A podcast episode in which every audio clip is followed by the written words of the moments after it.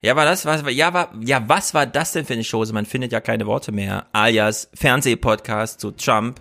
Präsentiert von Paul, Erik und Alexander. Uhuhu.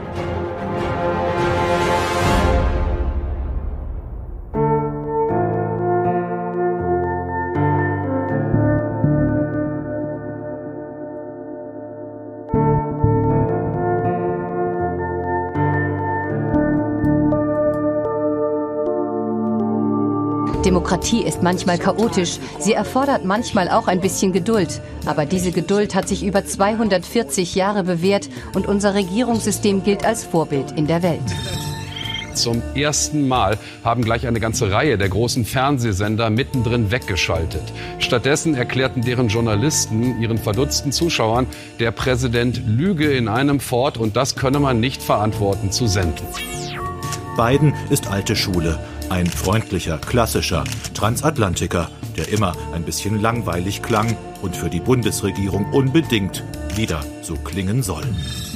Was wirklich erstaunlich ist, dass Trump unter den nicht weißen Wählern hinzugewonnen hat. Gerade nach diesen ganzen Black Lives Matter-Protesten kann man darüber sich wundern. Ja, das muss man auch. Er wird nicht verlieren, okay? Bei allem, was da in den Bundesstaaten noch fragwürdig ist, überprüft die Abstimmung the vote! Audit the vote! Audit the vote! Ich fürchte, Trump wäre nach einer Niederlage alles zuzutrauen, sogar ein Comeback 2024. Auf den Straßen Pekings ist die US-Wahl ein Thema. Trump oder Biden, die meisten sehen darin keinen Unterschied. Bei Trump müssen viele schmunzeln. In Michigan hat es in der letzten halben Stunde doch nochmal Bewegung gegeben. Deshalb jetzt unser Call für Michigan. 16 Wahlleute an Joe Biden.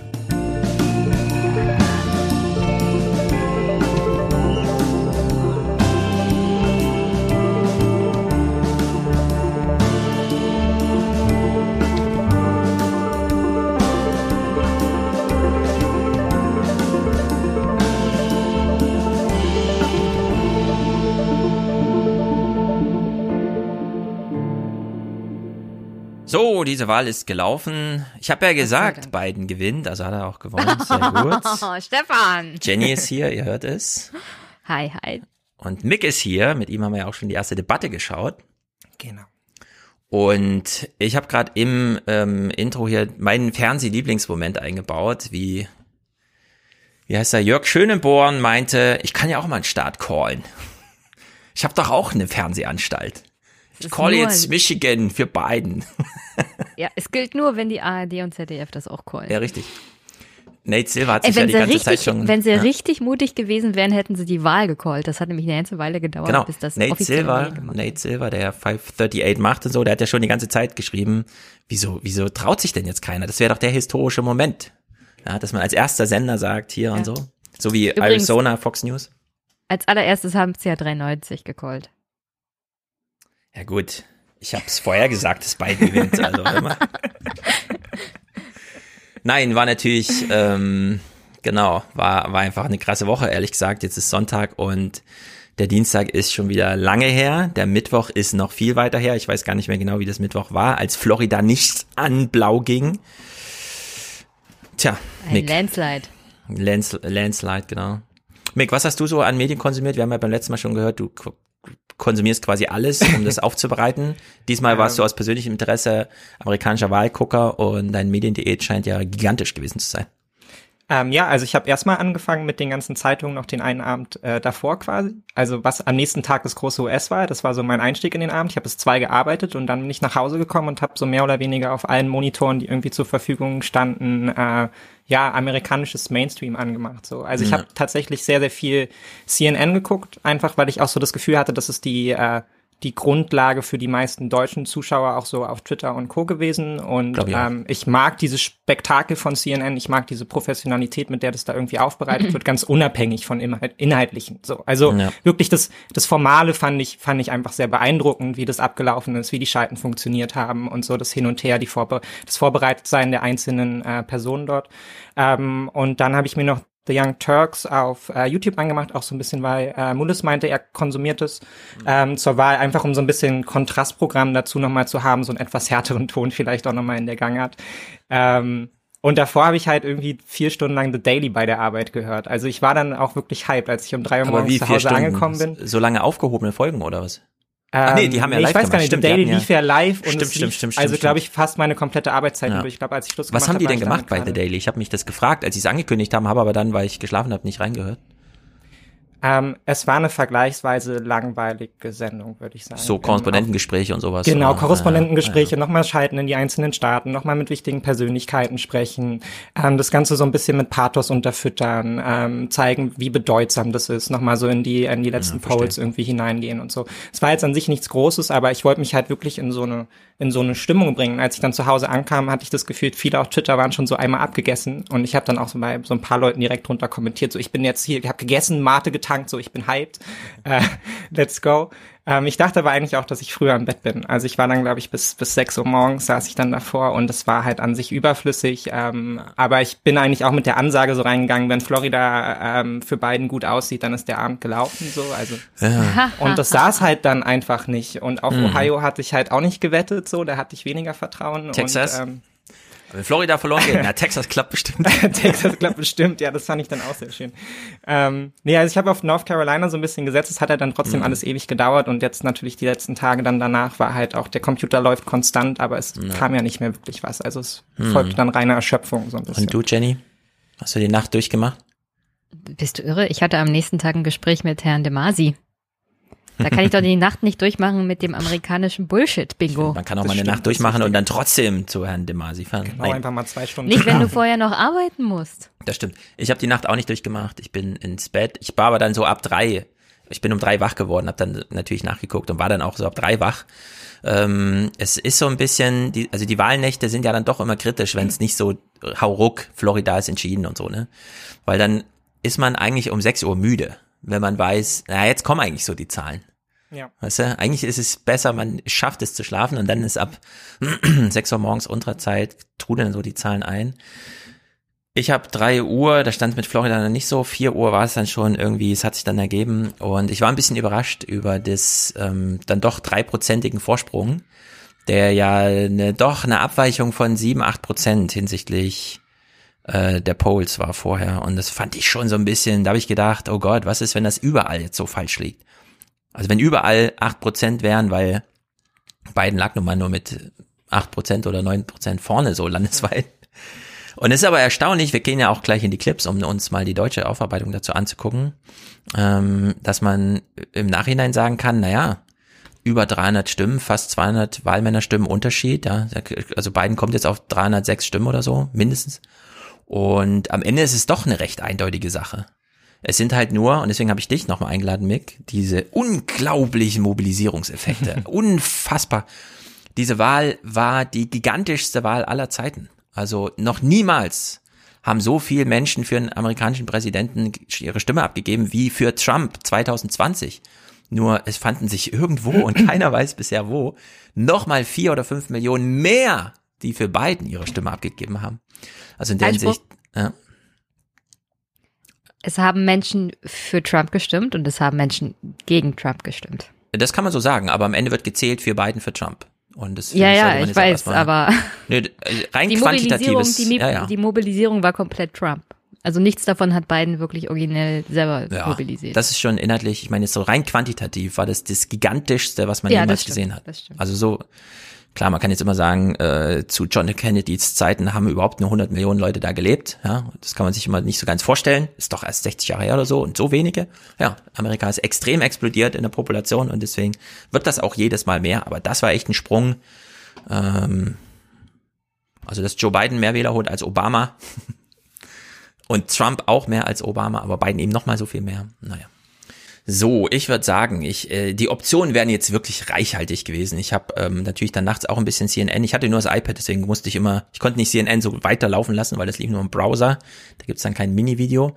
Die Momente, die ich allerdings auch tagsüber dann bei CNN reingeguckt habe, fand ich richtig gut. Nicht nur, weil die diese Wand einfach komplett unter Kontrolle haben, Ja, die wissen einfach, da muss ich drücken, dann habe ich das 2016er Referenzergebnis und dann kann man sehen, Das wie viel so und so. spektakulär. Ja, das ist wirklich, also, Also- wirklich Also diese astrein. magische Wand, davon habe ich bisher nur gehört. Vor allem, ich habe diesen, gesehen. Ja, also den, die den Mann, der davor stand, irgendwie, glaube ich, sechs Stunden verfolgt. Der alte, der Also, Weißhaarige. Genau. Der wurde nämlich dann abgelöst von so einem Jungen und der hat das genauso, als würde er, als wäre er damit geboren worden, ja. Also der hat das hier ding ding ding und so. Und das, Ja. das war immer anschaulich, ja. Man war nie bevor, das war immer anschaulich. Ja. Und John King. John King wird hier John King. Und der Tenor, der Tenor bei CNN war die ganze Zeit.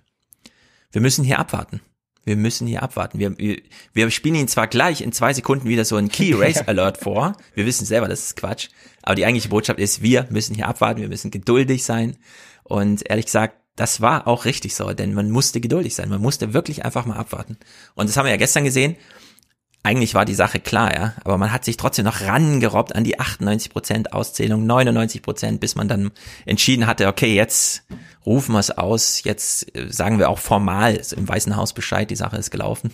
Ja, Nevada es- hat gewartet, bis Pennsylvania sie überholt hat beim Ja, Auszählen. Also Die es sind hat alle schlafen gegangen. Genau, es hat unglaublich lang gedauert.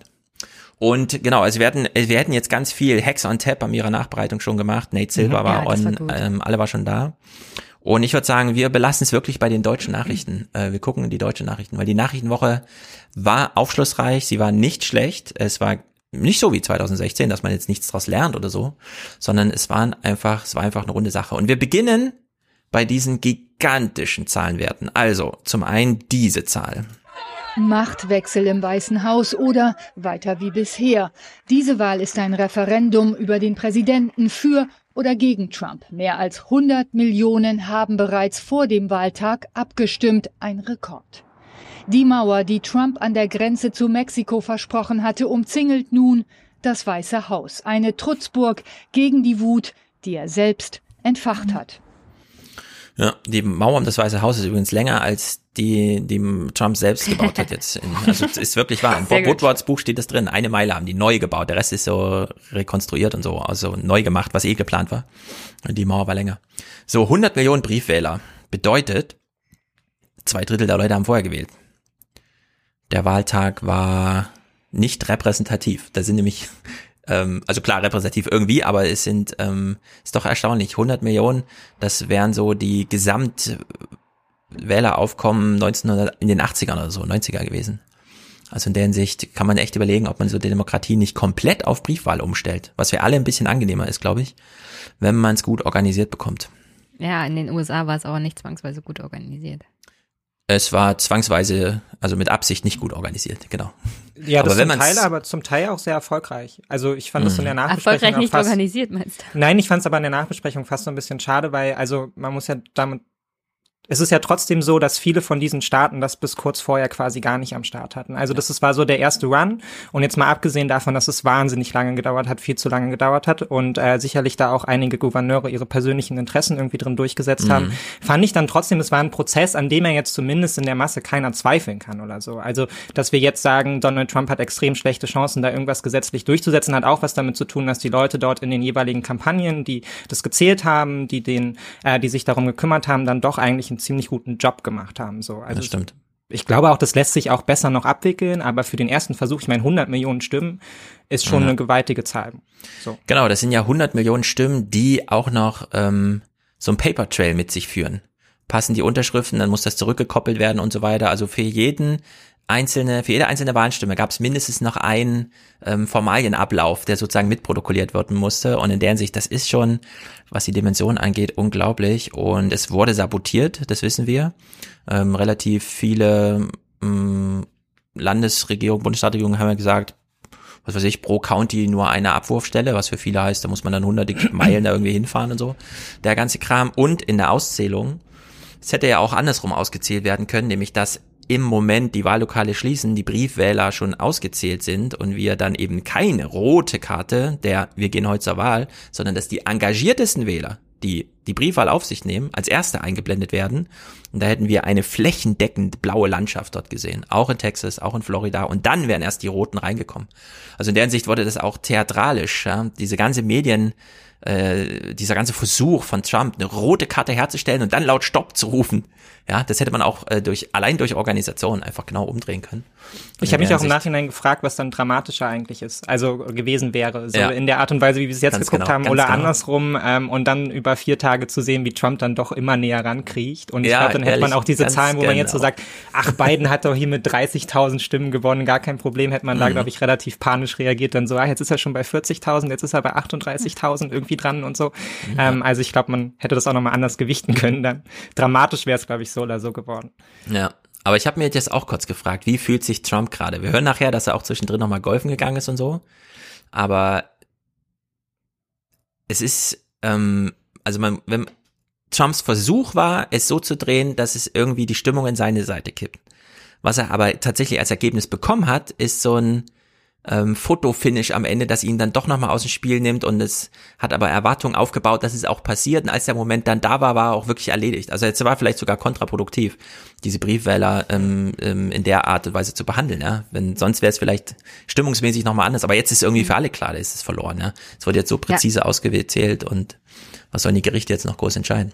Ja, es könnte auch für die Republikaner generell negativ gewesen sein, weil der ein oder andere, vielleicht sogar viele Republikaner, die vorher Briefwähler waren, nicht zur Briefwahl gegangen sind. Das könnte Genau, auch diese Demobilisierung haben. das steckt natürlich auch drin. Möglich. Christian Sievers zählt uns hier nochmal, das sind, das sind wirklich gigantische Zahlen. Ja, 71 Millionen Stimmen für Donald Trump hat er getwittert. Das stimmt, aber 74,5 Millionen Stimmen eben für Joe Biden. Tja, 71 und 74 und noch wird in Kalifornien und so weiter ausgezählt. Ne? Also das sind ja, wird ja noch bis Januar, Februar, bis es dann wirklich offiziell und so. Und am Ende können es wirklich ein Vorsprung von 5 Millionen Stimmen für Biden sein. Und da kann man sich auch die überlegen, wenn man jetzt 71 und 76 Millionen Stimmen verteilen müsste auf das Land, so dass nach den formalen Vorgaben ein Electoral College Vorsprung für Trump rauskommen könnte. Ja, das wäre auch so ein äh, kleines Math eine mathematische Herausforderung. In der Hinsicht ist der Popular Vote auch nochmal interessant, ähm, den einfach damit zu spiegeln, weil die machen ja viel mit diesem ganzen Gerrymandering und so und versuchen äh, darüber so Drehungen, aber bei sechs 5 Millionen äh, Unterschied macht es dann vielleicht, ist dann vielleicht doch zu schwer. Also wenn man so ein, was weiß ich, acht Prozent sind das dann sieben oder acht Prozent Unterschied. Die kriegt man, glaube ich, nicht mehr rausgerechnet durch irgendwelche Tricks. Also in der Hinsicht auch ein Ende, das Ende einer Straße, die da Ja. gefahren wird. Aber die Demokraten müssen dafür halt so stark mobilisieren, wie sie es Mhm. halt gemacht haben. Ja. Ähm, das macht es halt auch relativ deutlich. Also klar, der Abstand wirkt jetzt enorm, aber wenn sie halt eben nicht so enorm mobilisieren, dann wird es relativ schnell zu einem Problem. Mhm. Gerade wenn die andere Seite halt eben stärker äh, mobilisiert. So. Genau. Und dann zu diesem, man kann ja auch kontraproduktiv mit der eigenen Gelegenheit umgehen. Ich glaube, und da steigen wir mal inhaltlich ein, wir fangen mal mit diesem, mit diesem Trump-Statement hier an. Wenn man nur die rechtmäßigen Stimmen zählt, habe ich klar gewonnen. Wenn man die unrechtmäßigen Stimmen zählt, können sie uns die Wahl stehlen.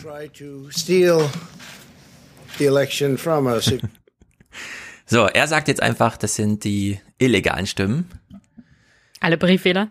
Ja, ich habe sie ja eben schon als, das sind eigentlich die engagiertesten Wähler, ja. Also das sind eigentlich die, die, ähm, die man vielleicht sogar ein bisschen höher wichten sollte, weil die nehmen noch ein bisschen was auf sich. Die gehen nicht einfach nur ins nächste Wahllokal, das dann eröffnet für einen Tag, sondern die planen. Nee, aber die stehen ja Briefe. da auch nicht acht Stunden rum. Also das muss man ja auch so sehen. Wurde ja. noch so viel angestanden? Ich habe es gar nicht so verfolgt am Dienstag. Ich glaube, es war gar nicht so. Also bei den Vorwahlen habe ich viele gesehen, die angestanden haben, aber jetzt beim Wahltag Ja, selbst. naja gut, vielleicht am Wahltag nicht selbst so. nicht, aber ich glaube, viele Republikaner haben sich dann eben auch dementsprechend die Mühe gemacht und sich da angestellt für vier, Ja. fünf Stunden. So, das kann man ja auch irgendwie schätzen. Ja. Aber spätestens als Trump das sagte, war irgendwie klar, nee, das kaufen ihm jetzt auch seine Republikaner nicht mehr ab, weil man will ja nochmal zu einer Wahl antreten später und da dürfen einen die Dinger nicht auf den Fuß fallen. Na, aber hast du Lindsey Graham das mitgekriegt? Ähm, ich habe von Lindsey Graham mitbekommen, erstens, dass er wieder gewonnen hat und dass er jetzt 500.000 Dollar in den Legal Fund für Trump gesponsert hat, weil er sich da unter Druck gesetzt sah. Und was habe ich noch verpasst von Lindsey Graham? Nein, genau das. Also Mhm. das Trump-Team, also Mhm. Trump Junior, hat ihn ja öffentlich sozusagen angezählt. Also jeder, der nicht sofort auf die Seite von Mhm. Trump springt, ist ein Verräter. Also da gab es schon noch erheblich Druck und die sind da auch schon eingeknickt. Also diese Erzählung hier, das sind illegale abgegebene Stimmen. Dem hat sich Graham insofern gebeugt, dass er Geld für das Legal Team gespendet hat. Ja, dass das aber- ja nachweisen soll. Genau, aber das heißt erstmal nur, die Richter sollen entscheiden. Und in der Hinsicht. Ja, trotzdem. Er hat Geld gespendet. Naja. Das ist auch schon. Naja, Lindsey Graham ist eine Nummer für sich. Das ist ja auch unglaublich. Dass er da nochmal gewonnen hat, ist natürlich ein bisschen Glück. Ich würde auch sagen, Ja. es ist in dem, dem Fall halt auch irgendwie Loyalität für das System Trump. Ich glaube, weniger für so eine Einzelaussage als, ähm, also ich will jetzt nicht schon zu weit ausgreifen, aber ich bin eigentlich davon ausgegangen, dass die Republikaner sich nach der Wahl ähm, gegenseitig fertig machen werden und vielleicht sogar so eine Art von Spaltung aus der Partei herausgeht. Ähm, aber ich glaube, Trump wird dieses Narrativ, was er da jetzt bedient, relativ schnell dann auch zurückbauen können zugunsten von so einem Narrativ von, ey, schau mal an, ich bin der zweiterfolgreichste Kandidat aller Zeiten. Also Ich habe Obama nochmal geschlagen. naja, in gewisser Mhm. Weise schon. Also wie viele Stimmen habe ich hier heute geholt für uns als republikanische Partei? Mhm. Und das ist ja ein Modell, das gewinnt. Also wenn ich Republikaner wäre, dann wäre meine Idee jetzt nicht, wir schicken einen moderateren Typen da rein, sondern halt als nächstes jemanden, der sich ein bisschen mehr an so eine Wahlkampfstrategie hält, der vielleicht nicht ganz so ausfällig ist, aber das Modell würde ich genauso beibehalten und damit laufen. Also Ja. Es war sehr lehrreich, was man jetzt gesehen hat. das ist schon bitter eigentlich. Ja. Ja, wir haben uns ja alle Gedanken gemacht, also ich habe, ich mache mir Gedanken darüber, was passiert mit der Republikanischen Partei nach dieser Wahl. Und ich dachte eigentlich auch wie Mick, dass die auseinanderfliegen. Aber ich glaube, die Republikaner nehmen Ja. aus dieser Wahl mit. Es ist erst Sonntag nach der Wahl, ne? Das Wahlergebnis ich- kam aber, heute, also gestern. Ja, ja, ja, ja, klar. Aber ich denke, wenn sie clever sind, nehmen sie mit, dass das mit den mit dem demografischen Wandel gar nicht so ein großes Problem ist, wenn sie es richtig anpacken. Ja, sie können ihn gestalten, weil sie in allen demografischen Verortungen äh, mobilisieren können. Es gab ja den sehr guten Text jetzt, mit dem die, System Trump. Genau, dass die Trump-Base diverser geworden ist. Also äh, bei den Schwarzen zugelegt, bei den Latinos zugelegt. Man kann da was holen. Weißen verloren. Ja, es ist halt, in der Hinsicht ist da schon einiges drin, aber man hat auf jeden Fall, also wenn jetzt angenommen, es wäre gekommen wie erwartet, Florida wäre gekippt, es wäre von Anfang an klar gewesen, Biden, es kommt nur noch drauf an, er hat Biden hier 100 oder 200 Stimmen Vorsprung, Electoral Votes, ja. Dann wäre das ein Zeichen gewesen. Jetzt ist das auch ein Zeichen, dass man nämlich gar nicht so viel Inhalte braucht in Politik. Es muss eine gute Show sein. Die muss funktionieren und es muss nicht Trump sein. Das ist, glaube ich, auch so ein bisschen die Botschaft. Naja, ähm, wir rollen mal die Woche von hinten auf, denn das war dann doch irgendwie ganz interessant, wie Karim Mioska am Dienstag, am Wahltag Folgendes kurz sagt. the election from us. Guten Abend. Noch gut acht Stunden, dann schließt das letzte Wahllokal und die Entscheidung ist gefallen. Ja, in acht Stunden ist die Entscheidung gefallen. Hätten wir uns gern gewünscht. Danke, Karin. Ja. Und Klaus Kleber, der ist ein bisschen offener an die Sache rangegangen. Also um gut zu sein, muss ein Wahlergebnis klar sein. Das auf jeden Fall. Es müsste heute Nacht, morgen früh, morgen im Laufe des Tages klar werden. Einer von beiden liegt weit vorne und dann kann ja jeder sich aussuchen, wen er da lieber sehen würde. Das Worst-Case-Szenario ist tatsächlich das, dass es ein unscharfes Ergebnis gibt, dass es die Hoffnung gibt auf der Verliererseite mit Klagen, mit Ungewissheit und möglicherweise auch mit Unruhe in den Straßen so viel Druck zu erzeugen, dass dann doch die Macht zum Beispiel bei Donald Trump bleiben kann. So, da frage ich mich, ist er ein bisschen uninformiert oder ist das so ein bisschen Gewünsche, weil es stand außer Frage, dass am Mittwoch eigentlich, also da konnte kein Ergebnis kommen. Denn wir haben Staaten wie Pennsylvania und so, die fangen überhaupt erst mittwochs 9 Uhr an, äh, die Stimmen zu zählen. Also der, das wäre hier schon wieder 21 Uhr gewesen, Mittwoch, und dann hätten die irgendwie, also es war ja klar, 1,4 Millionen Stimmen liegen darum. Ja, die müssen dann auch erstmal gezählt werden. Wir haben ja vorher auch gesagt, äh, was die Hex und Tap gesagt haben, nämlich in Ohio und in Florida werden Briefwahlstimmen sofort gezählt, aber auch nicht schon vorher. Also das ist dauert. Das war eigentlich, hätte, also hier hat er, glaube ich, eine falsche Erwartung gesetzt, äh, wieder besseres Wissens. Äh, Einspruch? Wenn Mhm. Florida klar an Biden gegangen wäre, wäre die Wahl vorbei gewesen. Ja. Schon, aber man hätte trotzdem nicht am Mittwoch schon einen Sieger verkünden können, sondern die 270 muss man dann doch noch erreichen mit gecallten Staaten, also wo wirklich auch die, Vor die Auszählung ein bisschen fortgeschritten ist. Ja, aber Ja. wenn Florida früh gecallt worden wäre für Biden, dann wäre die Sache eigentlich durch gewesen. Ja, oder vergleichsweise. Also natürlich nicht Ja. komplett durch, aber ähm, die Chancen für Trump waren dann sehr, sehr gering. Ich glaube, er hat hier auch einfach aufs, in in gewisser Weise aufs falsche Pferd gesetzt. Also ich glaube, er hat hier gehofft, dass es bis dahin durch Ja, genau, ist. So so wie wie- viele so wie gehofft ich haben, auch. dass es Ja. bis dahin durch ist. So. Ich habe auch die. Florida-Trumpf, aber ich bin nicht Nerven. angestellt. Die Nerven. Ähm, naja, klar, du bist nicht im Heute-Journal eingestellt, aber ich meine, das ist ja das, was wir jetzt auf, auf jeglichen Ebenen äh, betrachten, egal ob es jetzt Hex on Taps ist oder halt hier irgendwie äh, Tagesthemen, Tagesschau und so weiter und so fort, ist halt, es lagen halt einfach sehr viele Menschen sehr daneben, weil sie sich halt sehr auf diese Polls verlassen haben und es sich eigentlich so eine Stimmung Mhm. durchgesetzt hatte von, der holt es jetzt aber hier irgendwie mit wehenden Mhm. Fahnen rein, äh, beiden. Ähm, und ich habe auch selber gemerkt, es dauert so eine Weile, bis man sich darauf eingestellt hat, dass es jetzt eben nicht so ist. Also und sich Ja. damit nochmal auseinandersetzt, dass jetzt eben diese ganz harte institutionelle Arbeit halt irgendwie beginnt vom Durchzählen und jetzt bis 99 Prozent und dann wird gecallt. Und das ist ja auch irgendwie so ein bisschen tragisches Ende für so ein großes Spektakel. Ne? Also jetzt das gibt's stimmt. irgendwie Dieser Party-Moment fehlt halt, ne? Dieser 18 Uhr Moment, wo in Deutschland die Exit-Polls dann doch immer sehr Ja. exakt sind. Ist Und ist so ein auch nicht besonders Staffelfinale kompliziert. gewesen. Naja, das ist. Äh, jetzt ziehen Ja. es über vier Folgen. So. genau, na, zur Party kommen wir Ja, ihr gleich. ja, Demokratie ist das Bohren dicker Bretter Mhm. und manchmal das Zählen dicker Ja. Wahlbriefstaffel. Großer Stapel. Klaus Kleber jedenfalls aufreibend. Aufreibend. Klaus Kleber ist für uns in Washington. Klaus, du hast ja so lange in den USA gelebt, so viele Präsidentschaftswahlen begleitet. Das ist jetzt, glaube ich, deine zehnte, hast du mir verraten. Aber hast du je eine erlebt, bei der es um so viel ging? Nein. Und auch wenn ich auf 100 Jahre zurückblicken könnte, wäre meine Antwort immer noch nein. Mhm. Tja. Er ist ein alter Mann, aber so alt ist er dann auch nicht, wollte er uns sagen. Elmar Thewissen jedenfalls im gleichen Tenor wie äh, Klaus und wir. Ich sag's ausdrücklich dazu. Auf also welchen Staat, auf welche Ergebnisse schaust du heute Nacht besonders? Also als allererstes natürlich Florida, denn wenn Joe Biden das gewinnt, dann ist das eigentlich schon Game Over für Donald Trump. Dann wird es unglaublich schwer für ihn, diese Wahl noch zu gewinnen. Und wir werden es vielleicht relativ früh dann wissen, drei Uhr, vier Uhr deutscher Zeit, könnte sein, dass die Ergebnisse aus Florida da sind, weil die Briefwahlstimmen in Florida, das ist anders als in manchen anderen Bundesstaaten, zu diesem Zeitpunkt dann schon ausgezählt sind. Ja, das war der Tenor. Ich meine, man schaltet dann zu den Tagesthemen um und hört Folgendes. Weil in Florida erlaubt ist, dass die Briefwahlen schon vor dem Wahltag abgezählt werden können, könnte es sein, dass die Ergebnisse dort schneller vorliegen als in manch anderen amerikanischen Bundesstaaten. Sandra Razzo war in Miami unterwegs und sie hat viel über die Zerrissenheit der Latinos dort in Florida erfahren. Und das ist ehrlich gesagt gar nicht so schlecht, ne? Einfach mal zu den Latinos in Florida. Also klar, zehn Stunden später haben alle gewusst, was es bedeutet, aber hier einen ganz guten Riecher gehabt. Ja, wäre geil, wenn sie es früher gemacht hätten. Mhm. Alltag beginnt stürmisch im heiß umkämpften Wechselwählerstaat. Aber vor den Wahllokalen in Miami am Morgen keine langen Schlangen. In Florida konnten die Wähler schon ab dem 19. Oktober vorab wählen und etwa 9 Millionen Wähler haben davon Gebrauch gemacht. Ich habe noch nie so viele Menschen wählen sehen, besonders Latinos. Diese Gegend ist kubanisch geprägt. Unglaublich, wie viele Menschen diesmal schon gewählt haben. So, also die floridianischen Latinos hier schon mal im Blick gehabt. Und das ist ehrlich gesagt ähm, gut.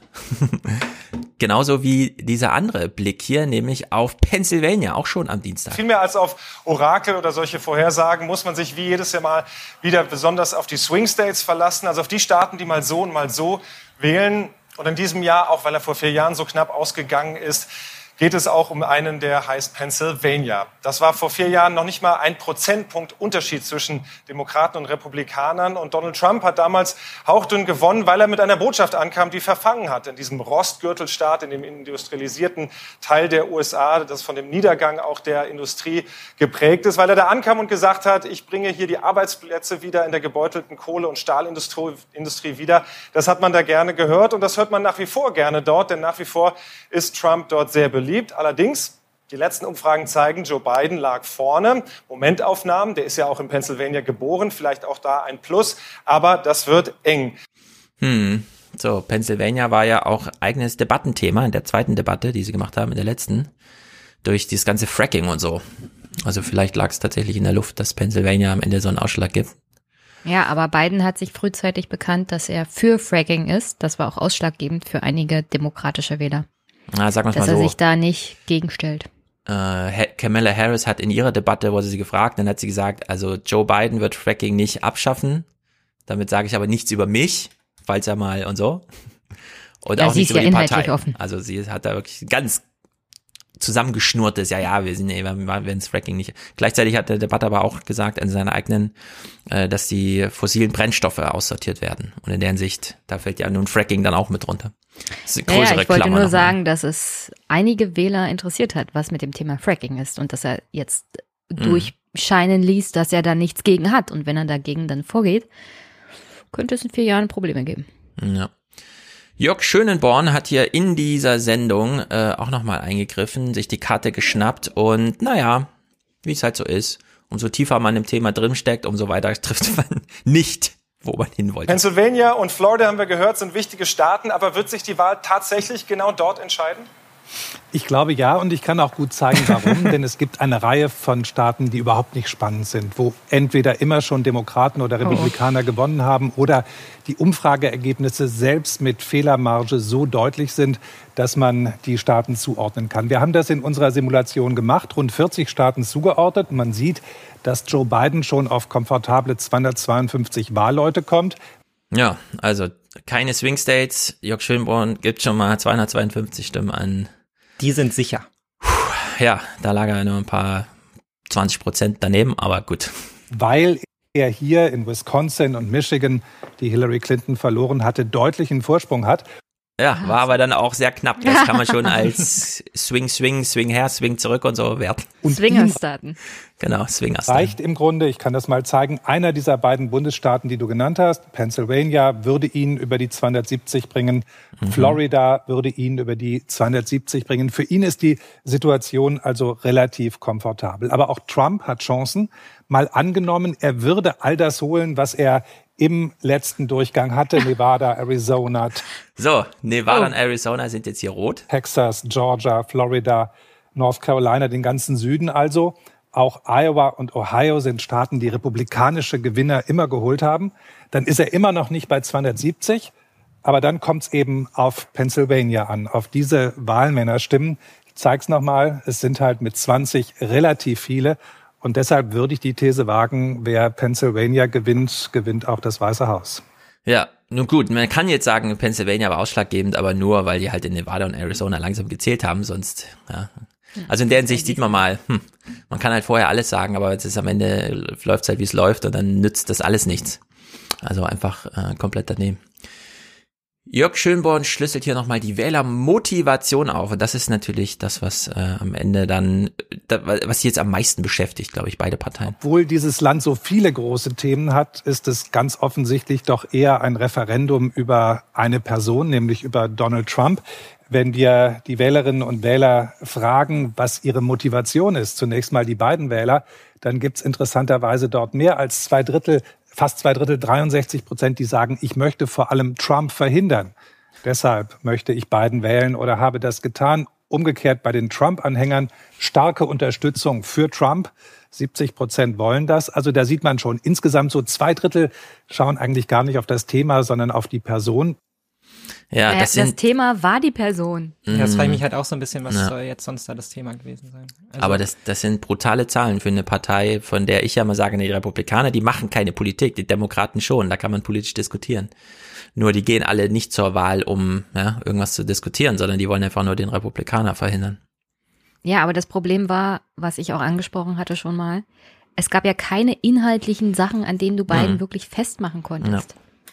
Also diese Wahl ging nur, äh, wollt ihr mich, den alten, gediegenen, erfahrenen Senator, ehemaligen Vizepräsidenten, oder wollt ihr dieses große schwarze Loch, ja. das nur Leute beleidigt, weiterhin haben. Ja. Es ging nur um die Person Trump, wollte die weiterhaben oder nicht. Und das genau. war der Inhalt. Also für Biden, ja. Hm, Mick, sag du. Ich, ich frage mich das halt auch öfter, wenn man sich das dann im Nachhinein anschaut, ob man nicht vielleicht auch so ein bisschen überhöht, was dann so ein Präsident für so ein gigantisches Land irgendwie, was so weit verteilt ist, eigentlich ja. bedeutet, inhaltlich.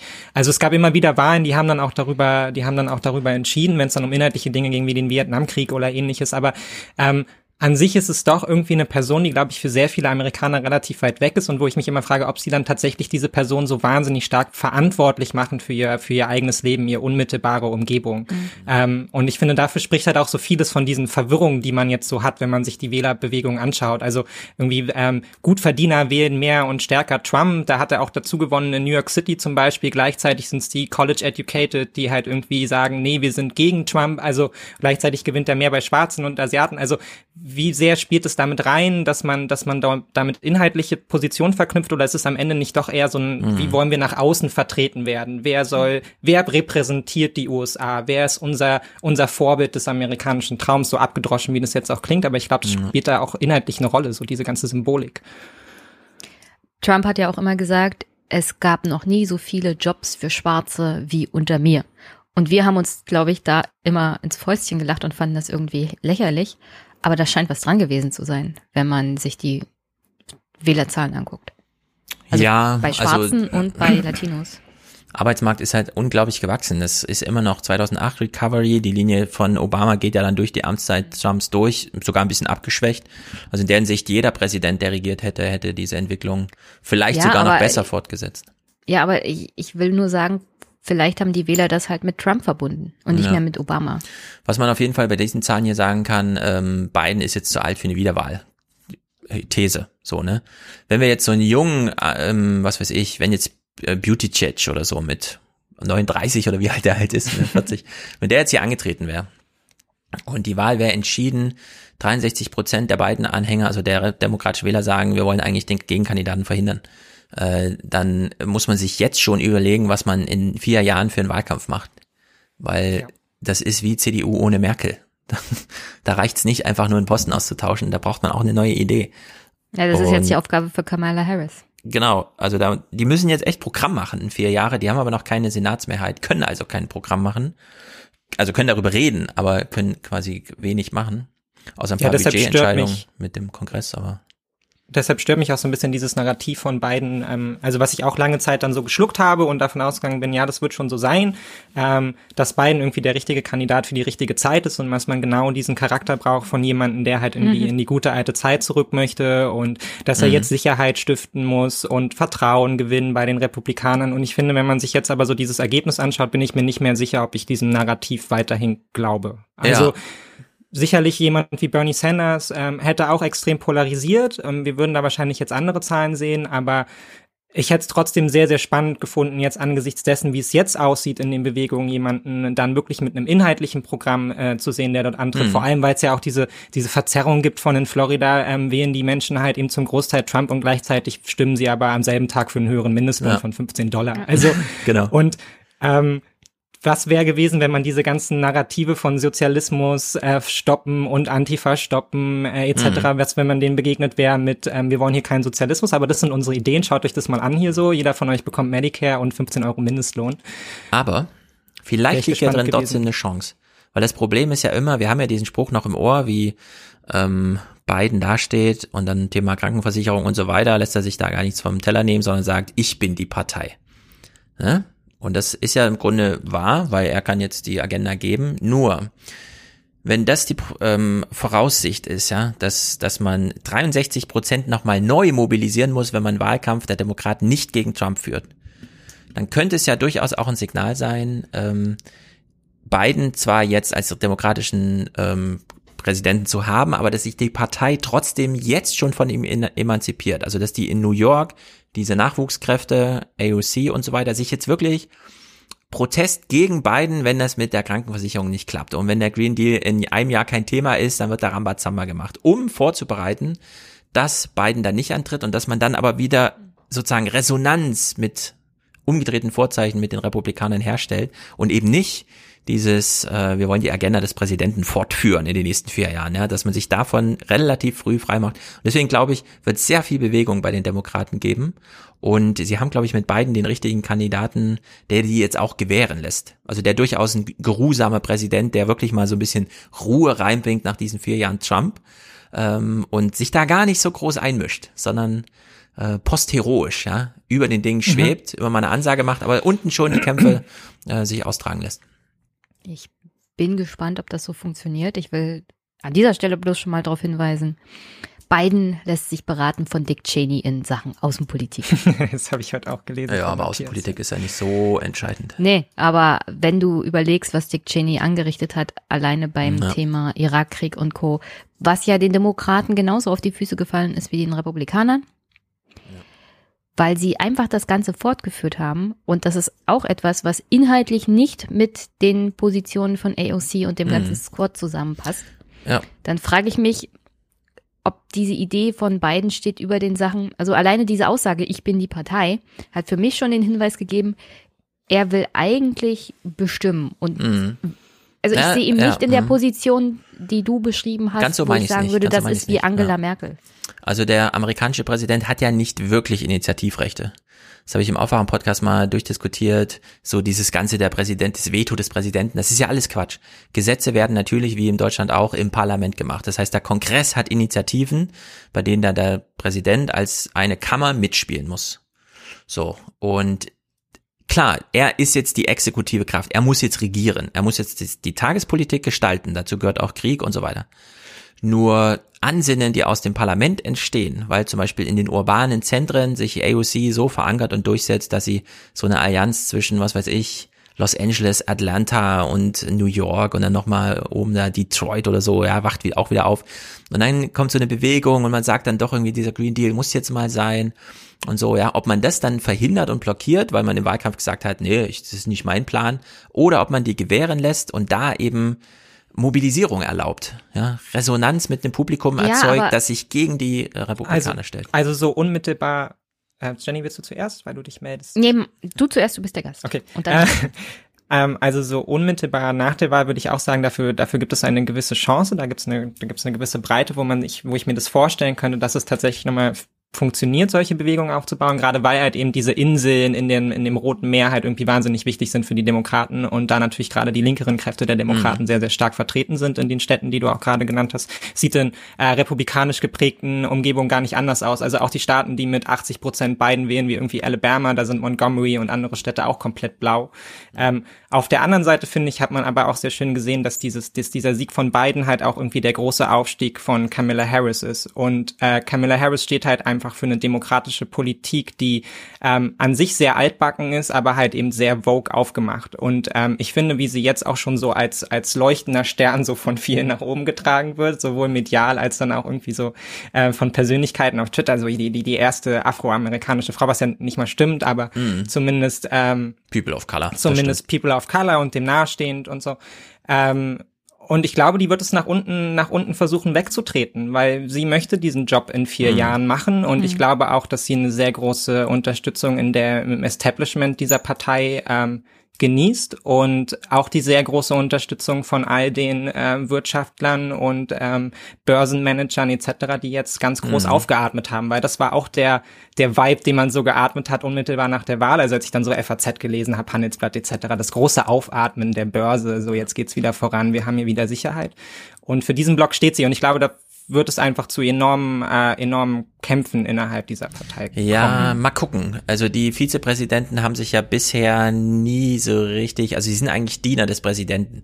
Diese Rolle, dass sie dem Senat vorstehen, ist ja mehr so formal, wenn es da mal einen Patt gibt oder zur State of the Union oder so. In der Hinsicht, ihr müssen ja die Themen dann auch erstmal wirklich vom Präsidenten hindelegiert werden. Ne? Und Ja, aber wenn das Stefan, nicht du passiert, redest, du redest von der Rolle, die sie hat als Vizepräsidentin. Wir reden Mhm. von der Rolle, die sie in der Partei hat. Und da kann sie durchaus viel nach unten wegtreten und wegbeißen. Mhm. Und wir müssen noch dran denken, dass es in Georgia, Georgia, Georgia, noch ein Runoff, also so, ein, so eine Stichwahl geben wird.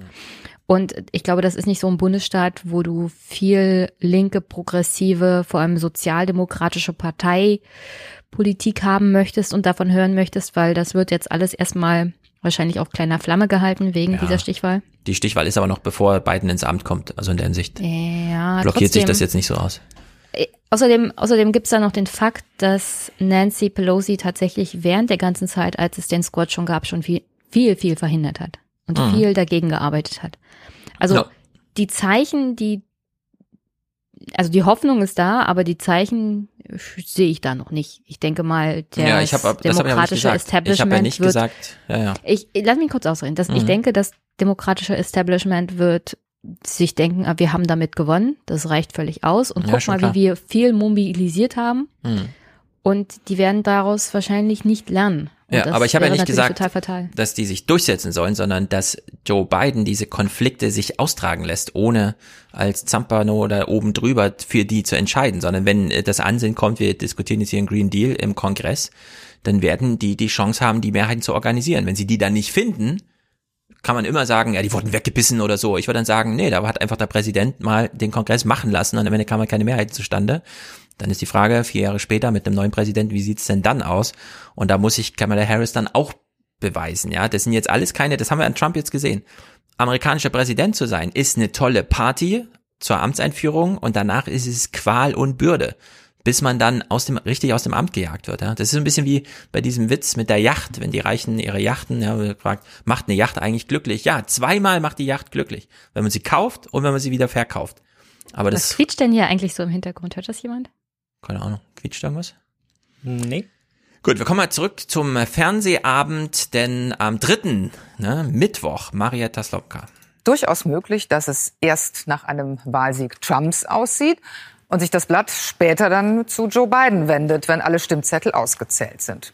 Genau so war's. Und diese Geduld musste man mitbringen. Es ist, man kann sich jetzt im Nachhinein ist einfach zu sagen, aber es war schwierig, sich die Karte anzugucken und zu denken. Ja, im Nachhinein ist es immer einfacher. Naja, man hat dann so die Werte gekriegt. Also in Pennsylvania werden 5 Millionen Stimmen ausgezählt und da sind auch viele ausgezählt, aber da liegen auch noch 1,4 Millionen rum. Und dann hat man so gehört, ah, die gehen zu 80 Prozent an beiden. Na, was macht das so in der Kalkulation? Da war ich sehr froh, dass Nate Silver ohne Ende getwittert hat und genau diesen wartet ab, hier, da liegen die Stimmen und so weiter und dass man dann immer, also da, Nate Silver war für mich eigentlich so der Anker, an den ich mich drangehangen hatte bei Twitter. War auch viel im Fernsehen, das habe ich auch nicht geguckt. Naja, die Wahl. Das war jetzt dritter Mittwoch. Okay, wir müssen abwarten. Und jetzt springen wir bis zum sechsten, also am Freitag. Und das ist wirklich überraschend. Die Wahl ist noch nicht mal so richtig entschieden und so weiter. Und trotzdem gibt's schon diese großen Veränderungen. Zum ersten Mal haben gleich eine ganze Reihe der großen Fernsehsender mittendrin weggeschaltet. Stattdessen erklärten deren Journalisten ihren verdutzten Zuschauern, der Präsident lüge in einem fort und das könne man nicht verantworten zu senden. Ich glaube, wir werden alle noch überrascht sein davon, wie schnell Trump dann wirklich aussortiert wird medial. Also wie schnell es einfach kein nicht mehr von Bedeutung ist, was er sagt, welche Meinung er hat und irgendwie äh, die Twitter, die Tweets wurden jetzt alle schon anders behandelt. Also da wurde gleich eingeblendet, was vorher nicht war. Ähm, so wie bei jedem anderen auch. Äh, dieser Tweet enthält Lügen und erst wenn du ihn anklickst, kannst du überhaupt lesen, was da drin steht. Also wurde die Botschaft sogar nochmal richtig rausgenommen. Und im Fernsehen alle synchron die Pressekonferenz abge... Also einfach gesagt, ciao, wir verlassen diese Pressekonferenz. Ja, das war mal ein starkes Zeichen. Das war richtig Rache. Also das hat man Ja, klar. wirklich selten so gesehen. Finde ich gut. Ja. Müssen sie dann natürlich so durchziehen. Bei zum Beispiel Außenministern, die vor der UN-Vollversammlung sitzen und uns was vom Pferd erzählen. Ja. Also das müssen sie dann auch für alle so machen.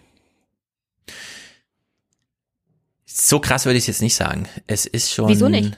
Wenn Leute lügen, und zwar offensichtlich, Mhm. Dann haben Medien die Verantwortung halt auch genauso Naja, naja, der. Punkt ist ja ein anderer. Der Punkt ist ja, solange die im Amt sind, gilt, was sie sagt, als von öffentlichem Interesse, unabhängig davon, ob es gelogen ist oder nicht. Und das galt jetzt nicht mehr, weil Trump ein Counterpart, Trump ein President, ja, aber es gibt auch einen President-elect. Und sie haben eben nicht Den gewartet. zu dem Zeitpunkt. Ja, Jenny, pass auf, mein Argument ist folgendes.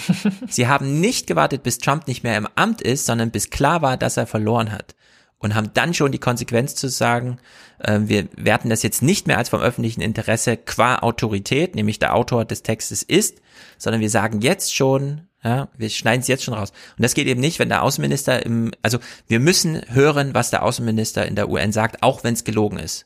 Man kann ja nicht die Übertragung abbrechen und sagen, es ist eine Lüge, sondern man muss erst die Übertragung senden inhaltlich und dann kann man inhaltlich anschließen und sagen, es ist eine Lüge.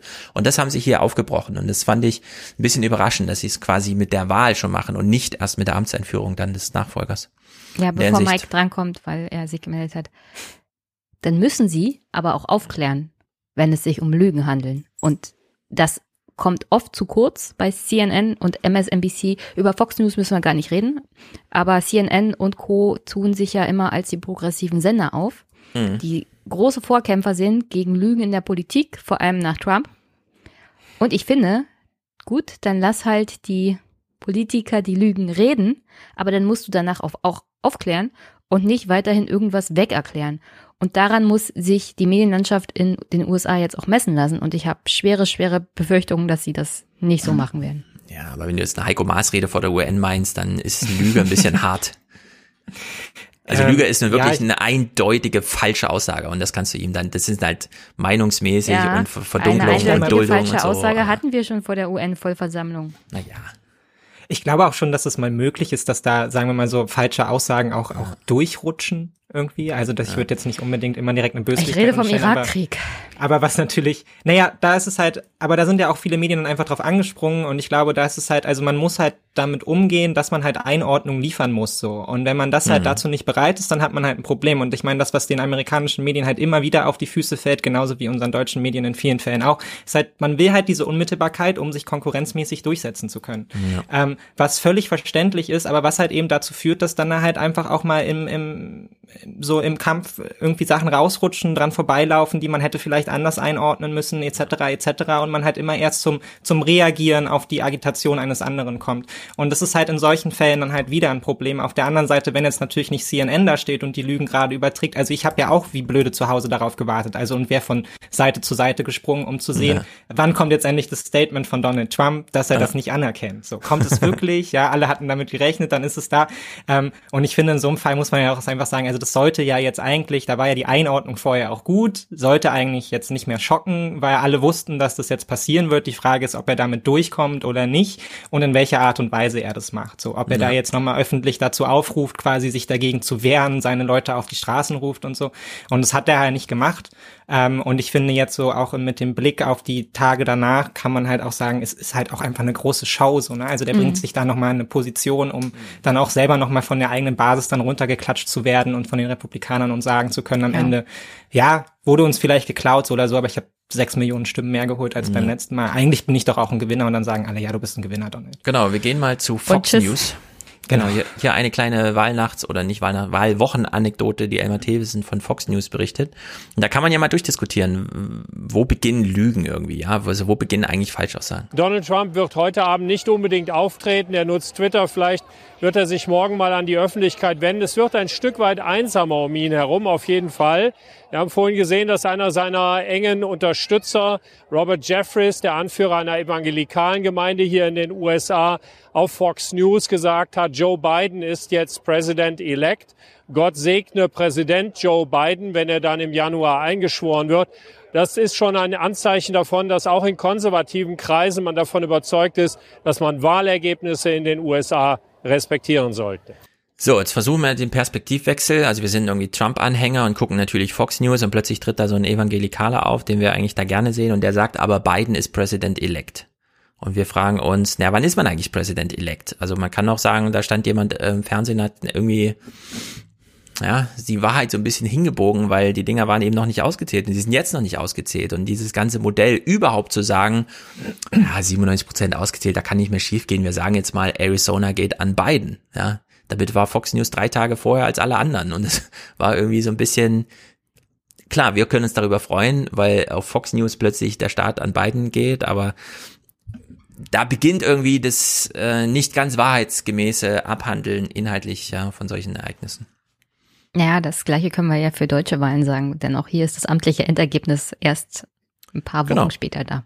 Genau. Und da wird aber so getan, als wäre der Exit Poll, ja, den, das, den die Sender selber machen, der mit der Wahl erstmal wenig zu tun hat, außer dass man halt vor den Türen der Wahllokale steht, als wäre das schon das Ding. Und es gibt ja einen gewissen, eine gewisse Approximationshoffnung, ja, an die Wahrheit, weil am Ende wird es bestätigt so. Aber es ist halt trotzdem, da beginnt im Grunde die Frage, muss Twitter jetzt solche Tweets aussortieren, ja oder nein? Weil, ja, also man kann jetzt nicht einfach sagen, es ist President-elect, nur weil ähm, ja, das ist halt eine Meinung gewesen an dem Abend. Ja, und es ist im Zweifelsfall halt Mühen, ähm, äh, Wasser auf die Mühen aller Kritiker. Also bei No Agenda hat man es ja auch schon gehört. Also Adam Curry etc., die steigen dann natürlich dann sofort darauf ein und sind mit dem Argument daher, naja, Michigan wurde halt irgendwie zu einem Zeitpunkt gecallt, da hat man eigentlich keine Ahnung haben können. Ja. Ähm, genauso wie natürlich auch viele von diesen Staaten, wo man halt immer davon ausgeht, dass, mein, mein Gott, jetzt halt Alabama, die werden halt zu 80 Prozent Biden, äh, Trump wählen dann die halt einfach mal nach 20 Prozent ausgezählten Stimmen, was halt, was Ja. halt an sich hochproblematisch ist, also was natürlich diesen ganzen Prozess da institutionell jetzt nicht sehr gut erscheinen lässt, aber sonst hat man halt eben nicht diesen Wahltag, sonst sitzen wir halt alle anderthalb Wochen da, wenn Ganz nicht noch genau, länger ja. und warten darauf. Also, und das ist ja auch eine schwere Vorstellung. Wie geht man dann damit um? Also, wenn man jetzt quasi gar nicht mehr die Ergebnisse mitteilt, sondern dann kommt halt nach einer Woche kommt Pennsylvania, nach anderthalb Wochen Mhm. kommt dann irgendwie Florida oder so, ähm, ist irgendwie auch ein schwieriger Umgang damit. Medial. An der Stelle, es ist unglaublich, dass wir so eine große Nation haben in den USA, die es nicht schaffen, innerhalb von drei Tagen die Stimmen irgendwie so auszuzählen, dass es einigermaßen hinhaut. Ja, die es halt nicht schaffen wollen, das ist also ärgerlich. Dann allerdings am Samstag endlich Party. Der aktuelle Hausherr hier war heute golfen, als die Nachricht kam, dass er demnächst ausziehen muss. Donald Trump ist abgewählt. Vor dem Weißen Haus jubeln sie seinem Nachfolger zu.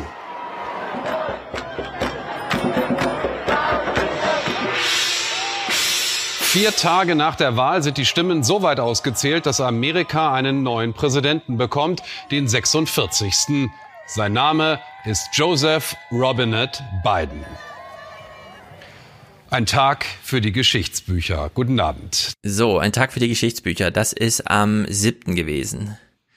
Bilder vom Times Square, Bilder vom Weißen Haus und so weiter, große Party. Am 4., drei Tage vorher, und wir haben gerade gehört, das war die Eröffnung, also man hat noch die Melodie des heute Journal Intros gehört und dann kamen halt diese Bilder. Drei Tage vorher, ja, war- klang das so. Und jetzt das Heute-Journal. This is a fraud on the American public. This is an embarrassment to our country. We were getting ready to win this election. Frankly, we did win this election. We did win this election. Ein Präsident, der vorzeitig seinen Sieg verkündet, noch bevor genügend Stimmen dafür ausgezählt sind. Ich meine, die Woche ist jetzt diese Woche gewesen, ne? Und ich sitze trotzdem hier und denke mir so, wie haben wir das ausgehalten, diese drei Tage? Da steht Trump da und erklärt sich selbst zum Sieger und erklärt noch die ganze Wahl für gefälscht und Fraud und so. Und trotzdem Happy End am Ende, ja. Was haben wir eigentlich diese drei Tage dazwischen gemacht? Lagen wir alle irgendwie halb tot rum und haben gelitten oder? So ziemlich, ja. Ich habe einen Tipp für solche Fälle. Ja. Keine Nachrichten. Nee, das ist an nicht die Lösung. Das ist nicht die an Lösung. NBC. Du weißt ja, die Welt dreht sich weiter. Nee, die Welt dreht sich ja weiter und du Alle nicht wichtigen teilnehmen. Informationen habe ich zur Not auch über Twitter bekommen, aber permanent Ja. Fernsehen hätte mich, glaube ich, verrückt gemacht. Das hätte ich nicht ausgehalten. Ich habe auch kein Fernsehen geguckt und ich bin trotzdem verrückt geworden. Das war mir alles zu. Also ich danke Nate Silver sehr, der hat sehr viel meine ich habe mich abgelenkt. Vielleicht, vielleicht. Du hast doch drei Kinder. Wie konntest du dich nicht ablenken? Ähm, naja, so ablenkend sind Kinder jetzt auch nicht. Die sind ja gut erzogen, Das, die das kannst du mir ja nicht auf der Nase. einen ganzen Schwall an Fragen. Wieso? Schwall an Fragen. und- Ja, wie kann es sein, dass drei Kinder dich nicht ablenken können? Na, die gehen erstens mal in So die ein Schule Spannend. und in den Kindergarten. Und keine Ahnung, ich, also ich fand die Woche nervenaufreibend, ehrlich gesagt. Es hat mich alles ein bisschen genervt. Ich habe das mit Wolfgang schon besprochen. Es gibt in der Psycho, in der Psychoanalyse ähm, dieses Übertragungsphänomen. Also jemand kommt in den Raum und hat irgendwie Schmerzen und dann beginnt so ein Gespräch und plötzlich hat ganz jemand ganz anders Schmerzen und das reflektiert man dann so aus und stellt dann fest, ah und so. Und hier hatte wirklich ein, ein ganzes Land, also Amerika, 70 Millionen Amerikaner waren einfach wütend. Und deswegen waren wir in Europa äh, eine Woche lang äh, ängstlich. Ja, weil einfach diese Wut hier so übertragen wurde in so eine Angst. Also fand so eine richtige äh, Übertragung halt statt. Also ein ganz schräges Argument, ich will nie damit zitiert werden, ja. Aber irgendwie musste ich so daran denken, dass es, dass es hier so eine Verkörperung, so eine emotionale Verkopplung gibt von ganzen Kontinenten. Ja, aber darüber glaub- musst du stehen, weil diese Wut ist nicht weg. Ja?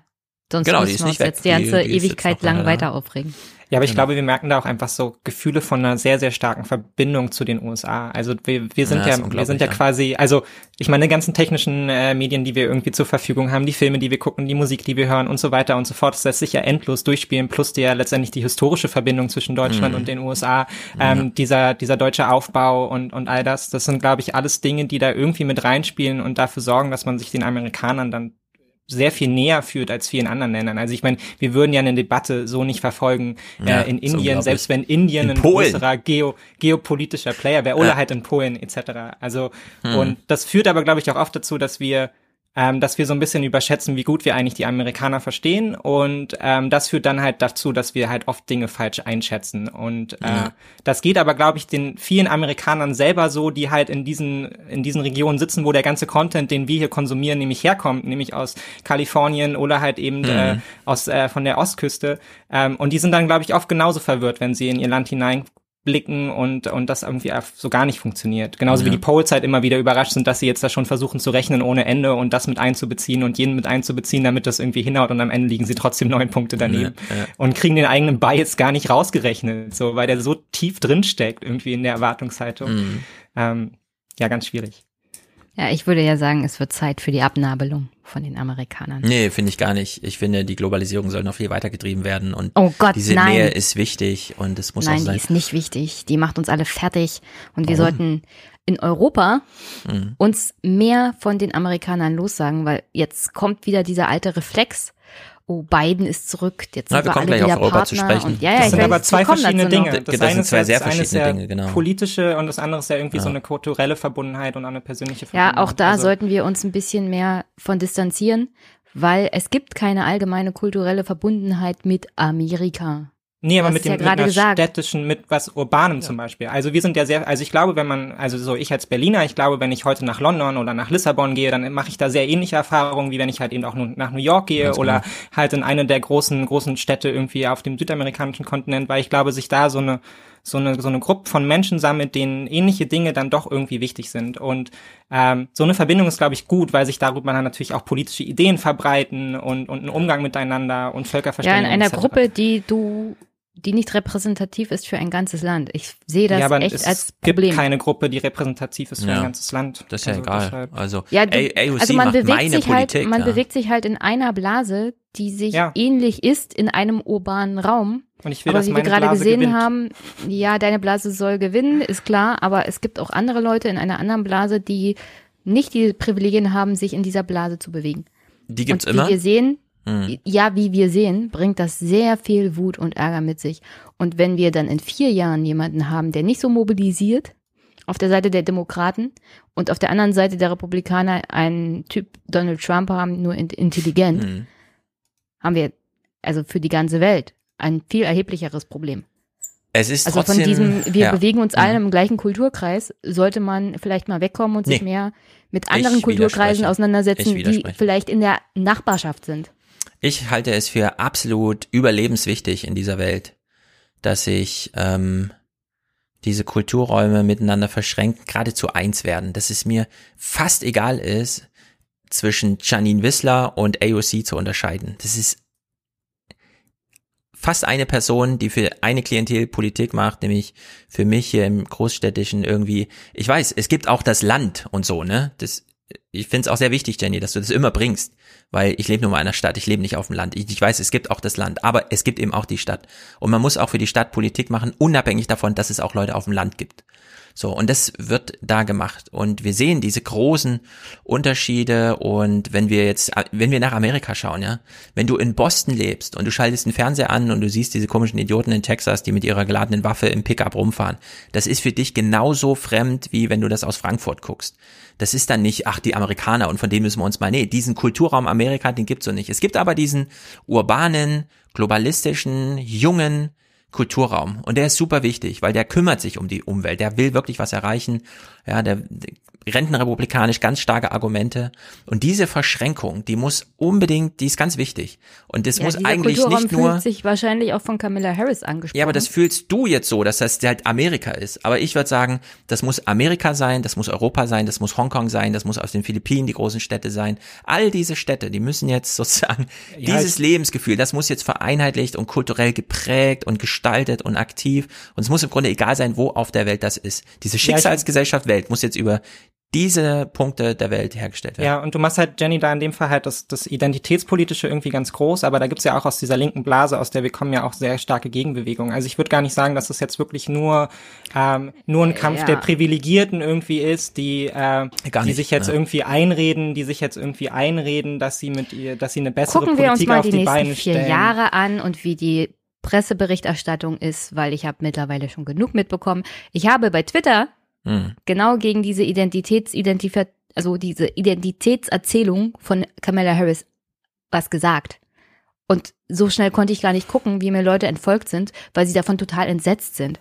Wie kriegt das man denn mit, auch, wenn einem Leute ich entfolgen? Glaube, das ich ist auch nur ein. Teil. Also ich glaube, auch da ist die Blase dann halt differenzierter und auch da muss man halt innerhalb der Blase streiten. Aber ich glaube, es macht auch keinen Sinn, sich ja, da die Blase als möchte sich darüber noch nicht mal streiten. Ach, Blase ist halt das ja, aber es Wort. macht doch auch, also es macht auch keinen Sinn, sich da als Linke dann irgendwie immer so gegenseitig Ja. zu zerhackstückeln anhand dieser Themen, wenn uns doch eigentlich allen das Gleiche wichtig ist. Und ich glaube auch, dass man, wenn man die Argumente Na, nach draußen offensichtlich ist trägt, nicht allen das Gleiche wichtig. Nee, aber ich würde halt Kamala Harris jetzt gar nicht in eine linke Blase irgendwie reinpacken. Also Ja, sie ist halt einfach eine demokratische, sie ist halt, also wie gesagt, da stehe ich dann halt AOC etc. näher, genauso wie ich halt irgendwie der Linkspartei bei mir näher stehe als der SPD in Hamburg. Also, Ja. und das ist ja dann auch schon ein Umkreis. Und ich glaube, wenn ich mit der Haltung der Linkspartei bei mir nach Brandenburg fahre und mich da hinsetze und mit Leuten darüber diskutiere und dann ökonomische, äh, ökonomische Argumente mache, dann finden wir da auch überein. Also, weiß ich jetzt gar, da würde ich jetzt gar nicht sagen, dass es so viel mit Privilegiertheit jetzt zu tun hat. Ich glaube, das ist halt das, was die Amerikaner da halt auch immer wieder abwählen und wofür sie sich nicht begeistern können, ist halt dieses Demokraten-Establishment. Aber dieses Demokraten-Establishment ist halt dem republikanischen Establishment extrem nah insofern, als dass ihnen die Menschen das einfach völlig egal sind. Also, auf dieser Ebene von ökonomisch, so weil die USA halt so nicht funktionieren. Die USA haben eine andere Identität, zumindest Mhm. eine andere politische Identität, da wird auf andere Dinge geachtet. So. Wir besprechen das jetzt mal anhand Ja, von zwei vielleicht Clips. können wir dann unter dem Strich mal Mhm. festhalten, dass wir vielleicht auch mit den städtischen Bereichen in den USA nicht unbedingt so weit sind, dass wir uns damit identifizieren können. Weil selbst in der Stadt selber gibt es verschiedene Kulturräume. Nicht jeder in einem urbanen Ja, Zentrum natürlich. ist gleich. Klar, klar, klar. Also ähm, das ist gar nicht so der, also ich weiß immer genau, in welche Richtung du argumentierst, Jenny, und ich will dann immer sagen, nee, das ist gar nicht so gemeint, sondern es ist ja ganz anders gemeint. Und trotzdem verfängst du dich dann immer so in diesem, die Beamten und die Künstler und die städtischen und die Landbevölkerung, aber da stecken doch noch so, ich, ich finde zum Beispiel diese ganze Ja, du Klimabewegung. willst halt die große Erzählung von der globalen Welt, die Keine ich so Erzählung, nicht ja. sehe. Die globale Welt funktioniert aktuell so, wie sie funktioniert, für einen bestimmten Teil der Gesellschaft, aber für den Rest nicht. Na, wir vergleichen das mal mit äh, der, der Gegenseite, sagen wir mal der Gegenseite. Zum einen nochmal hier, was wir ähm, intuitiv natürlich schon wissen, eine Korrespondentin erklärt hier im Heute-Journal nochmal Folgendes. kann es wahrscheinlich hinter mir sehen und vor allem hören. Es ist eine Riesenparty hier in dem Zentrum von Philadelphia. Es sind vor allem junge Leute, die hier auf die Straße gegangen sind. Sie feiern, dass ihr Staat den Ausschlag dafür gegeben hat, dass Joe Biden fand im Gespräch mit den Leuten hier, es ist nicht so, dass so sehr der Sieg Bidens gefeiert wird. Es wird vielmehr gefeiert, dass Donald Trump jetzt abgelöst wird von einem anderen Präsidenten. Also hier wird der Auszug eines Anti-Helden mehr gefeiert als der Einzug eines neuen Helden. Das finde ich ist jetzt die besondere Situation hier in Philadelphia. So, das haben wir schon besprochen. Äh, die Ablehnung eines anderen Milieus ähm, integriert nicht besonders stark. Das kann man so momentan für eine Wahl, eine spezifische Aufgabe machen. Ja, wenn wir jetzt alle zusammenhalten, können wir Trump rausschmeißen, aber das ist eigentlich danach.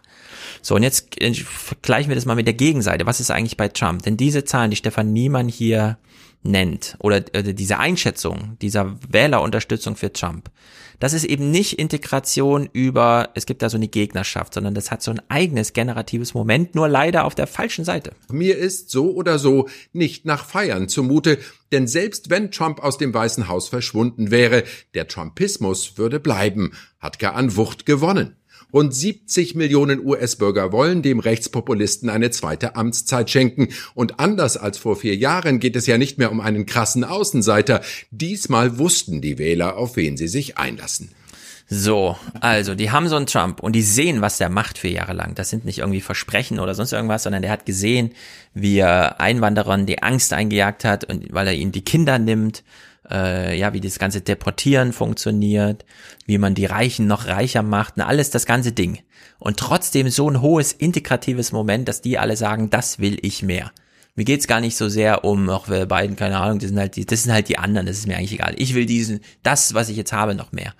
Ja, und das wünsche ich mir auch auf der linken Seite, dass dann nicht diese Zerhackstückelung und irgendwie und ah, es gibt doch Unterschiede zwischen Boston und Frankfurt. Nee, die gibt's da eben wirklich nicht. Man muss jetzt sozusagen die Möglichkeiten finden, das zu integrieren über große Themen, keine Ahnung, Klimaschutz zum Beispiel. Also zum Thema Abschiebungen in den USA muss man ja sagen, Trump ist nicht der erste Präsident gewesen, der Genau solche Argumente kommen dann immer und die sind nicht ganz wahr. Ja, nee, jetzt Trump ist nicht der erste gewesen, der abgeschoben hat und Hm. er hat es bloß halt lauthals gemacht. Obama hat das auch gemacht und es gibt auch Umfragen bei den Latinos verschiedenster Couleur, die selber gesagt haben, sie sind bestimmt, also gegen bestimmte Formen von Einwanderung, die da ist illegale Einwanderung. Also selbst bei den Latinos konnte Trump damit Stimmen gewinnen. Hm. Und zu dem Steuererlass, der Reiche besonders reich gemacht hat, das stimmt, aber im ersten Jahr, in den folgenden Jahren dann nicht mehr so, aber im ersten Jahr hat das auch die Mittelschicht entlastet, was ja dann wiederum Trump-Wähler sind. Das wird in den nächsten Jahren noch voll durchschlagen und dann zu höherer Steuer genau in diesen Verdienstgruppen führen. Nichtsdestotrotz im ersten Moment Hm. ist das jetzt etwas gewesen, was die Leute direkt im eigenen Portemonnaie gespürt haben. Ja, aber es ist Deswegen Verarsche sie gewesen. vermutlich, ja, na klar ist es Verarsche. Mhm. Aber die meisten spüren das jetzt noch nicht, sondern die spüren das erst in ein paar Jahren. Und wenn sie es dann spüren, schieben sie es übrigens wahrscheinlich den Demokraten und Biden in die Schuhe. Mhm. Und das zu durchschauen wird sehr schwierig. Ja. Ja, man merkt halt hier auch einfach, wie, äh, wie vielfältig Identität dann halt sein kann. Also wenn man das jetzt mal auf Deutschland überträgt, ich frage mich schon seit Jahren, warum die CDU eigentlich nicht in der Lage ist, ähm, ihr Profil weiter zu öffnen und auch ähm, konservativen Kreisen aus mit Migrationshintergrund da irgendwie eine stärkere Fläche zu bieten. Also Ja. wenn sie, wenn sie sich so ein bisschen zurückziehen würden, dann ist da so viel konservatives Potenzial möglich ähm, aus so vielen verschiedenen Richtungen. Und ich glaube, das muss man im Fall von so einer Wahl dann halt auch einfach mal anerkennen, dass es dieses Argument von beiden steht auf der einen Seite und der steht für das Gute und das Gute ist kein Rassismus und das Gute ist irgendwie ähm, der Wissenschaft glauben und so, dass es auf der anderen Seite halt ganz einfache platte ökonomische Gegenargumente gibt und vielleicht auch einfach so eine Sache wie, ja, ich bin Asiate, ich wähle Trump, weil ich bin selber auch rassistisch. Also Mhm. das gibt es auch, Minderheiten sind davor nicht gefeit. Ähm, und, und ich finde, das macht es dann halt nochmal ganz deutlich, dass man da mit so einer ähm, verkürzten Identitätspolitik zumindest nicht weiterkommt, sondern da viel näher und viel kleinteiliger dann reingehen muss in die ökonomischen Verhältnisse, wo man sich dann halt immer wieder fragen kann, wie weit ist jetzt der Präsident dafür direkt überhaupt verantwortlich? Also wie viel steuert der hier in diesem Staat? Wie viel macht Ja. eigentlich der Gouverneur über seine Steuerpolitik etc.? Und so begreifen sich der, die Amerikaner ja auch viel stärker. Also dieses Argument Republik steht ja wahnsinnig stark im, im Vordergrund, im Vordergrund und gar nicht so sehr, wir sind hier alle so ein Staatsgebilde, wie man das irgendwie in Deutschland wahrnimmt. Wir 80 Millionen gehören hier alle irgendwie zu einem Ding und wenn ich jetzt 20 Kilometer fahre, bin ich schon in der nächsten großen Stadt und da sind auch alle Deutsche und da funktionieren die Ampeln genauso und so weiter und so fort, sondern dass da halt auch eben ähm, viel mitspielt, was halt so ist. Der Staat soll, der Staat ist da oben in Washington und der ist weit weg und das ist auch gut so und ich mache hier erstmal mein eigenes Ding und ich brauche halt 600 Kilometer, bis ich überhaupt in eine Stadt komme mit 2000 Menschen und ich glaube, das prägt so eine Lebensrealität und es Mhm. macht einen enorm großen Unterschied. Ähm, Genau, wir reden ja. jetzt mal über die Minderheiten. Da gibt es nämlich noch einiges zu sagen und da gab es auch interessante Clips. Als Brückenschlag schließen wir mal so, ein, so eine Art, was sind jetzt die Ergebnisse, ja? Schließen wir mal ab mit einer Idee, die Stefan Niemann hier noch vorträgt, die ich finde sie ungeheuerlich. Auf der anderen Seite, warum nicht? Ja, warum sollte man es nicht wenigstens mal ausformulieren? Ich fürchte, Trump wäre nach einer Niederlage alles zuzutrauen, sogar ein Comeback 2024. Wie weit Ja, treibt die AD hier eigentlich? Das ist ja unglaublich. Das ist doch schon, Wie, wie alt wäre Trump da? das ist auch eine gute Frage. 78 oder was? 82, 82. Nee, er ist jetzt 74. Nee, so alt ist er. Ist er jetzt erst 74? Ja, irgendwie so. Ja? Okay, Alexa? dann 78. Naja, dann wird er 82. Wie alt ist Donald Trump?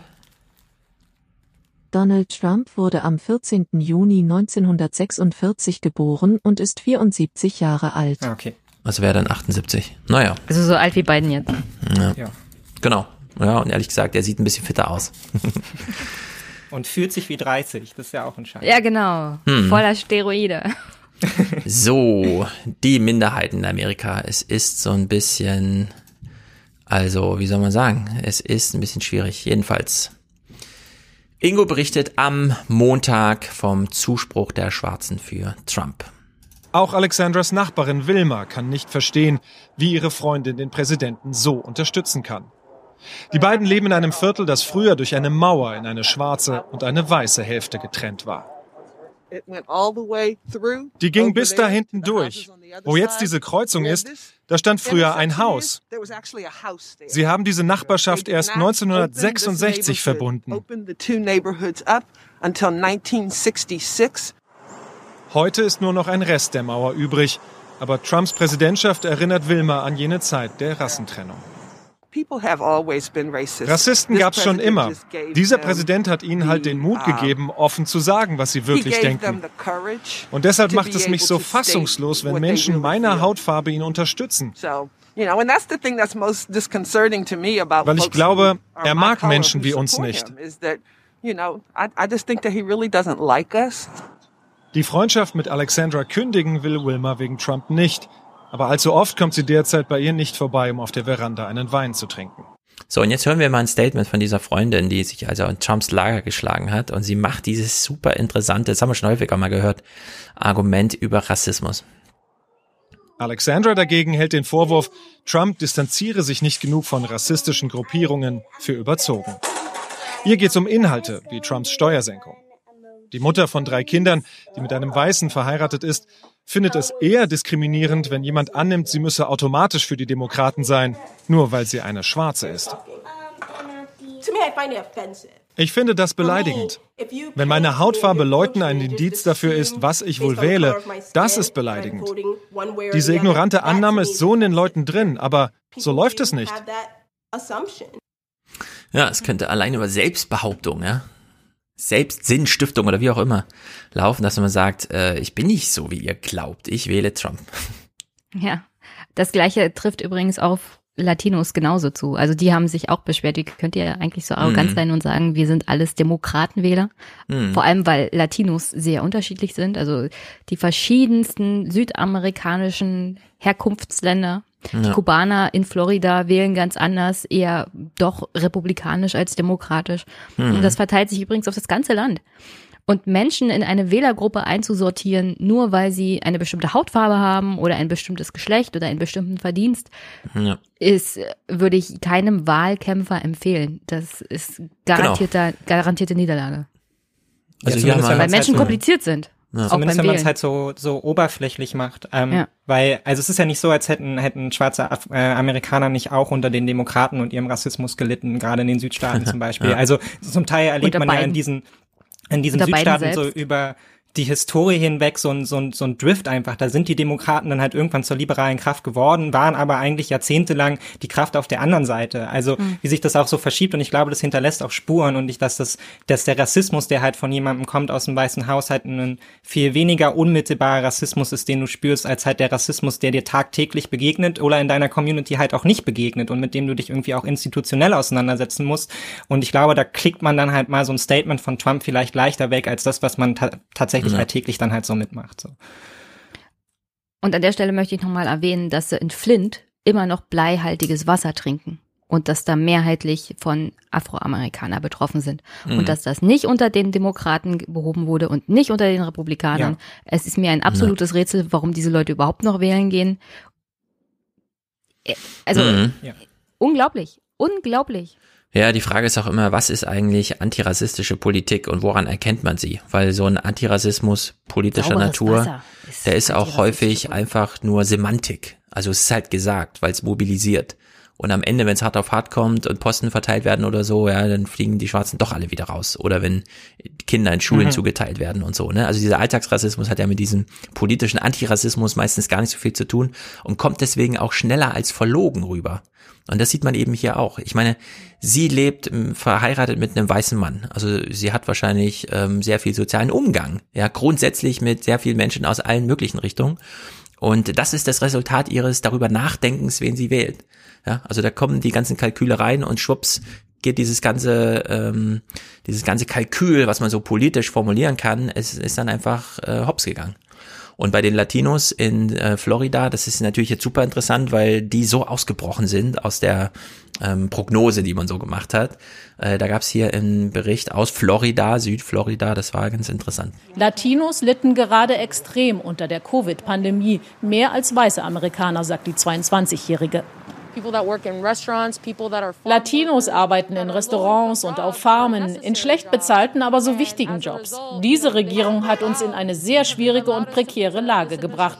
So viele unserer Leute sind krank geworden oder sogar gestorben wegen Donald Trump und des Versagens seiner Regierung.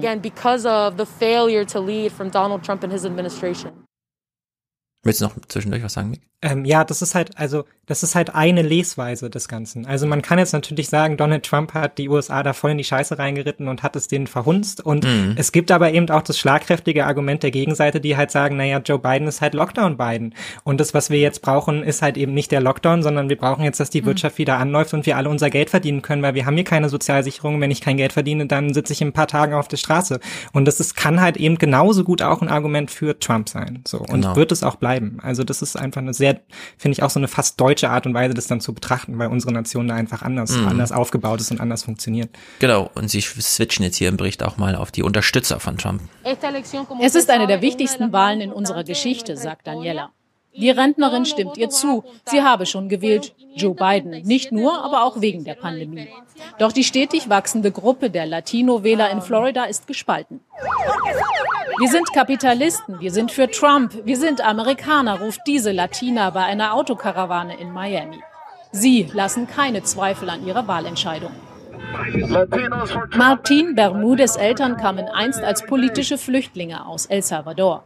Viele Einwanderer seien vor totalitären Regimen in die USA geflüchtet. Zudem wollten die Demokraten den Sozialismus einführen, ist der 48-Jährige überzeugt. Und Latinos seien nun mal konservativ. Ja, also Trumps Tiraden gegen Biden waren natürlich wahnwitzig, ja, aus unserer Sicht. So Mhm. dieses, da kommt der Sozialist und der will hier äh, venezolanisch-stylisch den Sozialismus einführen. Aber wenn das in deine Biografie so tief einprogrammiert ist, dass das schon mal ein Fluchtgrund für dich war, eben nicht in diesen Ländern zu leben, dann kann ich mir sehr gut vorstellen, dass das wirklich verfängt. Also ich habe hier so ein bisschen, ich kann hier sehr viel Verständnis zeigen dafür. Finde aber auch, ähm, man sollte vielleicht den Demokraten auch mal zuhören bei den Ideen, die sie so haben und dann doch nochmal rückkoppeln, was das für das eigene Leben so bedeuten könnte.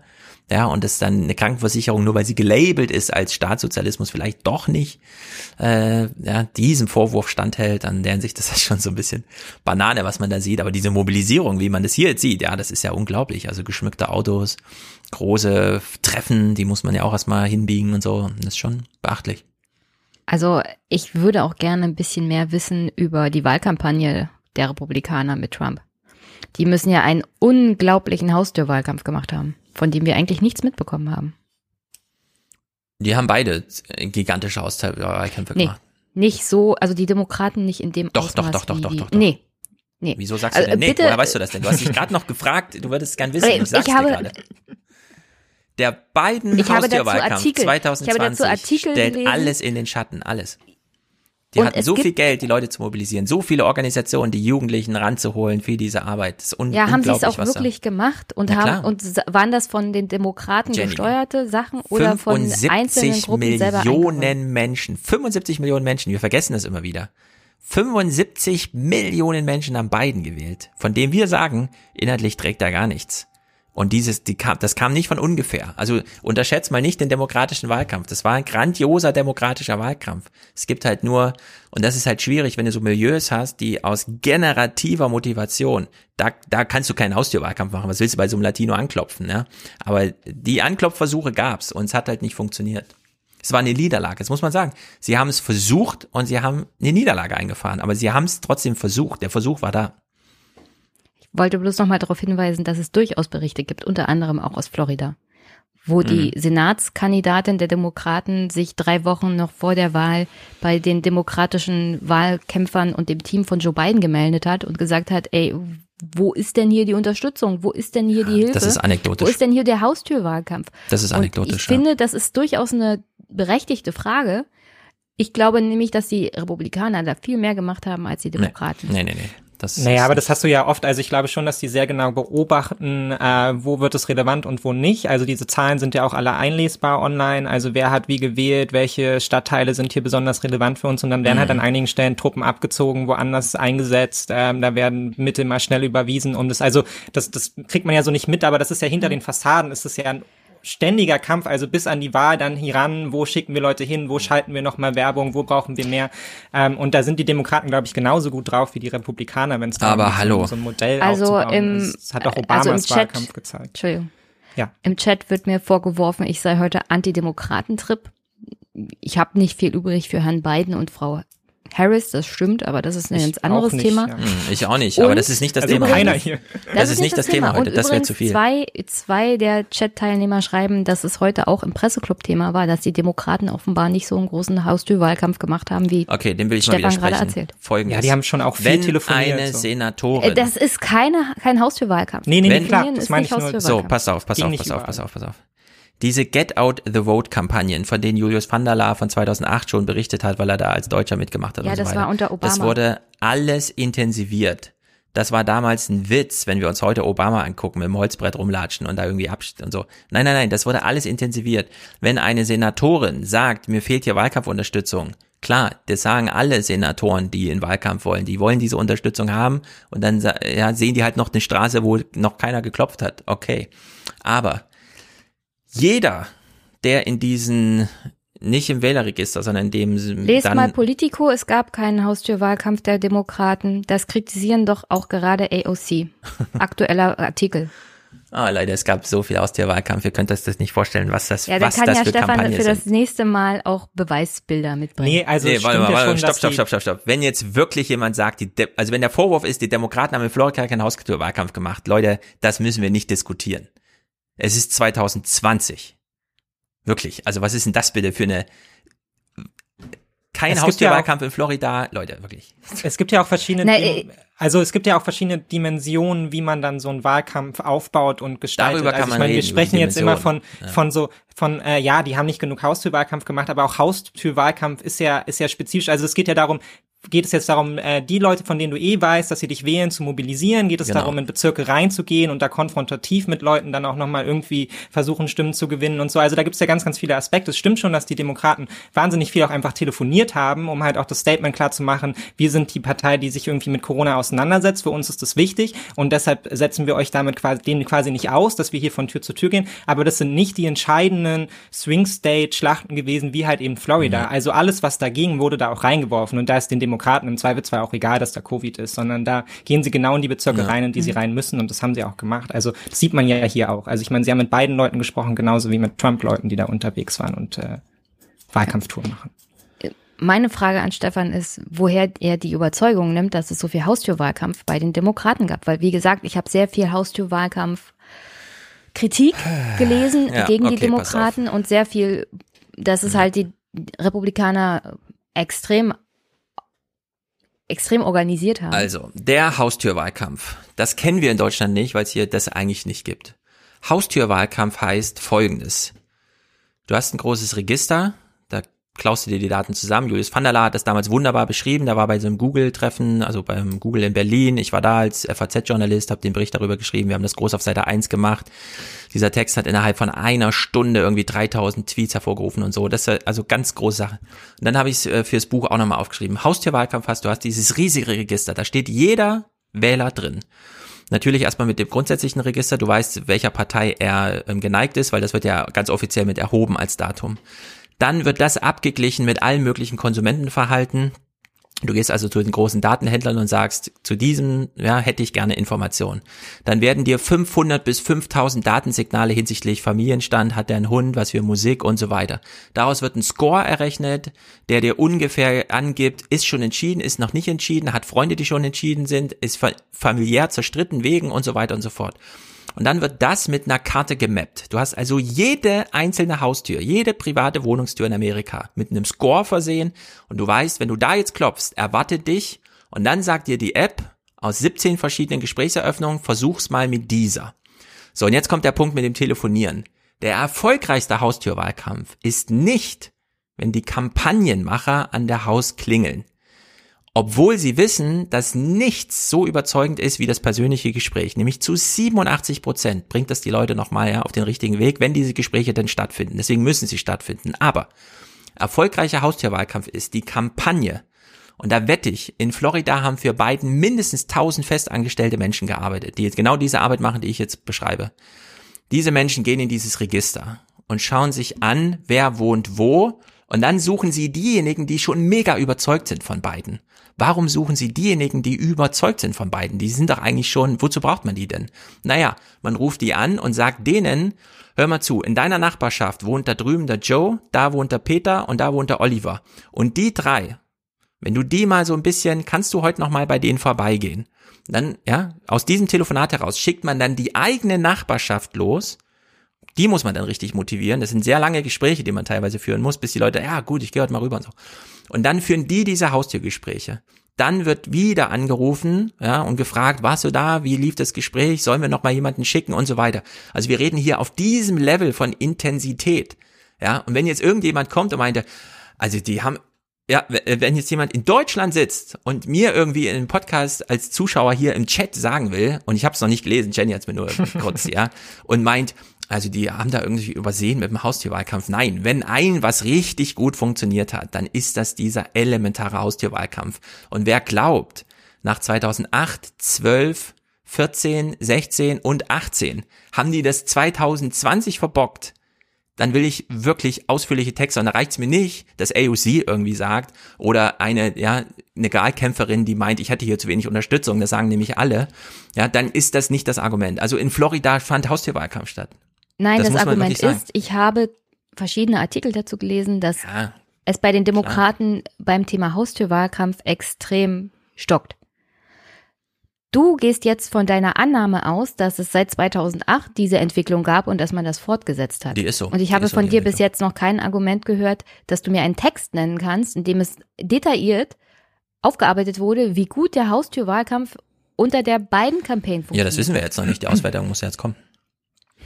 Naja, aber der Wahlkampf fand natürlich so statt. Ein Pin rein und sagen, wir werten das später aus. Naja, es sind ja zwei verschiedene, zwei verschiedene Ebenen. Also ich glaube schon auch wie Stefan, dass die alles getan haben, was möglich ist, um das zu optimieren, weil, also das habe ich auch so in Wahlkampfforschung gelernt, das effizienteste Mittel, das du zur Hand hast, ist der, ist der Tür-zu-Tür-Wahlkampf. Das heißt, es macht keinen, ja, keinen Sinn, mega. dass irgendwie jetzt, ja. dass jetzt irgendwie abzuschwächen oder so. Es gibt dafür kein Argument. Es ist recht nicht, wenn du so viel Geld hast, dass du damit, also dass du nicht damit totwerfen kannst. Auf der anderen Seite kann es aber natürlich sein, dass der Wahlkampf trotzdem nicht effizient ist und das hat dann halt auch viel mit dem Mechanismus zu tun, mit dem man da rangeht. Und ich könnte mir sehr gut vorstellen, dass sich IOC äh, zum Beispiel auch einen anderen Wahlkampf wünscht, als zum Beispiel äh, die Demokratische Partei es dann gemacht hat, weil da ja. geht es dann eben vielleicht doch wirklich darum, auch gerade in die umkämpften Bereiche hineinzugehen und dort zu sagen, äh, wir versuchen hier nochmal wirklich zu überzeugen und hier inhaltlich zu überzeugen. Das mhm. ist aber, glaube ich, in vielen Fällen nicht die Strategien, die die die, äh, die die Parteien fahren, sondern die Strategien ist so viel Wählermobilisierung wie möglich und das holt man am meisten aus den Leuten raus, die eh schon in eigenem Lager sind. Es macht keinen Sinn, sich 20 Minuten mit jemandem an der Tür zu unterhalten, von dem man weiß, dass er zu 65 Prozent Trump wählt,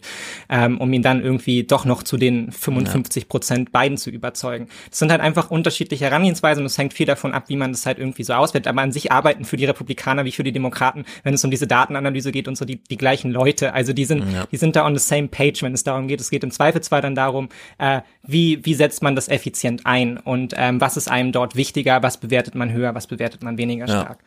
Es gibt ja, wir, wir gucken uns das mal an, wenn die Auswertungen kommen. Aber ja, ich möchte es, es halt nicht so stehen lassen, dass Stefan meint, aus dem Gefühl heraus, dass das weiter so betrieben wurde. Es kann genauso gut sein, dass die Demokraten da ein bisschen geschlammt haben und das Geld eher in Fernseh-Ads oder in digitale die Kampagnen so viel Geld. gesteckt. Die hatten so viel Geld. Die hatten ja, zu viel Geld. Sag mir das doch nicht. Ich weiß das doch. Na, wieso sollten die das Geld nicht ausgeben? Ist doch totaler Quatsch. Ja, frag mich doch nicht. Na, die haben doch, ich habe doch keine Ahnung. Die haben doch 2016 begonnen damit. Oh, Mick, wieso ist dein äh, Mikro aus? Ah, ich glaube, jetzt, jetzt, geht's wieder, oder? Ja, jetzt sind wir dich wieder. Kannst ja. Google Meet wieder ausmachen. Dann hat der mich wohl rausgeschmissen. Ich hm. weiß nicht genau warum. Ja, weiß. Ja, also der Haustierwahlkampf. Äh, ich, ich bin mir sehr sicher, wir werden ganz wunderbare Geschichten von äh, sehr erfolgreichem Haustierwahlkampf hören. Äh, die Mobilisierung in Florida muss, also es sind zum Beispiel auch noch ähm, offen, ob wirklich alle Briefe angekommen sind. Ne, das ist immer noch so eine. Da scheinen ja auch im zweiprozentigen äh, Anteil Briefe nicht rechtzeitig ausgeliefert worden zu sein. So, Elmar Thewissen rätselt hier auch. Was wirklich erstaunlich ist, dass Trump unter den nicht weißen Wählern hinzugewonnen hat. Gerade nach diesen ganzen Black Lives Matter Protesten kann man darüber sich wundern.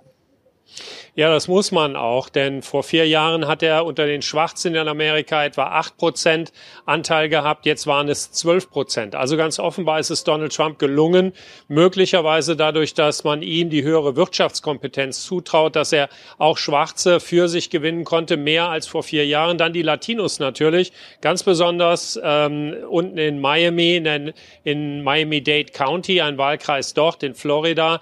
Und da ist ganz offenbar der Fall, dass angekommen angekommen ist bei vielen Latinos, dass äh, Angst gemacht wurde vor Sozialismus. Da leben viele Exilkubaner und Venezolaner und das hat wahrscheinlich auch einen großen Unterschied hier gemacht. Ja, aus Florida werden wir noch große Geschichte von wirklicher Manipulation im Sinne von Facebook-Kampagnen, wo man nicht genau weiß, wo sie herkamen und so.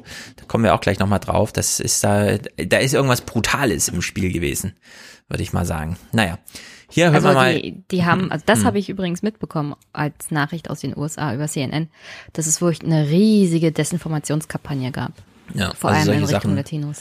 können dann auch erfolgreicher sein, als man so glaubt, wenn man nämlich in diese Milieus nicht drinsteckt und die da so unterwandert werden. Weil dann hat man auch diese ähm, reflexiven Momente, dass die sich nämlich untereinander hochschaukelt, wenn es nur erstmal zum Thema geht. Also es ist richtig soziale Inception, die da stattfinden kann. Und dann ähm, kippen auch die ganzen Bits, ja, und dann zeigt ja eine App auch an, also hier musste nicht mehr klingeln. Der Typ war jetzt auf drei Veranstaltungen von Trump-Anhängern und so weiter, der, ja, führt das Gespräch nicht mehr weit.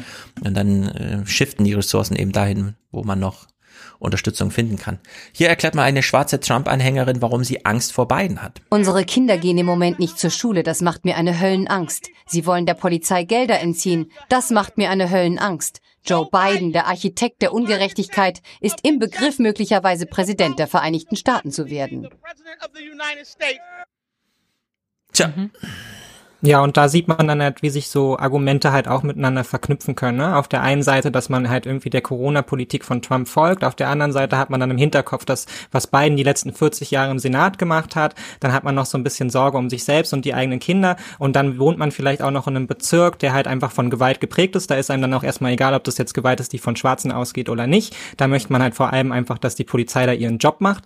Und dann sieht man halt so ein Konglomerat aus Punkten, was dann dazu führt, dass man halt am Ende doch Trump wählt, obwohl man eigentlich schwarz ist und vielleicht sogar noch mehr Interessenübereinkünfte mit den Mhm. Demokraten hat.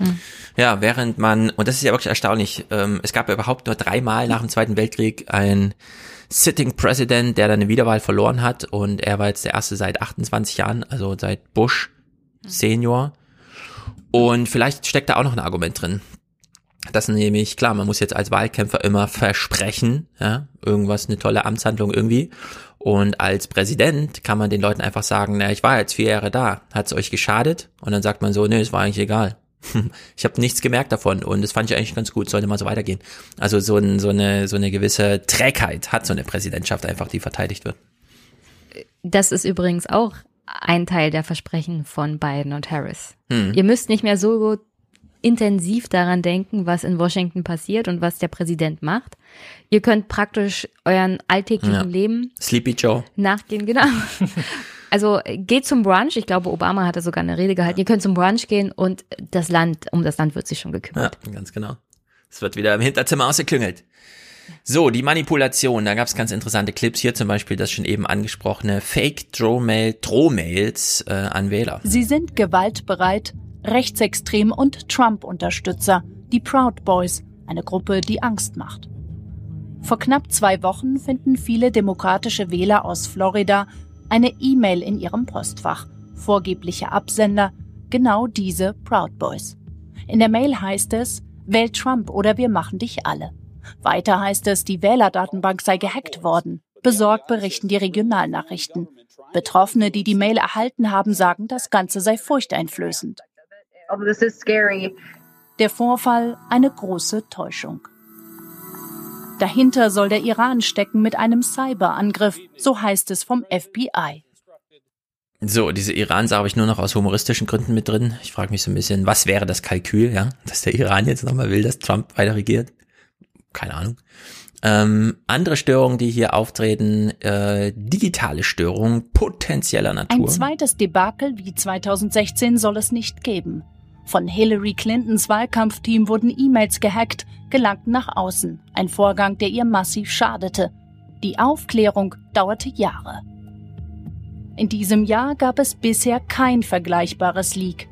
Obwohl die gleiche russische Gruppierung wie 2016 aktiv gewesen sein soll, meldet Microsoft. 200 Organisationen, Berater und Politiker habe man in diesem Wahlkampf vor Angriffen schützen können. Auch die US-Behörden wollen diesmal besser vorbereitet sein, haben sogar eine eigene Abteilung eingerichtet. Sie soll die Wahl schützen, denn die Angriffsfläche sei groß, sagen Experten. Wählerverzeichnisse sind digitalisiert, die Registrierung passiert über Webseiten, tausende Freiwillige hantieren mit wichtigen Informationen einer Kampagne und da muss die IT-Sicherheit quasi bei allen Akteuren mitgedacht werden. Und man sieht bei den Vorfällen, die es bisher gab, dass an mancher Stelle dann noch ein bisschen lax mit umgegangen wurde. Und so blicken alle gebannt auf den Wahltag und hoffen, dass er störungsfrei ablaufen kann. Ja, diese Sachen werden leider erst immer später dann aufgeschrieben, aber das ist hochinteressant, wenn man dann Jahre später erfährt, wie so Wahlkampf wirklich ablief. Sowohl bei den Entscheidungen im Hintergrund als auch bei der Umsetzung einfach. Wer hat da wo, wie, was, mit welchen Informationen und so. Ja, aber die IT-Sicherheit von Wählerverzeichnissen und Adressen etc. und den Leak von Hillary Clintons E-Mails, auch der verschiedenen Mitarbeiterinnen und Mitarbeiter ihrer Kampagne, würde ich jetzt nicht in den gleichen Topf werfen. Nee, das, das Ja. Am interessantesten, was ich gehört habe, ist ja, äh, dass äh, es so einen freundlichen Hacker gab, der sich Trumps Twitter-Account genommen hat, weil das Passwort MAGA 2020 Ausrufezeichen war. Und es war, war das dritte, was er vermutet hatte. War das nicht ein Wissenschaftler? ja, irgend so ein Norweger, der dann nochmal Bescheid Genau. gesagt hat, hier habt ihr vielleicht ein Problem. Also in der Hinsicht ist das schon, äh, da hätte schon ganz schön viel passieren können. Und wer weiß, vielleicht ist ja viel passiert, man hat es noch nicht mitbekommen. Und dann Thema Haustierwahlkampf findet natürlich Kampagne auf der Straße statt. Ganz analog, ganz körperlich. Hier zum Beispiel eine demokratische Wahlhelferin beim Einsatz vom Wahllokal. Tracy ist extra aus New York angereist, um als offizielle Wahlbeobachterin der Demokraten aufzupassen. Wir sollen darauf achten, dass es keine Einschüchterung gibt, auf Menschen mit Waffen oder auf Situationen achten, in denen die Leute Angst haben zu wählen. Tracy ist am richtigen Platz. Die ersten beschweren sich, weil sie nicht wählen dürfen. Anscheinend fehlen drei von sechs Wahlurnen. Die haben da ein Problem. Ich muss da jetzt reingehen. Eine Frau steht nicht auf der Liste. Tracy versucht das direkt mit dem Wahlleiter zu klären. Wie in allen Fällen. Die Wahlkampfhelfer wissen nicht, was sie tun. Einer Frau wurde gesagt, sie könne nicht wählen, aber sie sollte eine provisorische Stimme abgeben. Tracy informiert uns viel später, dass alles geklärt ist. Die drei fehlenden Wahlurnen wurden nur verspätet geliefert und die Namen waren anderswo registriert. Ja, also wenn du das hier nicht auf zivile Art, also mit einfach Helfern, die aus Freiwilligkeit da antreten, machen, dann werden diese Probleme da nicht gelöst. Ne? Das ist so ein bisschen anders als hier, wo die Leute, die, ja, die, die quasi helfen bis zum, ja, da müssen sie jetzt da hingehen und richtige Kreuzchen machen. Nee, wenn, bist du außen Du vor. hast ja, du hast ja in Deutschland auch sowas wie einen Kreiswahlleiter. Also es gibt ja Zum schon, Beispiel, ja.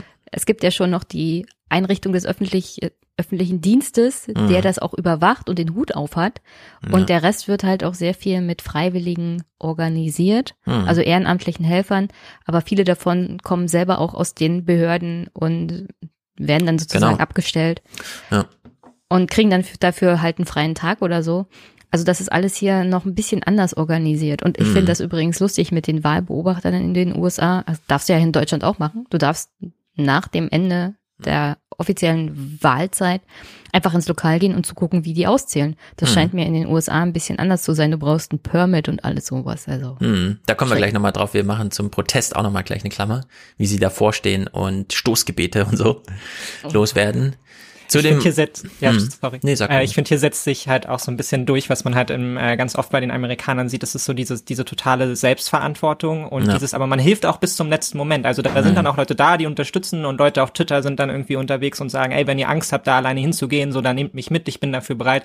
Und das ist, spiegelt sich dann hoch bis halt zu diesem Ding von, ja, du musst als Superreicher hier keine Steuern zahlen, aber wir erwarten schon von dir, dass du massiv Charity betreibst. Also bis, genau. bis dahin geht's dann irgendwie und da ist man dann auch gerne zu bereit und da tut man dann seinen Teil irgendwie für die Gesellschaft. Ja, es ist unglaubliches Engagement, was man da in Amerika sieht, immer sieht. Und vor allem, das sind ja hier Anwälte und so, die das machen. Ne? Das ist ja nicht irgendwer, sondern es sind ja wirklich Leute, die dann auch im Zweifel mal ein bisschen formeller auftreten können, wenn es da heißt, wir haben ihren Zettel nicht gefunden und so. Ja, wenn nicht der Staat alleine lässt und du davon vielleicht auch enttäuscht bist, dann funktioniert Mhm. vielleicht Zivilcourage auch besser. Also das Genau, zum Thema Auch Manipulation Möglichkeit. gehört auch dieses Kalkül, was Trump da groß ausgebreitet hat. Und sie haben es hier, viele sind jetzt immer mit diesem Bernie Sanders Clip bei Kimmel gekommen, wo er das beschrieben hat, ne, wie Trump die Wahlnacht so plant. Sollte tatsächlich auch hier am zweiten, also da schon am Wahltag im Heute-Journal kurz ähm, gesagt einfach. Ja, da konnte man ja auch so ein bisschen hatte man die Nerven darauf, zu, also das wirklich ernst zu nehmen. Hinter den Kulissen heißt es, Trump wolle sich am Wahlabend frühzeitig zum Sieger erklären. Stimmauszählung nach der Wahlnacht will er nicht akzeptieren, auch wenn der Supreme Court es erlaubt. So, hinter den Kulissen heißt es, sagt sie hier, ja. Und wir wissen jetzt, und es war wirklich abenteuerlich, aber genau das war der Plan. Hm. Wirklich dann einfach zu sagen, und ab jetzt möchte ich, dass der Supreme Court wie damals in Florida sagt, nö, ab jetzt wird nicht mehr gezählt, das Ding ist gelaufen, obwohl da irgendwie in Pennsylvania dann noch 800.000 Stimmen hätten rumliegen können und so, ja. Also es ist wirklich so Wahnsinn eigentlich, was da, was für ein riesiger Betrug da geplant war von Trump und wirklich ernsthaft in Erwägung gezogen wurde. Ja, ich finde, die sollten das alle machen wie Florida. dass auch die Briefwahl. Ja, stimmt. einfach, das ist, daraus muss man die Lehre jetzt ziehen. Es war als erste Grüße Mal, dass sie, Bush. genau, dass sie so viel, ever. das stimmt, da, da war er ganz, naja. Christian Sievers äh, findet hier gute Worte, finde ich. Es ist eine Zäsur in der amerikanischen Demokratiegeschichte, denn die Strategie des Trump-Lagers jetzt lässt sich so beschreiben. Dort, wo er knapp vorne liegt, soll das Auszählen bitteschön stoppen. Dort, wo er knapp hinten liegt, soll es weitergehen. Im Kindergarten nennen sie sowas Schummeln. Ja, es ist Schummeln, ja. Oh, Es ist sehr sacht, aber es ist genau auf dem Punkt. Elmar Thewissen beschreibt hier mal eine dieser Verschwörungstheorien, die kursiert. Und das ist wirklich, man muss, man darf das nicht unterschätzen, wie ernst das genommen wird. Ich will mal ein Beispiel nennen. In Maricopa County in Arizona wurde behauptet, dass dort den Wählern, die Trump-Anhänger sind, äh, Filzstifte in die Hand gegeben wurde, damit die mit diesen Filzstiften ihr Kreuzchen machen, sodass man, wenn die Tinte durchgeht, von der Rückseite schon sehen kann, das waren Trump-Anhänger und auf diese Weise die Stimmzettel dann ganz schnell aussortiert und für ungültig erklärt werden können. Das ist Blödsinn, sagen die örtlichen, Wahl, äh, die örtlichen Wahlfunktionäre. Das ist echt Wahnsinn, ja, mit was man da. Naja, die Wahlbeobachter, das ist wirklich interessant, denn wir haben zum Beispiel Georg Michael Link, wer kennt ihn nicht, FDP-Bundestagsabgeordneter. Ob alles mit rechten Dingen zugeht, will auch der Wahlbeobachter der OSZE, der Bundestagsabgeordnete Michael Link aus Deutschland wissen. Wir werden so lange bleiben, bis alles gezählt ist, bis alles veröffentlicht ist und bis alle Klagen und rechtlichen Verfahren beendet sind. Tja. Super geiler Urlaub, oder? Also, Ich glaube auch. Wir bleiben also wenigstens drei Wochen. Ja, bist halt beim Happening da und bist so ein bisschen dabei. Und Und Party machen nebenbei. Genau, Georg Michael Link, FDP, große Verbrüderung mit Amerika. Ist, ist ja natürlich nicht zu schade, dieses Statement hier noch zu geben. Herr Link, in Deutschland äußern sich fast alle Parteien, auch Ihr FDP-Chef, sehr besorgt über das, was dort gerade passiert. Schadet dieser Streit um die Briefwahl der Demokratie generell, auch außerhalb Amerikas? Wir nehmen natürlich nicht generell politische Stellung. Sie müssen, Sie wissen, wir müssen neutral sein. Aber wir beobachten natürlich sehr stark diese extreme Polarisierung, die bei dieser Wahl ist. Was wir uns wünschen als Wahlbeobachter ist, dass die Stimmen gezählt werden, dass ein Ergebnis ordnungsgemäß verkündet wird, dass sicherlich, ja, hinterher, wenn es Beklagen gibt, man auch zum Gericht gehen kann. Aber was vor allem, glaube ich, wichtig wäre, lassen Sie mich das als persönliche Anmerkung sagen, dass in dieser so stolzen und wichtigen Demokratie und immerhin unserem engsten Verbündeten, dass es gelingt, hier die Gesellschaft wieder zusammenzuführen und nicht weiter zu spalten. Ja, Amen, Mann, was soll man jetzt noch sagen? Hat Bidens Rede geschrieben. Ja, wirklich. Wir müssen jetzt das Land mal wieder einen und so.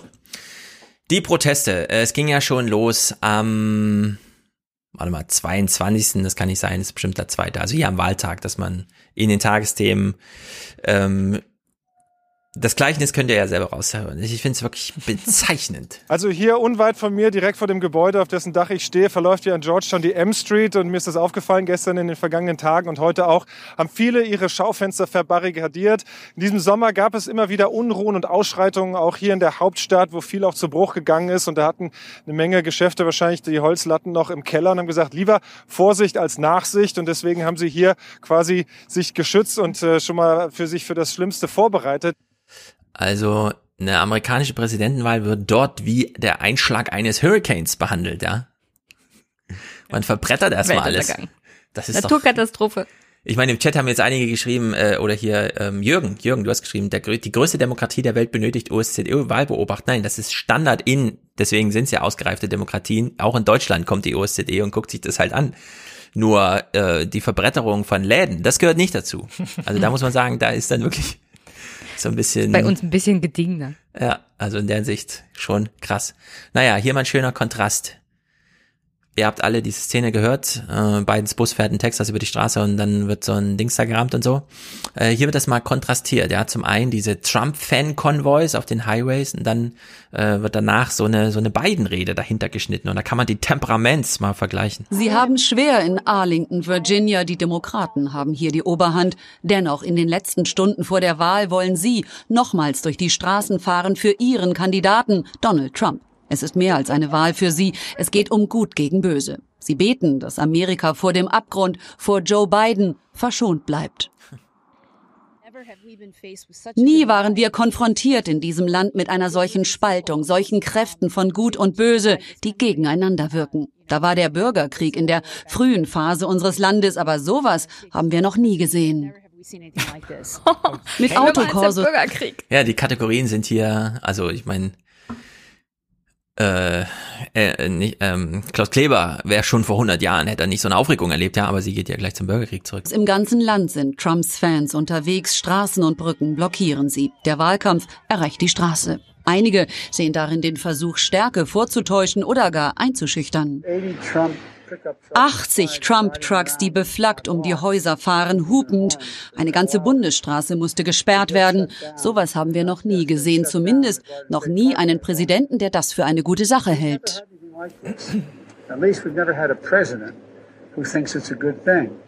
Ja, also Biden steht ja so mit drei Bodyguards irgendwie und redet im Reden, im Regen und auf, gleichzeitig ja sind die Highways voll.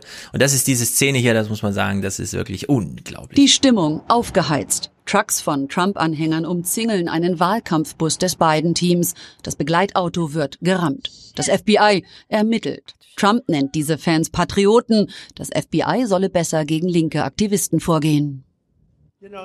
Ihr wisst, die haben den Bus doch nur beschützt, denn sie sind nett. Hunderte von Autos nur mit Trump, Trump, Trump und der amerikanischen Flagge. Irgendwie, also diese, diese, dieses Ausmaß an Bullying, was da drin steckt, ne? Das kann man sich ja echt nur vorstellen im Sinne von, es hast du eine Schlägergang in der Schule und dann jedes Mal, wenn die Opfer zum Schulleiter geschickt werden, ist der Schulleiter so ein, eigentlich der Vater von dem größten Bully dort irgendwie, ja, und spielt das alles runter und schickt die Kinder wieder raus zur nächsten Schlacht, die sie dann verlieren. Also der hat sich selber geschlagen. Brutal. Naja, zum Glück. Also wirklich, zum, heute können wir echt mal ein bisschen aufatmen hier. Ja, äh, übrigens, ein großes Lob an das Verhältniswahlrecht. Ja. Also diese Art von Wahlkämpfen gut gegen böse Na. kann ich mir in einem Verhältniswahlrecht nicht vorstellen. Nee, das ist eigentlich unmöglich. Also in Amerika kommt alles zusammen, dieses Verhältniswahlrecht, dieses äh, grundsätzliche Winner takes all runtergebreche, was eben in allem dann dazu führt, dass du nur noch zwei Kontrahenten hast, weil eine dritte Stimme einfach keinen Sinn mehr macht und so.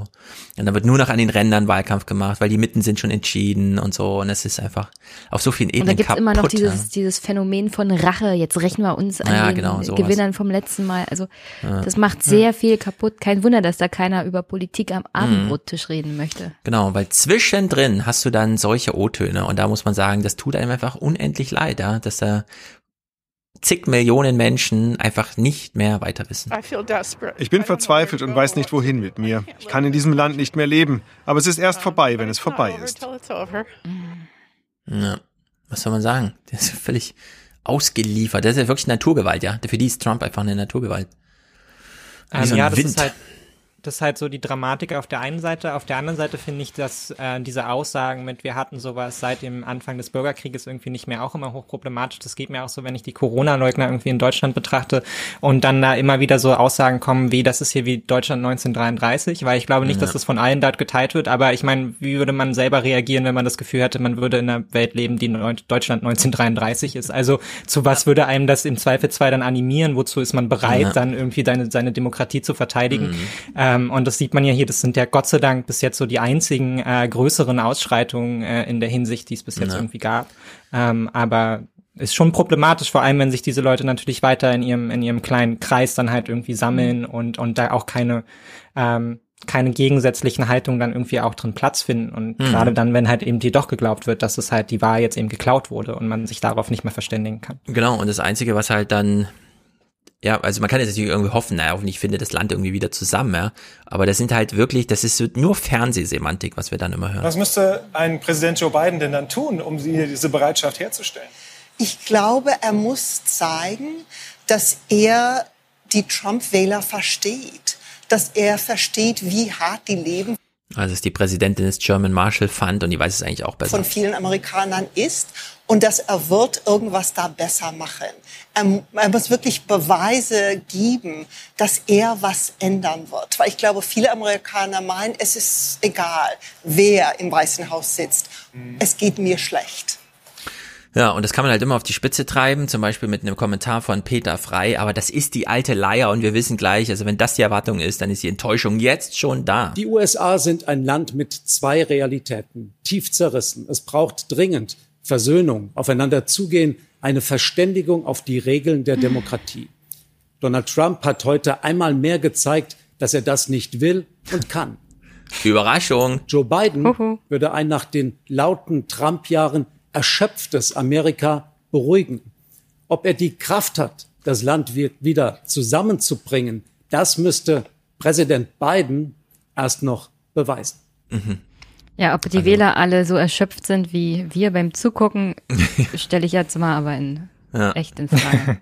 Da sind wir auch wieder ganz nah bei uns selbst. Ne? Also da, diese Kommentare haben so wenig mit den USA zu tun wie nur irgendwie möglich. Das ist, also er hat Mhm. uns, er hat uns jetzt beruhigt. Wir können jetzt alle froh sein. Wir müssen uns jetzt politisch nicht mehr weiter damit auseinanderzu- äh, auseinandersetzen. Aber Politik in den USA geht natürlich weiter. Und da teile ich dann auch so Jennys äh, Erschütterung so ein bisschen darüber. Also die Art und Weise, wie jetzt die letzten paar Stunden mehr oder weniger, nachdem Biden gewonnen hat, jetzt schon darüber gesprochen wird in den deutschen Medien, finde ich dann doch auch Ja. relativ erschütternd. Also auch wenn man dann, ich habe vorhin noch mal kurz in den Presseclub da in so einem Video auf Twitter reingeschaut, wo sich dann auch jemand von CNN äußert und äh, und irgendwie davon spricht, ja, das ist jetzt die richtige Entscheidung, Biden, weil es auch für die deutsche Automobilindustrie eine super Sache, so wir kommen jetzt wieder auf einen Nenner und denke ich mir so, ja, du hast auch wirklich gar nicht begriffen, was Menschen beschäftigt, so, weil mir geht's dabei jetzt auch wirklich gerade gar nicht um die Automobilbranche Mhm. und ich glaube auch da drüben geht's jetzt niemandem darüber, dass unser Verhältnis jetzt wieder besser wird, weil deutsche Autos können jetzt wieder vernünftig verkauft werden, keine Zölle.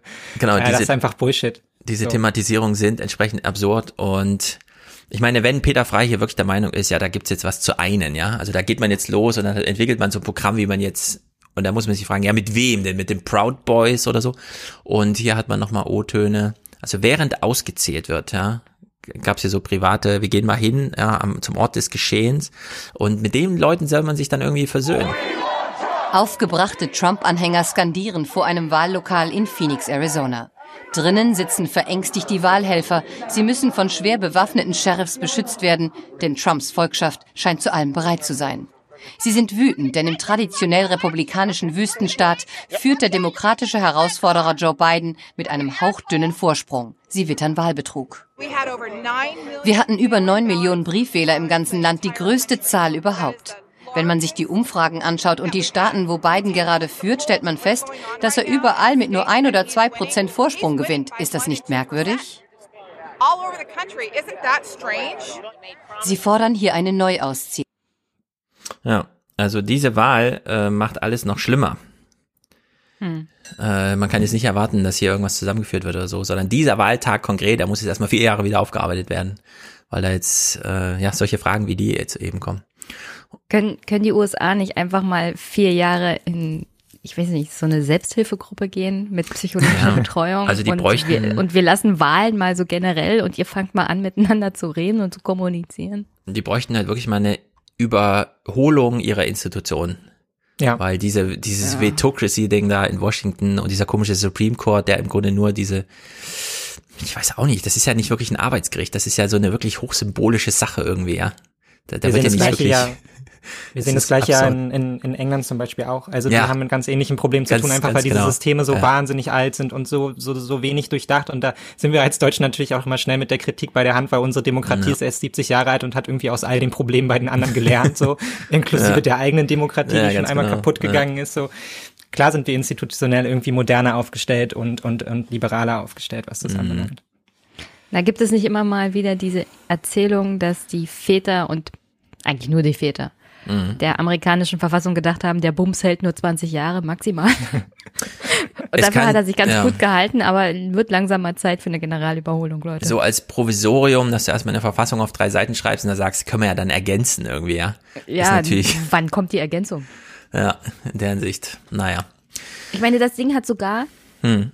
einen Bürgerkrieg überlebt in der Form im Großen und Ganzen. Also Ja. es gab natürlich Änderungen, aber Ah, es gab radikale Änderungen. Guck mal, die Amtszeitbegrenzung auf zwei äh, Amtszeiten, das ist ja irgendwann im Zweiten Weltkrieg oder so. Ja, man könnte so viel Ja. jetzt einfach Ja. mal machen, nach, wenn nach man der wollte. Diktatur, nach der Mhm. Diktatur von Roosevelt. Ja, also in der Hinsicht, Wahnsinn. das klar, aber ich meine, Obama kam damals mit 58 Senatoren rein, jetzt hat 48 gerade, ja. Also in der Hinsicht, das gibt denen nochmal das eine oder andere. Hier noch einmal eine Wählerin, ja, bei der wir jetzt Peter Frei fragen müssen, wie sollen wir sie überzeugen? Er wird nicht verlieren, okay? Bei allem, was da in den Bundesstaaten noch fragwürdig ist. Überprüft die Abstimmung.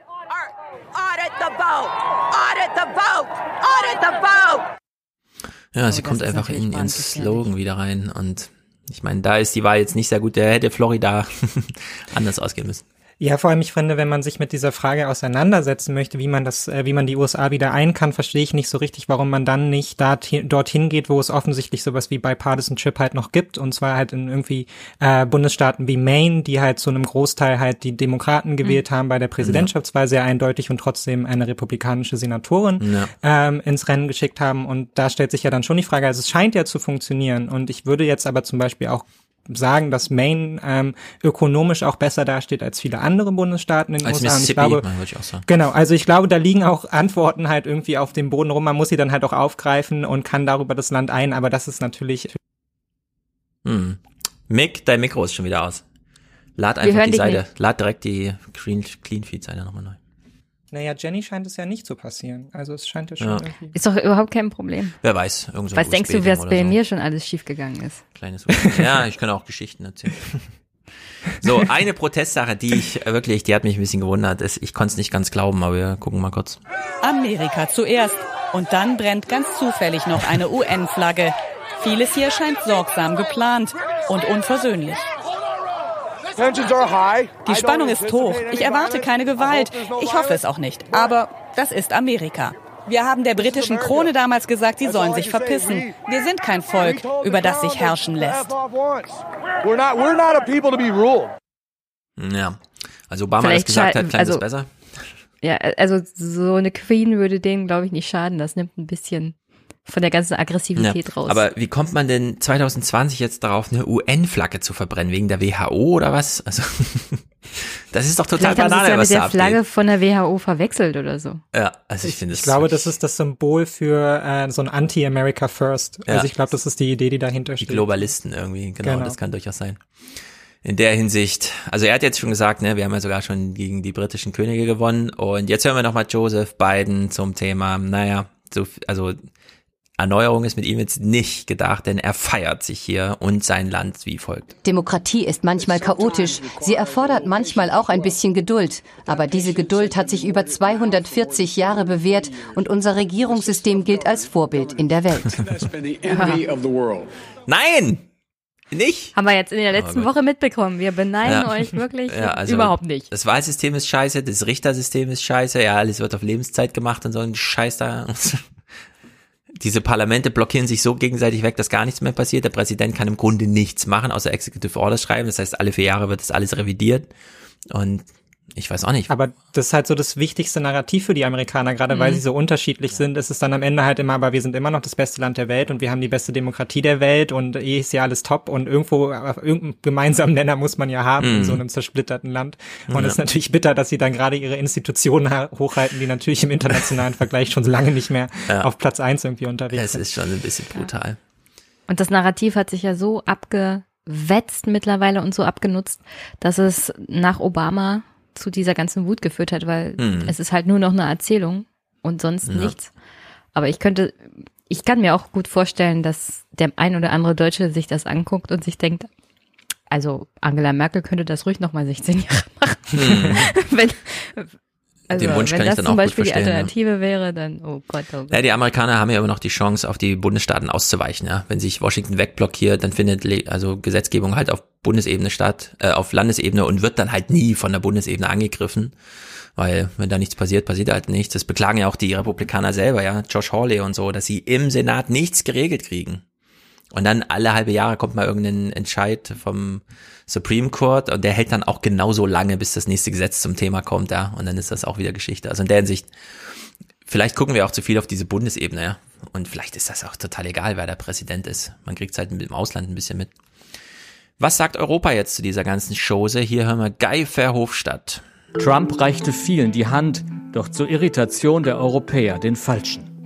Seine erratischen Flirts mit Autokraten und Diktatoren, die Abwendung der USA von Europa haben die alte Weltordnung beendet, für Europa ein Weckruf, erwachsen zu werden. uh, Es ist absolut notwendig, dass wir aus der Amtszeit Trumps unsere Lehre ziehen. Und die Lehre für Europa kann nur sein, so schnell wie möglich eine europäische Verteidigungsgemeinschaft zu entwickeln. Tja, äh, ist es ist schon 2020 oder ist das noch 1992 oder man kommt so ein bisschen durcheinander, wenn man sowas hört. Ja, es ist zeitlos. Das hätte er wahrscheinlich schon als Student gesagt. Ne? Günther Oettinger, wie zerrüttet ist eigentlich unser Verhältnis? Das Verhältnis Hat er nicht einen neuen Job? Äh, was macht er jetzt eigentlich? Ah, der ist wieder privat, oder? Der ist doch jetzt wieder in der, Oberlo der ist in der jetzt Oberlobbyist von irgendeiner Ja. Firma. Ja, genau. Union und auch Deutschlands zu Washington DC ist nicht gut. Man könnte fast sagen zerrüttet. Deswegen äh, Nicht gut. Man würde fast sagen, zerrüttet. Ich gar Aber nicht, auf die ich Art und Weise, wie er es sagt. ich weiß gar nicht, was ich jetzt erwartet hatte, Oettinger, aber das hat mich jetzt doch geschockt in der Einfalt. erwarte ich mir von vier weiteren Jahren nicht viel Gutes. Und wenn Joe Biden gewinnt? Europa glaubt an die Rückkehr des zivilen Umgangs, an eine neue Romanze, aber er nicht. Stärkung der transatlantischen äh, Partnerschaft, anderer Umgangsstil, ähm, mehr Vertrauen. Mhm. Aber klar ist, in der Sache kann manches hart bleiben. Mhm, ja, sehr gut. Also diese europäischen Antworten sind wirklich zum Wegnicken. Äh, AKK zum Thema 2% und selber verteidigen, geht das überhaupt? Wenn uns jetzt schon zwei Prozent zu viel Sie ist übrigens in Quarantäne und ich weiß es nicht genau, aber als CDU-Chef wäre ich irgendwie vorbereitet auf das Fernsehen, will mit mir reden und hätte mir vielleicht mal ein Mikrofon gekauft oder so, aber ich bin nur, ich habe auch keine Ahnung. viel sind äh, Aber- für uns Äh?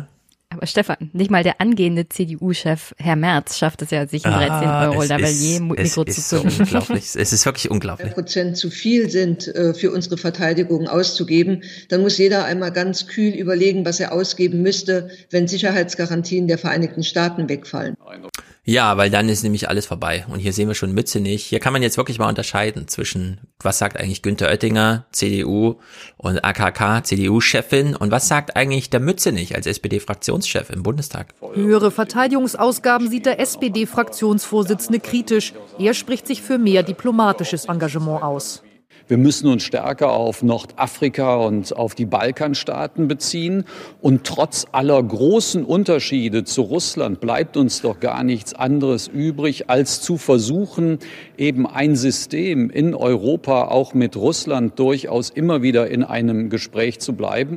Das kommt hier so lockerflockig daher, aber das ist super mutig, denn er weiß, was das für Reaktionen in Washington hervorruft, wenn irgendein europäischer, verantwortungsvoller und mächtiger Politiker sagt, wir müssen auch mal wieder mit Russland zusammenarbeiten. Also da, da rauchen da die Schlote. Ja, Jenny? nicht nur, nicht nur in den USA, Ja, sondern auch in auch Deutschland. Ja, ja, da, klar, Ich weiß nicht, ob gibt's ja wir- auch, aber ich- vor allem auch in Washington. Ich weiß nicht, ob wir heute noch dazu kommen. Äh, Sarah Wagenknecht war ja bei Maischberger und da war auch der Herr und zu von der FDP, Mhm. Lambsdorff. Oh, den haben wir jetzt gleich hier. Ja. Ja, der erzählt uns dann irgendwas von wegen, Russland hat die Atomsprengköpfe Köpfe so verschoben und wir sind praktisch davon bedroht, dass Russland uns hier mit Atomsprengköpfen bombardiert. Ja. Also als wären wir im, im Zweiten Kalten Krieg und wir haben es bloß noch nicht mitbekommen. Ja, ja, ja, die, die Kräfte sind stark, das ist unglaublich. Graf Lambsdorff hat noch eine andere Idee. Wie könnte man jetzt in Amerika auch ein bisschen mit dafür sorgen, dass dort nicht ganz so eine Trumpeske Stimmung ist? Und sein Vorschlag, sein niedlicher Vorschlag ist folgender. Ob Deutschland noch ein Gefühl für die USA hat, wird oft gefragt, ein bisschen ratlos. Denn wie beim letzten Mal hat Berlin Trumps starke Basis stark unterschätzt. Ganz konkret würden wir vorschlagen, mehr Goethe-Institute in den Regionen aufzubauen, in denen die Anhänger von Donald Trump sitzen und ein Konsulat im Mittleren Westen einzurichten, das unsere bisherige Präsenz, die hauptsächlich an den Küsten der Vereinigten Staaten ist, ergänzt. So, fangen wir bei den Konsulaten an. Wenn das Konsulat, wenn du mal ein Visum brauchst, ne, nur noch 1000 statt 3000 Kilometer von dir entfernt ist, ist das auf jeden Fall, das bringt dich schon mal weiter. Und bei den Goethe-Instituten, ähm, wir haben ja auch Zuhörer aus den Goethe-Instituten, Grüße nach Norwegen an der Stelle. Äh, ich glaube, wir können uns alle vorstellen, wie die in den Goethe-Instituten das selbst sehen, so als politische Ärme irgendwie betrachtet zu werden, ne? Die dann hier so ein bisschen und so, ja, kann man doch durchaus mal. Also in der Sicht, Herr Graf Lambsdorff, das ist wirklich, das ist Rentenrepublik, ja. Ich weiß auch nicht, wohin, So wohin wollte, wohin, wohin wollte er damit im Zweifelsfall? Also das ist auch Keine auf so einer ganz anderen Ebene unterwegs als Ja. jetzt irgendwie so globale Sicherheitspolitik. Das ist so, nee, wir gehen da jetzt rein, wir wollen jetzt unsere eigenen Umfragen, wir wollen wissen, wo sitzen die Republikaner Ja. und was denken sie. Und Wir lesen dann jetzt kann man Goethe daraus Original. Mhm. Genau, also wir machen welche jetzt Rückschlüsse kann man jetzt daraus Zivilisationsarbeit. schließen? Ja. Naja, bescheuert. die FDP immer für einen Witz Wir bringen gut. jetzt deutsche Kultur den unkultivierten Texanern mit ihren Waffen. Genau. Klaus Kleber am vierten, am der zweite war der Dienstag, am vierten sind wir also am Donnerstag. Da ist es alles schon wackelig. Wir sind in diesen drei Tagen. Trump hat sich schon zum Sieger erklärt, aber wir wissen, es geht anders aus. Und da hat Klaus Kleber diese Moderation gemacht und ehrlich gesagt, sehr gut. Die Idee, dass Donald Trump ein Ausrutscher der Geschichte war, dass es nur daran lag, dass viele Leute protestieren wollten oder dass viele Leute einfach dachten, die Hil- Hillary wird's so, sowieso, das ist vorbei. Wir haben gelernt, die Hälfte der amerikanischen Wähler wollen genau diesen Präsidenten, genau diese Politik, genau diese Art, diese Kultur. Der Weg von Donald Trump ist Mainstream geworden in Amerika. Und das wird die Zukunft des Landes mitbestimmen, ziemlich unabhängig davon, wer am Ende Präsident sein wird. Ganz genau. Und klar, jetzt haben wir Joe Biden, der auch den Vorteil hat, wie David Exford heute nochmal äh, herausstellte in seinem Podcast, der muss nicht drauf setzen, dass er von Donald Trump nochmal gezeigt bekommt, wo im Weißen Haus die Toiletten sind, denn das weiß er selber. Also Trump kann da einfach ausziehen und die müssen da gar keine große Transition im Sinne von Amtsübergabe machen.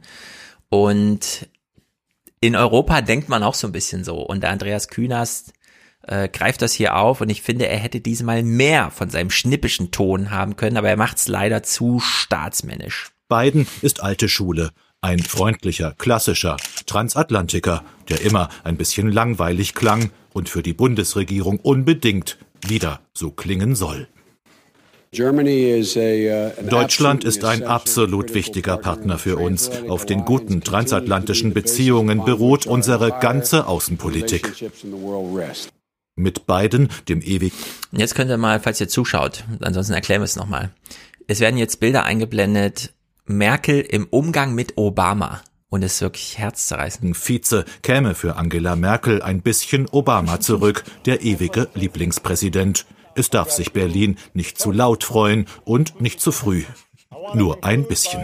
Die Bundesregierung hat Vertrauen in die demokratischen Institutionen und in die rechtsstaatlichen Institutionen der Vereinigten Staaten. Ja. Merkel konnte immer alles meistern, außer persönliche Begegnung mit Obama. Da war sie wie so ein kleines Mädchen. Da wusste sie nicht, auch wie verhalte ich mich jetzt richtig und so. Fangirl-Moment. Ja, wirklich, absolut. Also in der Hinsicht können die, also die knüpfen da wirklich jetzt an was an irgendwie in, in Berlin, ne? Also vielleicht gar nicht so schlecht, aber man sollte sich auch nicht so sehr drauf verlassen. Wir hören jetzt zum Abschluss dieser Europasache äh, nochmal einen kurzen Statement von AKK. Sie sitzt in ihrem Quarantänezimmer, der Ton ist schlecht, aber sie macht nochmal eine Einschätzung zu Trump und dieser ganzen vier Jahres Quatschgeschichte und so. Und ihr, wir hören mal die Zwischentöne raus. Es ist äh, in der Tat so, dass nicht nur der Auftritt erschreckend war, sondern auch die ähm, deutlich ausbleibende Kritik aus den äh, Reihen der Republikaner. Und es ist äh, ein Ergebnis, äh, dass man sieht, wenn eine einstmals sehr stabile konservative Partei von äh, extremen Flügeln wie der Tea Party jahrelang beeinflusst worden ist äh, und dann auch äh, mit sehr populistischen äh, Mitteln äh, im Grunde genommen Politik gemacht worden ist, äh, dann wird sie in ihrem Kern ausgehöhlt. Und das sollte auch uns hier äh, in Europa, in unseren konservativen Parteien eine Warnung sein. So, was habt ihr gehört?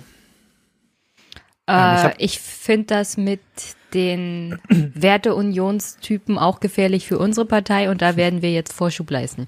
Meinst du nicht, sie hat März gemeint?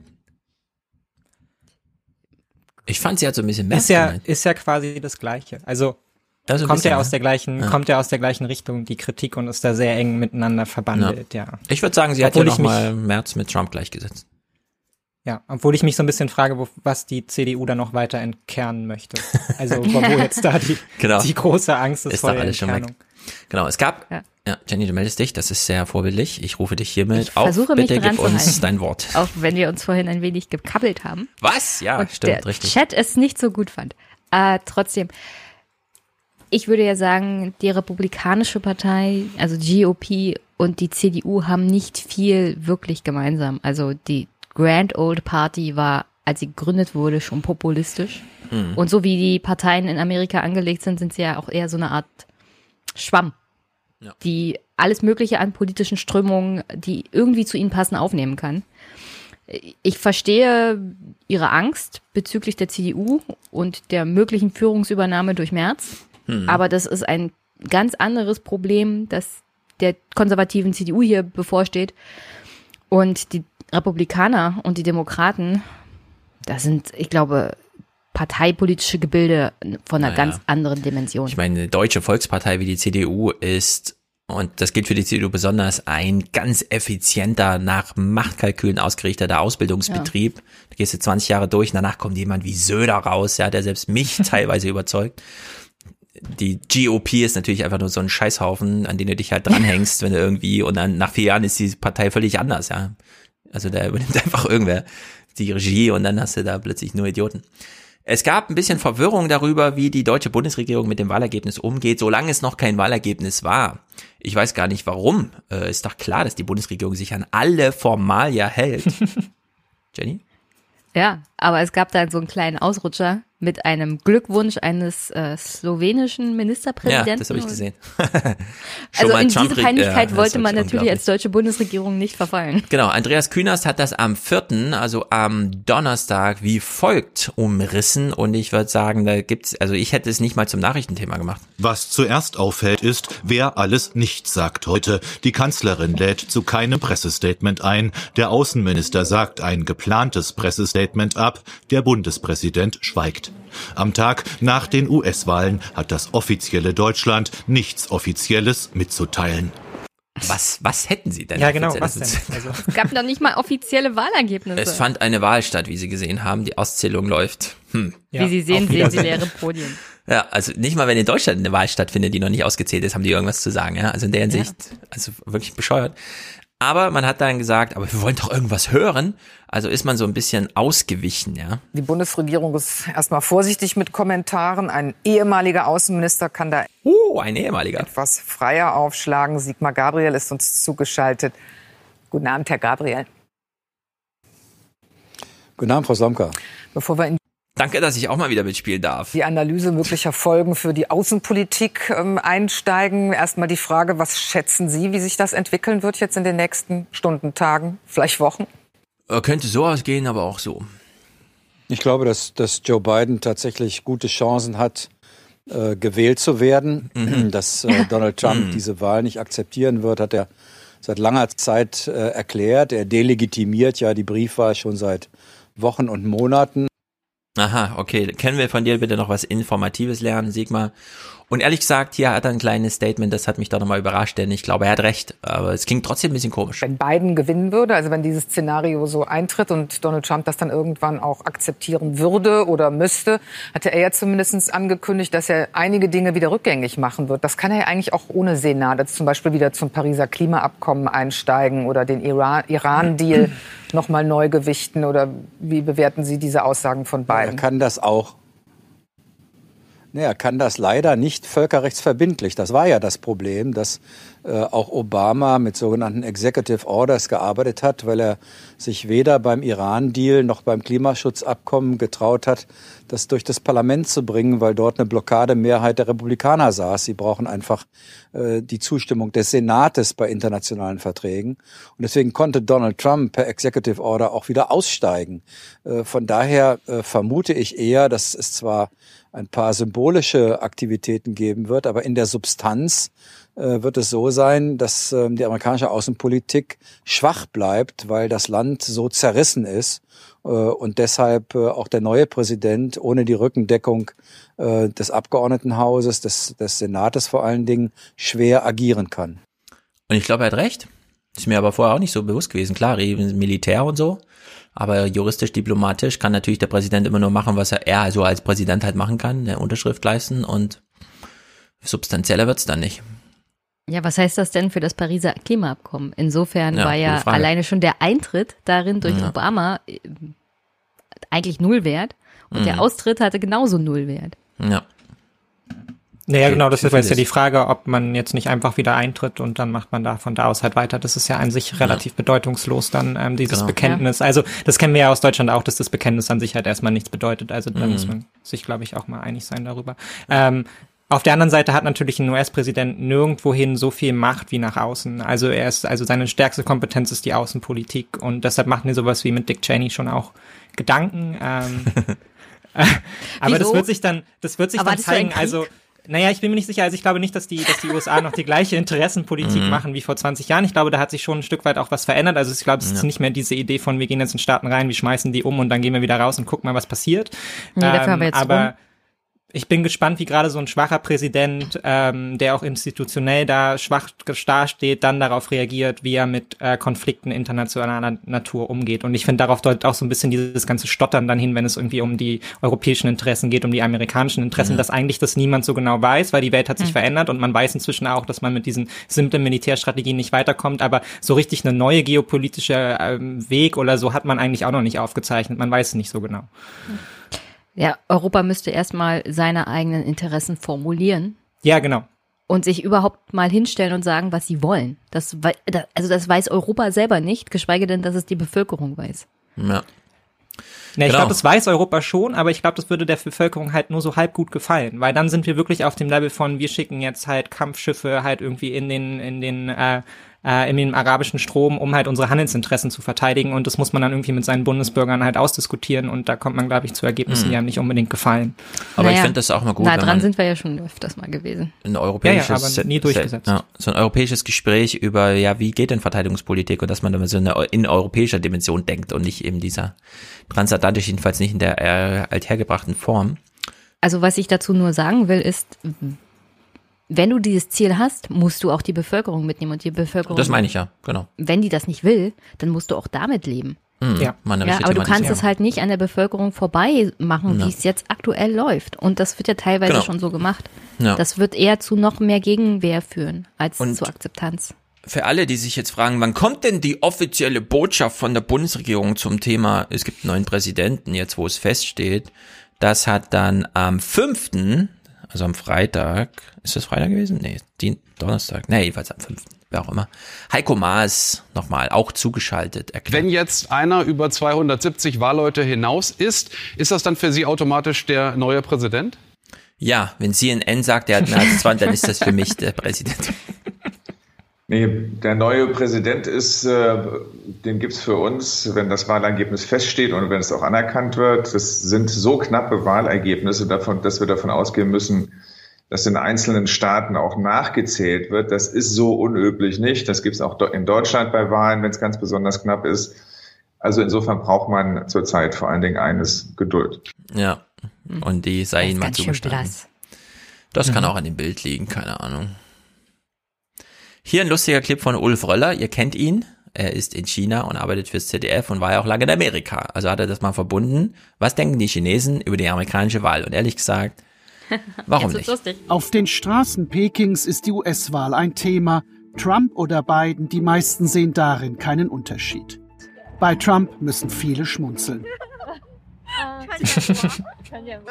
Wenn Trump gewinnt, geht es Amerika noch schlechter. Kein Unterschied, wer gewinnt. Beide Kandidaten sind nicht gut. Das sieht wohl auch Chinas Präsident Xi so. Er äußert sich nicht direkt zu so unwichtigen Dingen wie US-Wahlen. Wer auf Lebenszeiten an der Macht ist, will gar nicht die Idee von freien Wahlen honorieren. Präsident Xi nutzt aber eine Gedenkveranstaltung zum 70. Jahrestages des Koreakrieges, in dem Amerika und China sich feindlich gegenüberstanden, um den neuen US-Präsidenten zu warnen. Das chinesische Volk will keine Konflikte anfangen, aber wir haben keine Angst vor ihnen. Egal welche Herausforderungen wir uns stellen müssen, unsere Knie werden nicht zittern, wir werden uns nicht beugen. So, also dieses Statement, was wir gerade gehört haben, unsere Knie werden nicht zittern und unsere Herausforderungen werden wir alle annehmen, das gilt beiden. Ja, also, die, also Biden, Trump und Biden, das ist hier, ähm, denen ist das einfach egal, sowohl auf der Straße als auch in der Regierung. Es ist egal, wer da regiert. Und diesen Hinweis von Ulf Röller, das habe ich dann, muss ich auch nochmal drüber nachdenken. Das ist natürlich, in der westlichen Hemisphäre gibt's immer so dieses, ja, der eine hat gewonnen, also schickt der andere ein Telegramm und dann wird sich so hin im Kreis gratuliert irgendwie und dann alle vier Jahre wechseln dann so langsam die Person. Und die, Amer äh, die Chinesen, die thematisieren einfach niemals, wenn irgendwo Wahlen sind. Das ist da kein Nachrichtenthema und nie. Sondern, also im Sinne von, ne, sondern das ist halt einfach, findet so statt und dann findet es halt statt. Weil diese Idee von, da finden Wahlen statt und so soll ja da gar nicht irgendwie äh, verankert werden. Und deswegen ist das da null Thema. Übrigens auch interessant, Anfang des Jahres hat Biden mhm. der wiedergewählten Präsidentin von Taiwan, Tsai Ing-wen, zur Wahl zur Präsidentin Taiwans gratuliert. Ich bin mir ziemlich sicher, in Peking hat das zu ja. eher unschönen Reaktionen geführt. Ja, Klaus hat ja jetzt auch einen neuen Taiwan-Podcast, da haben die das auch schon mal thematisiert, dass ja Trump damals äh, auch gratuliert hat in Taiwan und es ist da durchaus so eine gewisse ähm, Gutierung auf ja. taiwanischer Seite gab, dass Trump dann doch Taiwan auch thematisiert hat immer mal, wenn so die Gelegenheit da waren. Ich würde auch sagen, die haben da zwei, zwei völlig unterschiedliche Modi. Also so die USA, eine Nation, die sich gerade für mindestens vier Jahre so, ein, so ein Stück weit rausgenommen hat und sehr auch mit dem eigenen internationalen Weg zu kämpfen hat.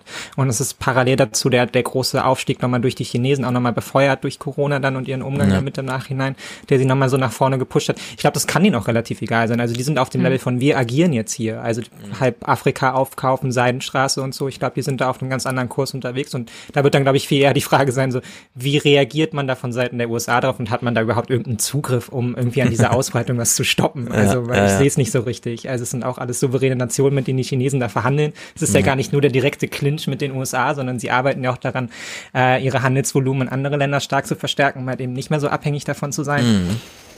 Wird ganz schwierig, da irgendwie eine Position zu formulieren. Genau, und wahrscheinlich ist es wirklich egal, weil die Ansagen, dass man neue Lieferketten suchen sollte und so, die gab es ja nun an die amerikanischen Unternehmen von Biden. Also auch, also auch von Biden, Joe Biden. Hier noch eine kleine Anekdote, fand ich, wusste ich gar nicht. Äh, Trumps Enkelin hat mal für Chi gesungen.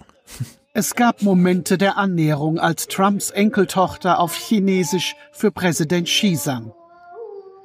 Aber schnell holten die beiden Machtpolitiker die Interessenkonflikte ein. Tja, was es so alles gibt. Letzter Clip zur Wahl von meiner Seite. Jenny hat noch ein paar, falls du noch, guck mal in deine Liste, ähm, können wir die noch spielen.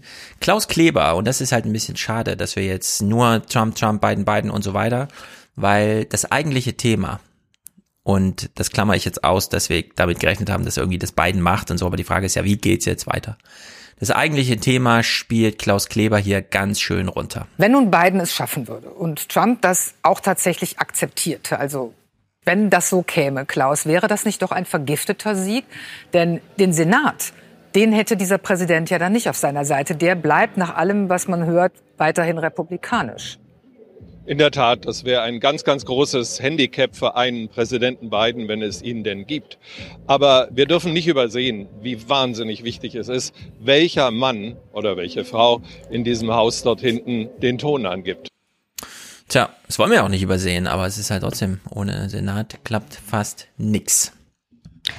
Also, falls du Clips zum Thema USA, würde ich erstmal mhm. USA 1 nehmen, weil der RBB war mal in Cottbus unterwegs in Vorbereitung auf die US-Wahl.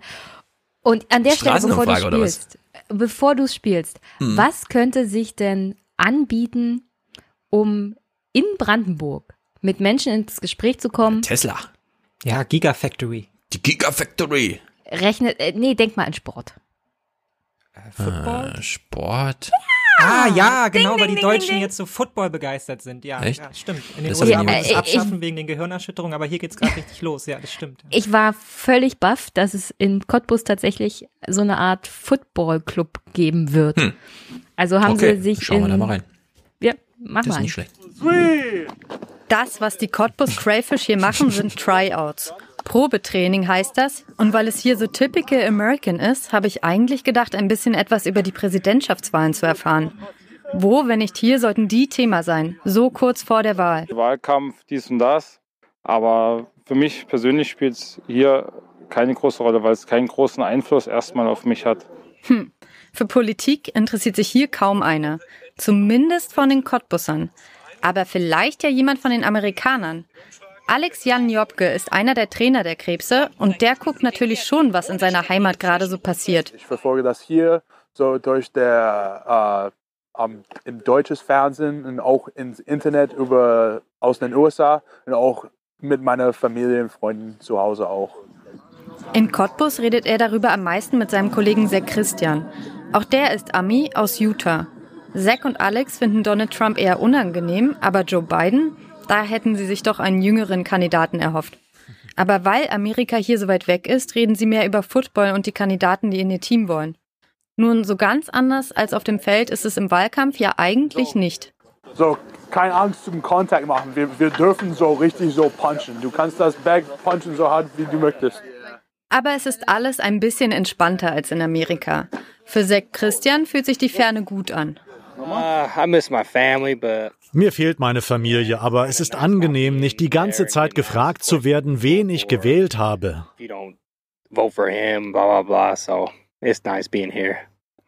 Mein Fazit, das Cottbusser Footballfeld für diese beiden Amerikaner gerade weit genug weg vom Kampf ums Präsidentenamt. Also ja. in Brandenburg gibt es reichlich wenig Einwohner.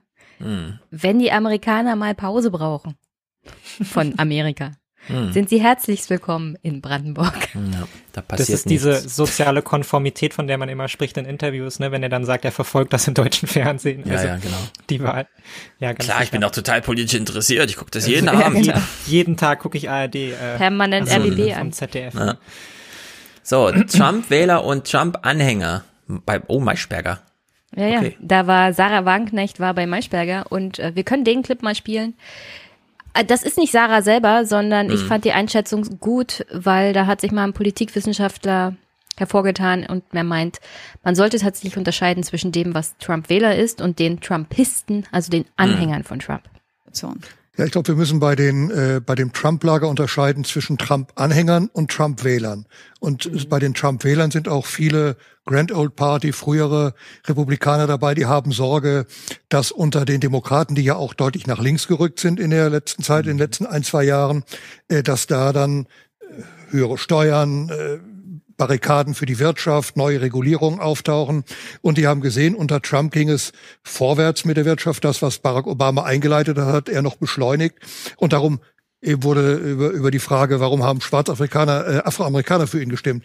Natürlich hat äh, Trump es nicht mit dem Fokus, ich möchte den äh, Afro-Americans helfen, aber durch seine Wirtschaftspolitik hat er es geschafft, Mhm. dass die Arbeitslosigkeit der Afroamerikaner auf dem niedrigsten Stand seit 50, 60 Jahren war. Und darum haben viele auch aus dieser Gruppe gesagt, und bei den Hispanics übrigens auch, haben gesagt, okay, wir mögen ihn nicht, wir, wir halten uns die Nase zu, wenn wir ihn wählen, aber wir wählen ihn, weil wir da nicht äh, aus dieser Partei irgendetwas hören, was so in Richtung Sozialismus geht, wie es nicht von Joe Biden kommt, aber aus seiner Partei natürlich schon.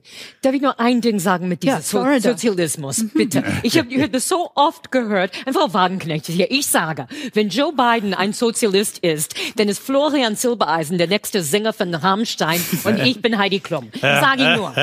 Aber es hat funktioniert in Florida bei den Latinos. Ja, das ist klar, das ist, das ist so eine Dog Whistle, nennt man das. Ja. Ne? Das Also ist ist so das eine, ein Wort, diese, diese ähm, Hundepfeife. Schnappmann. das ist so ein, ein. Wort, das das sehr entflammt. Dass Ja. man hört, dass es gibt Leute, die sind aus Kuba, die sind aus El Salvador, aus Nicaragua. Die möchte, die möchte nicht, mein Land wird wieder weg von mir. So, die, es ist einfach Traumata. Das ist so ein Triggerwort. Genau, Trigger. Gail Tufts kann ich nur empfehlen, eine sehr, sehr gute Komikerin. Hm. Wie ihr hört, kommt sie aus Amerika Ja. und erzählt den Deutschen, wie die Amerikaner so drauf sind. Hm. So, äh, in dem Clip Nummer drei erklärt uns dann mal Sarah Wagenknecht, was es so mit America First auf sich hat und ob sich das unter Joe Biden ändert. Trump hat gerade gesagt, Deutschland würde ihn am liebsten loswerden. Muss man da sagen, ja, da hat der Mann recht. Naja gut, zumindest gab es ja entsprechende Äußerungen der deutschen Politik. Er macht natürlich damit Wahlkampf. Also er hat den ganzen Wahlkampf über ja gesagt, ich vertrete sozusagen unser Land, die Interessen unseres Landes und natürlich alle anderen Länder wollen mich deshalb loswerden. Wobei ich sage, im Umkehrschluss, es ist eine völlige Illusion zu glauben, dass Biden beispielsweise eine weniger äh, rücksichtslose Außenpolitik oder auch Wirtschaftspolitik machen wird. Also man muss ja einfach wissen, zum Beispiel Deutschland, für Deutschland ist ja wichtig die äh, Nord Stream 2, also die, die Pipeline, die neue Gaspipeline.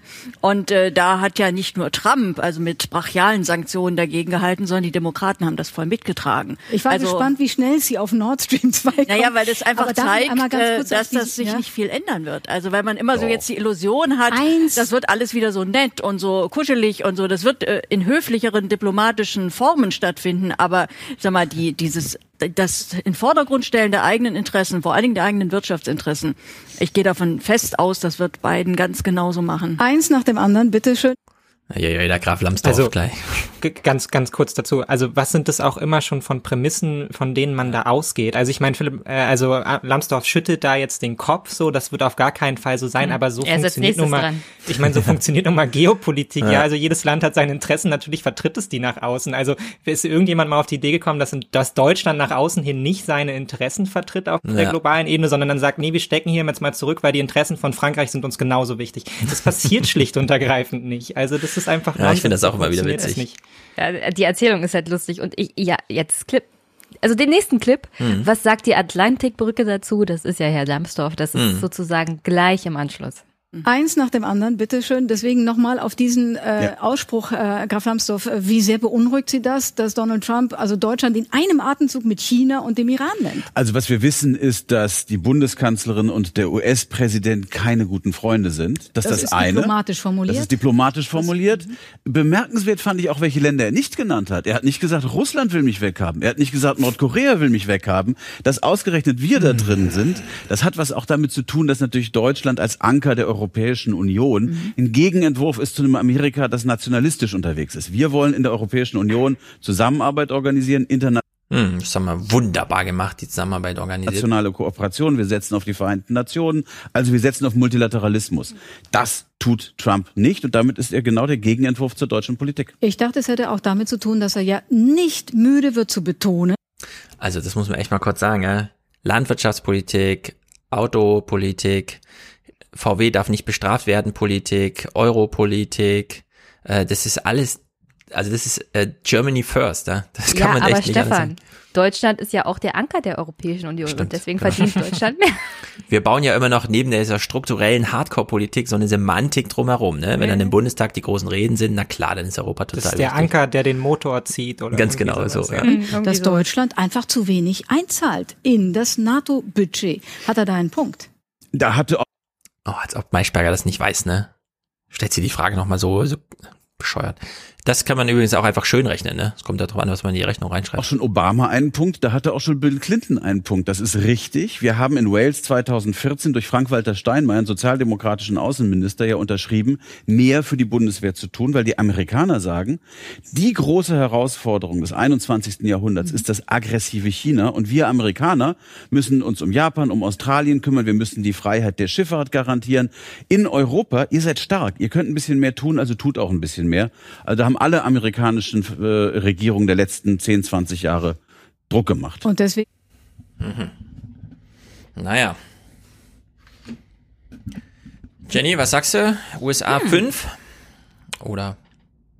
Na, da geht's dann um die zwei Prozent, um das Mhm. zwei Prozent Ziel Ah, und das Sarah Wagenknecht äußert sich nochmal so dazu Detail, und sie oder? plädiert für mehr Unabhängigkeit und mehr unabhängiges Agieren der Europäischen Union. Ja, wollen wir mal den NATO-Clip lieber? NATO-Hui, Biden-Hui?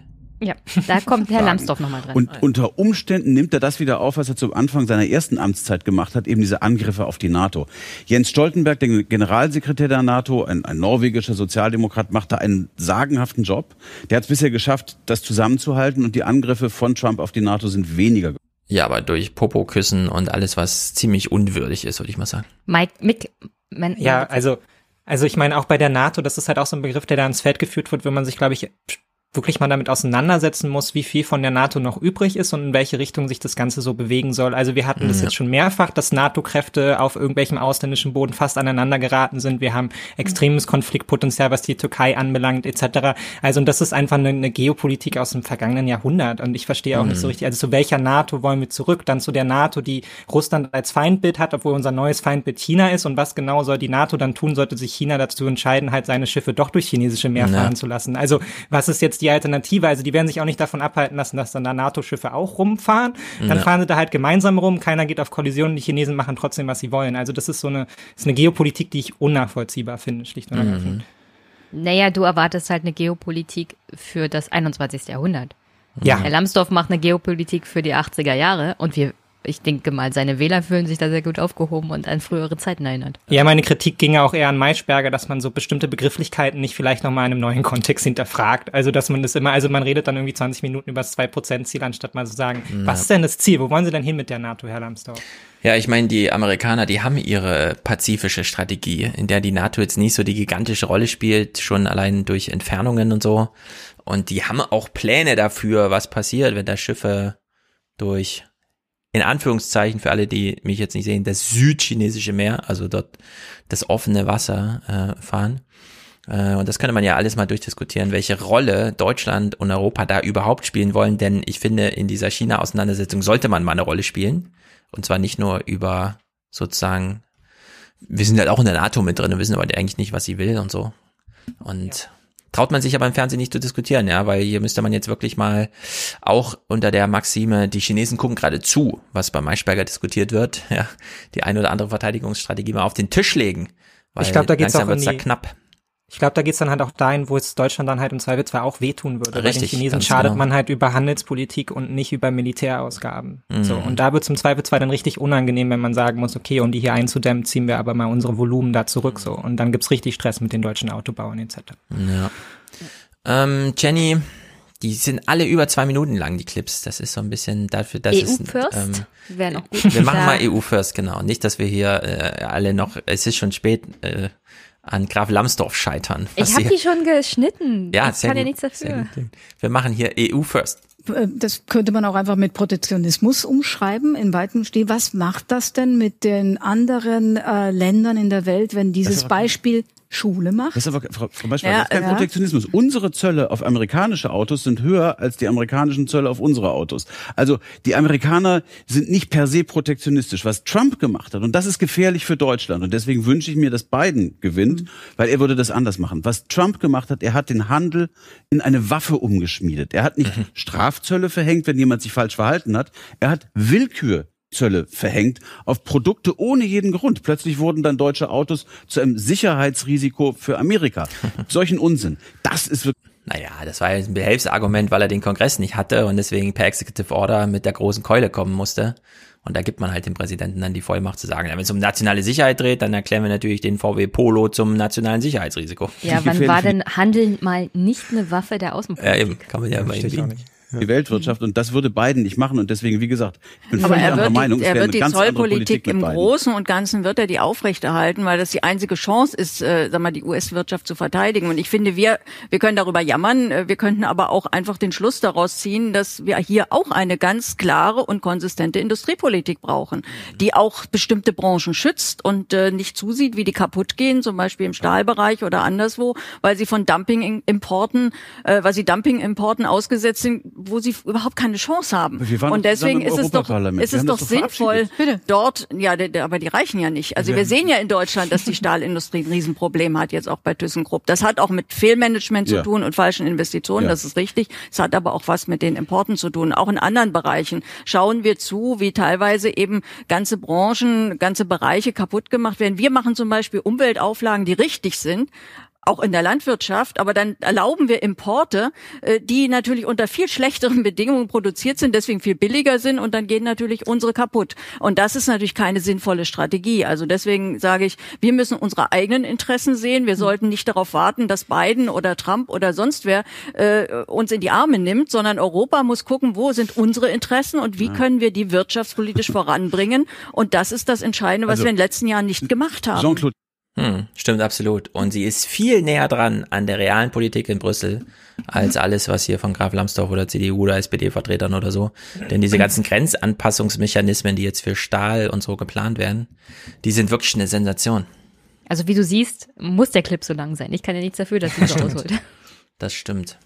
Vote for Trump. 10, 13 Äh, Sekunden. Mm, Nee, das passt jetzt nicht so richtig. Mhm. Das wäre noch ein Clip, um zu erklären, warum vielleicht der ein oder andere Latino-Wähler sich jetzt bei Biden nicht so aufgehoben gefühlt hat. Mhm. Wollen wir den zum Abschluss gucken? Können wir machen. Over those eight years, there were three million people that were deported and separated from their families. Yeah. We had this classification of families. Well, you should vote for until Trump. Families You should and vote for families. Trump. And be, no, no, no, I'm no, I'm not gonna do. Ja, Biden so ungeduldig. Ich dachte, es wäre nochmal ein Weichberger-Ding oder so, aber Nee, ja. das ist, das ist ein Clip, den habe ich im Internet gefunden. Das ist ein Latino, der hat ihn auf die, ähm, Ja. auf die Migrationspolitik von Obama angesprochen, der auch sehr viel deportiert hat.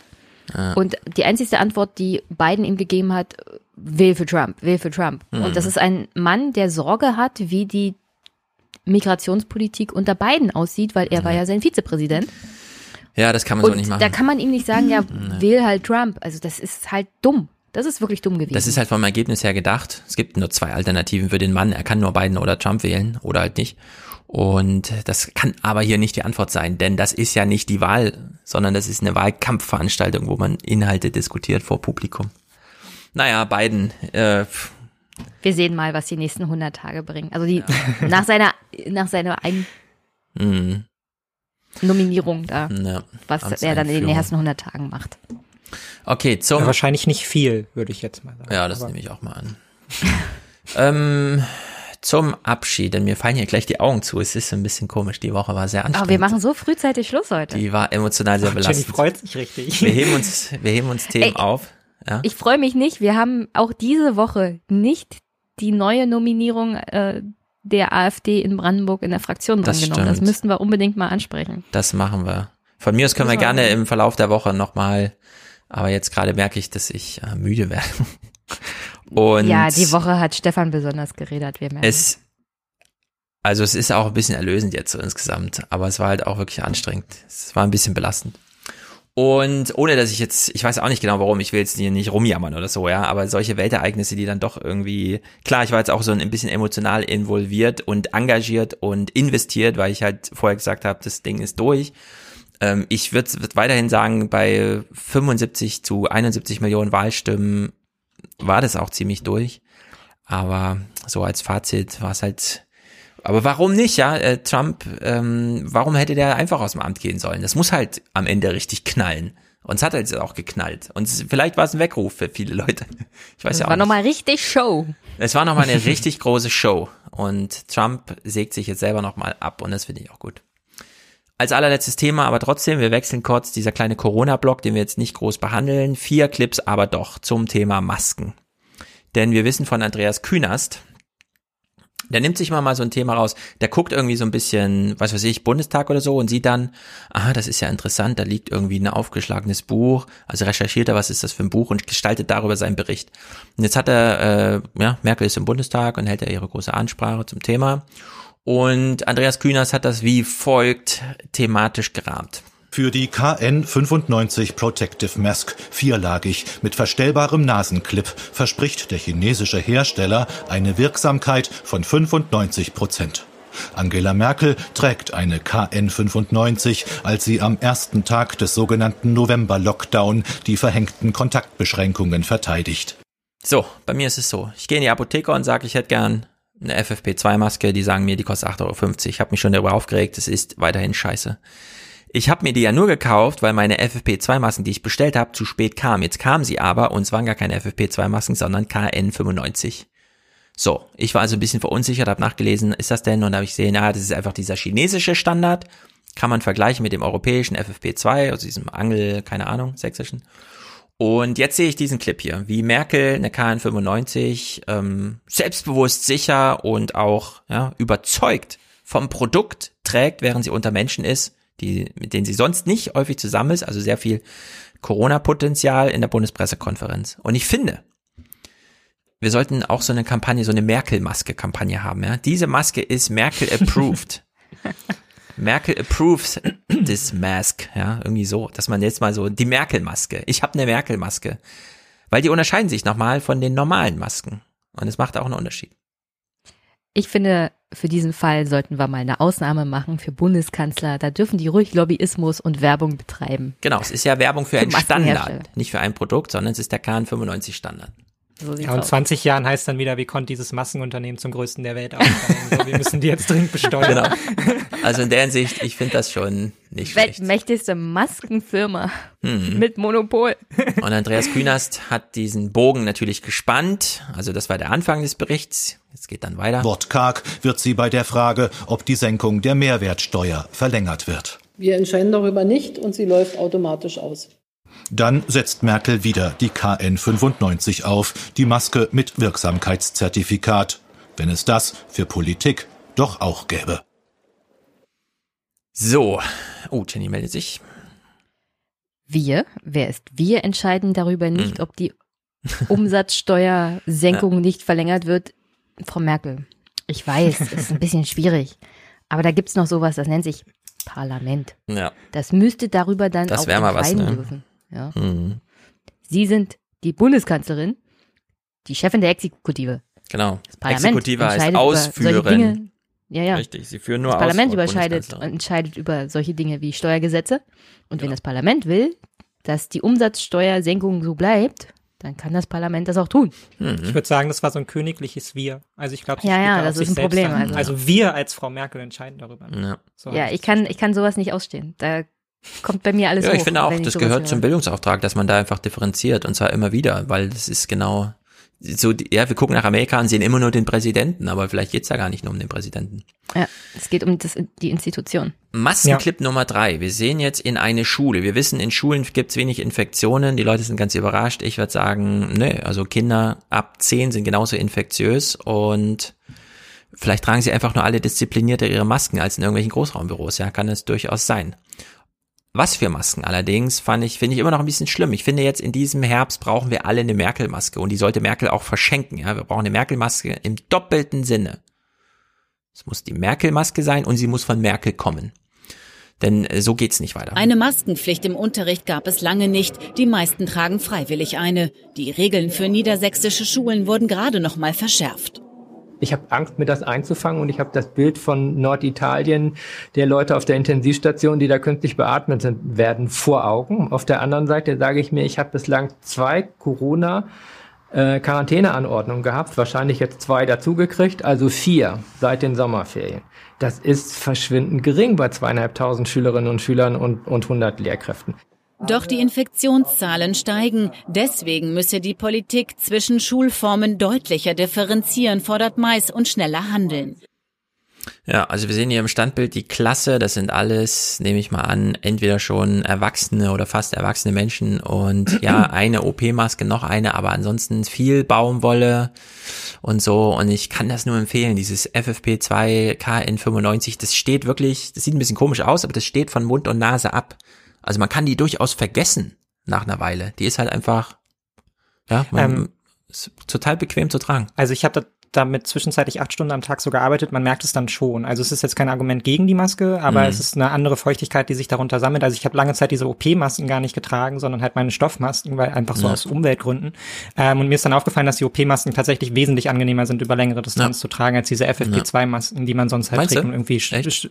Äh, Schuttwerk. Also das ist jetzt nur, ich will das jetzt nicht verallgemeinern mhm. und jetzt bloß kein Argument hier von wegen, man ja, kriegt gut, weniger Atemluft oder so. Mal, ja. Aber ähm, wenn man halt auch zum Beispiel in so einem Raum sitzt, in dem dann eh schon eine gewisse Feuchtigkeit sich angesammelt hat und so, ist es ein, ist es ein anderes Gefühl auf dem Gesicht. Es fühlt sich okay. auch tatsächlich wesentlich angenehmer an, wenn man sie dann ablegt, was jetzt kein Argument sein soll dafür, dass man sie nicht tragen soll. Also, ähm, aber es macht einen Unterschied. Mal eine Frage in den Raum. Wenn man alleine in einem Büro sitzt, dass man regelmäßig lüftet, muss man die Maske aber nicht tragen. Nee, aber du brauchst, das Lüften ist so wichtig, weil wenn die Aerosole da sind, sind sie halt da, ne? Die stehen halt wirklich in der Luft. Und dieses Lüften, das haben wir ja von dem Luftexperten da, nicht nur warten, bis es sich kalt anfühlt in diesen Tagen, Zeiten, sondern eben auch wirklich Luftaustausch kurz durchkalkulieren, was wie lange Ich habe langsam, dauert. ich habe langsam eine Psychose, glaube ich, was das Lüften angeht. ja, das ist nicht so schlecht, glaube ich viele Sachen, die vorher als krankhaft gelten, Einsamkeit, äh, Psychosen, sich verfolgt fühlen von kleinen Viren, die man nicht sieht, äh, das ist jetzt alles wahr. ähm, Hände waschen ohne Ende. Genau, zwangsgestört, Hände waschen. Zwangsstörung, alles Zwangsstörung. Ich will noch ganz kurz ergänzen. Ich finde dieses Argument, was da drin steckt, mit man muss sich damit auseinandersetzen, über was für Schultypen man redet, tatsächlich äh, sehr wichtig, weil ich stehe an sich voll auf Stefans Seite, wenn es darum geht, die Schulen so lange wie möglich aufzulassen. Aber meine Mutter ist Sonderpädagogin und bei der an der Schule funktioniert das halt alles so gar nicht miteinander. Also viele hoch, ja. äh, hochgefährdete Kinder, ähm, die dann zum Teil von alleine schon nicht kommen, zum Teil aber eben halt trotzdem in die Schule müssen. Dann sitzt da eine Person, die da irgendwie äh, dann für einen Schüler verantwortlich ist. Das funktioniert dann auch vorn und hinten nicht mit dem sozial agieren irgendwie miteinander und so. Man weiß nicht genau, was macht man mit den Leuten, die zu Hause sind. In einem so einem Raum sind zwei Pflegekräfte plus halt irgendwie ein mhm. Lehrer plus vielleicht noch ein Betreuer. Das sind vier Personen. Wenn sich da irgendwie was untereinander austauscht und so, ist auch nicht gut für keinen von den Leuten. Also es gibt da sehr, sehr viele Details, wo ich auch ähm, das Gefühl habe, dass die Schulen da auch weiterhin einfach äh, bedauerlicherweise sehr alleingelassen werden und es ist dann immer so an so armen Konrektoren oder Schulleitern liegt, die dann versuchen, noch mal eine Woche vor den Ferien irgendwie alles zu wuppen. Mhm. Ähm, nur um damit dann zwei Tage später zwei Corona-Ergebnisse irgendwie in Klassen folgen und auf einmal ist eh wieder alles anders und die ja. Hälfte der Lehrer muss irgendwie ja. doch in Quarantäne versetzt werden. Also es ist zum Teil schon wirklich skurril, was da an, an manchen ja. Schulen abgeht. Hm. Hier ist ja noch eine Folge mit Thomas offen. Der will hier, glaube genau. ich, mal Rant-Material loswerden. Thomas hat auch die relevanten ähm, Schülergruppen, nämlich so Berufsschule und sowas. Oder also in dieser Altersklasse. Denn, also Sonderschulen sind auch nochmal ein besonderer Fall, vor allem wenn da auch Pflege äh, einfach als Bedarf mit auftaucht. Denn in solchen Schulen wie hier, die wir hier sehen im Standbild, ne, das ist halt, die, die kommen alle von alleine klar. Es gibt jetzt ja. in keiner Sekunde einen Moment, wo man irgendwie körperlich jemanden irgendwie ne, unterstützen muss oder so. Und in der Hinsicht kann man da mit Masken relativ viel machen, aber dass sie halt weiterhin so da sitzen und das, ich, ich weiß nicht, äh, Trotzdem die guten Nachrichten. Äh, G. Bauer heißt die Bildungsministerin in NRW. Sie hat sich hier vor die Presse gestellt. Und ich find's schon gut, dass man jetzt im November 2020 eben nicht mehr so verschämt irgendwie und ja, mit den Kindern ist vielleicht doch nicht so schlimm, sondern dass man da einfach so ein Statement dann gibt. Das Infektionsgeschehen an unseren Schulen ist äh, nach wie vor gering. Schulen sind keine Hotspots und es gab auch kein unkontrolliertes Infektionsgeschehen an unseren Schulen. Dieses Bild zeigt sich in allen Bundesländern. Welche Rolle die Schulen in der Pandemie tatsächlich spielen, ist noch unklar. Auch die Frage, wie häufig Kinder sich mit dem Coronavirus anstecken. Hier kommen Studien zu unterschiedlichen Ergebnissen. Ja, langsam nervt mich das. Es ist immer noch unklar, wir wissen es immer noch nicht und so. Auch nicht wissen hilft mir jetzt nicht mehr weiter, ehrlich gesagt. Ja, Schulen funktionieren erstmal, ich sehe das hier bei uns auch. wissen wir halt nicht, ob das nicht vielleicht doch Infektionsdinge ja. gab. Die Frage ist dann, wenn du dann medial vermeldest, hier musste eine Klasse geschlossen werden wegen, stellt sich dann raus, ja, aber es gab doch keine Infektion in der Schule, es war nur vorbeugend gemeint. Ach so, ich dachte, es gab einen Infektionsfall und so. Also es geht drunter und drüber. Ich bin, ich bin irgendwie, ich weiß nicht, welche Kräfte jetzt dafür verantwortlich sind, aber dass die Schulen doch flächendeckend weiter offen sind, auch jetzt bei 23.000 Infektionen am Tag und so. Dass da jetzt keine Schnellschüsse gemacht werden, finde ich irgendwie gut. Ist für alle Beteiligten ganz gut. Naja, die restlichen Corona-Clips heben wir uns auf, denn hier gar noch ein paar interessante dabei. Matthias Quent, Hanni Hirsch zum Beispiel, ja. Hanni Hirsch. Hm. Hanni Hirsch hat Merkels äh, Sprache, Ansprache im, als, vielleicht finden wir noch eine Gelegenheit jetzt die Woche oder so. Also die Clips gehen uns hier nicht aus. Ist oh, erstaunlich. Nee, Clips gehen uns nicht aus. Ist so viel los in den Nachrichten. Aber diese Trump-Woche war dann doch vielleicht jetzt mal so ein bisschen auch ein Abschluss, ja. Gut, dass Mick da war. Und, jetzt geht's erst richtig los mit Trump. Keine Ahnung. Dankeschön. Ja, ja, sehr gut, Mick. Sehr ja, gut. Das hat mir sehr viel Freude gemacht. Ja, du bist ein guter Gast, du kennst dich aus, bringst dich ein und ich wünsche mir, dass viele dich als Vorbild nehmen hier in der Hörerschaft. Nächste Woche zum Beispiel haben wir einen ganz interessanten Gast, einen Ultraliberalen, wenn nicht oh, gar schön. libertär zu nennen, denn ich bin sehr gespannt. Und dann geht's so weiter. Ich werde mal so einen Kalender einrichten, damit ähm, ihr Hörer seht, wer schon zu welchem Thema. Dann kann man sich nämlich auch so ein bisschen dazuschalten. Das ist auch mal nicht so schlecht. Ähm, darf ich da ganz kurz noch einmal, weil es gerade um gute, äh, gute mhm. Hörer als gute Gäste geht, ähm, ein großes Dankeschön an Robert richten, von dem ich wirklich wahnsinnig beeindruckt war ähm, in der Folge. Ich weiß nicht, wann er da war. Es ist jetzt, glaube ich, auch schon wieder ein Robert werden wir regelmäßig aber, jetzt hören hier. Ähm, ja. ja, fand ich sehr beeindruckend. Hm. Genau so ist es mit dir, Robert. Der hört ja hier auch zu. Grüße nach Leipzig. ich habe jetzt mal eine Frage an Mick. Ja. Wie steht's mit dem Podcast? Äh, ganz, ganz gut und auch nicht so gut. Also Nein, es läuft, nein, es, es läuft eigentlich. Man wird dann manchmal so ein bisschen überrascht von dem, was so im normalen Leben dann noch so passiert. Mhm. Dann ist auf einmal wieder Uni und Arbeit und äh, US-Wahl. Ähm, aber ich hoffe, dass er, also ich hatte, ich bedauere ja so ein bisschen, dass ich jetzt eingeladen wurde, quasi bevor das Ding fertig ist, weil so ist es ein bisschen unangenehm. Ähm, aber es ist Ende November. Ich sage jetzt auch hier die Deadline Ende November, weil dann ähm, habe ich zumindest euch beide, die mir im Nacken sitzen. Und Ja dann- klar, dann Sehr gut, das bringt Fall verlinkt und empfohlen. Ähm, und jeder Besuch hier schafft halt dann auch so ein bisschen so ein Gefühl davon, dass es nicht so schlimm ist, nach außen zu treten, wenn man sich sonst Eben. äh, jahrelang zurückgehalten hat. Ich bin ja auch bei, also ich hatte ja auch kein Twitter, bevor Stefan mir das nahegelegt hat zur, zur Vorbereitung und bin dann voll auf Twitter eingestiegen. Also ich versuche den Hashtag Sleepy Friedrich groß zu machen und so, also ich bin da voll unterwegs. Genau, Sleepy Dann, Fritz. dann kannst du uns ja die CDU erklären, bevor die im Januar den März wählen. Mhm. Ja, ja, sehr Sehr gerne. gut. Dann, Mick, würde ich sagen, verabschieden wir dich an der Stelle und machen Jawohl. einen Schön. Unterstützerdank. Gleichfalls, Und Dankeschön. gehen dann alle schön ins Bett und starten morgen in eine neue Welt, morgens eine neue Woche und eine neue Welt. Alles wird anders. Und wenn sich die Journalisten daran halten, was sie jetzt schon gezeigt haben, die letzten drei Tage, wird man sich für Trump nicht mehr interessieren, weil es eh nur noch Blödsinn ist, wie auch die letzten Jahre schon. Und dann kann man das Kapitel mal abhaken.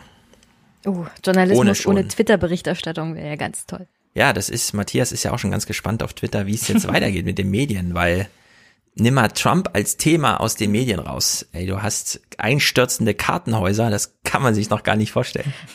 Also Viel da fehlt Platz mehr für als. Recherchetätigkeit. Ja, ja, ganz genau. Die könnten jetzt alle mal richtig arbeiten. Sehr gut, gut. Mick, dann sehen wir uns bald und sind natürlich gespannt Genau. auf deinen Podcast. Sehr gerne. Ich freue mich. Macht's gut. Ciao, ciao. Gut, gut, bis, dann. dann. Tschüssi. So, und wir starten hier in eine kleine Unterstützerdankrunde, die uns heute zum Beispiel erlaubt, auch Mick ein kleines Honorar zu zahlen. Begonnen bei Paul. Der schickt 150 Euro, hat also hiermit produziert und sagt, übriges Geld von ausgefallenen Restaurantbesuchen. Oh, wir müssen Mick hier noch rauskicken. Der Ist hiermit so- erledigt. Alexander schickt 101, gesellt sich zu Paul an den virtuellen Restaurantstisch. Einmal eine Flugkarte für Outer Space, bitte. Grüße aus dem Raumhafen in Kreuzberg, Alex. Sehr gut. Ähm, ich warte immer noch so auf Jingles und so. Ich weiß, die Herren arbeiten daran. Also ein Outer Space Jingle. Ja, dann kann man hier mal eine richtige Ticketkontrolle machen, weißt du?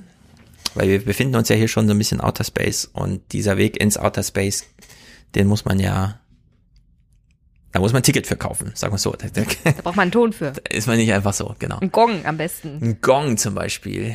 Erik, und das ist ein Dauerauftrag jeden Monat, 100 Euro von Aufwachen zu Alias. Sehr, sehr, sehr, sehr gut, sehr treu, schon über Monate Aufwachen schon mitgemacht. Sehr gut, ihr drei, das ist wirklich spektakulär, dreistellig, hilft diesem Podcast hier sehr. Moritz schickt 50, bleibt kommentarlos. Und Karina macht's genauso, die schickt auch 50 und bleibt auch kommentarlos. Sehr gut, das sind die Produzentenschaften, Präsentoren und Produzentenschaften zum Monatsbeginn November. Hannes schickt und sagt, vielen Dank für eure Arbeit. Einen kleinen finanziellen Obolus oder wie das heißt? Keine Ahnung. Matthias bleibt kommentarlos. Anja, vielen Dank für den Podcast mit einem Smiley. Sehr gut. Dominik, mein monatliches Danke.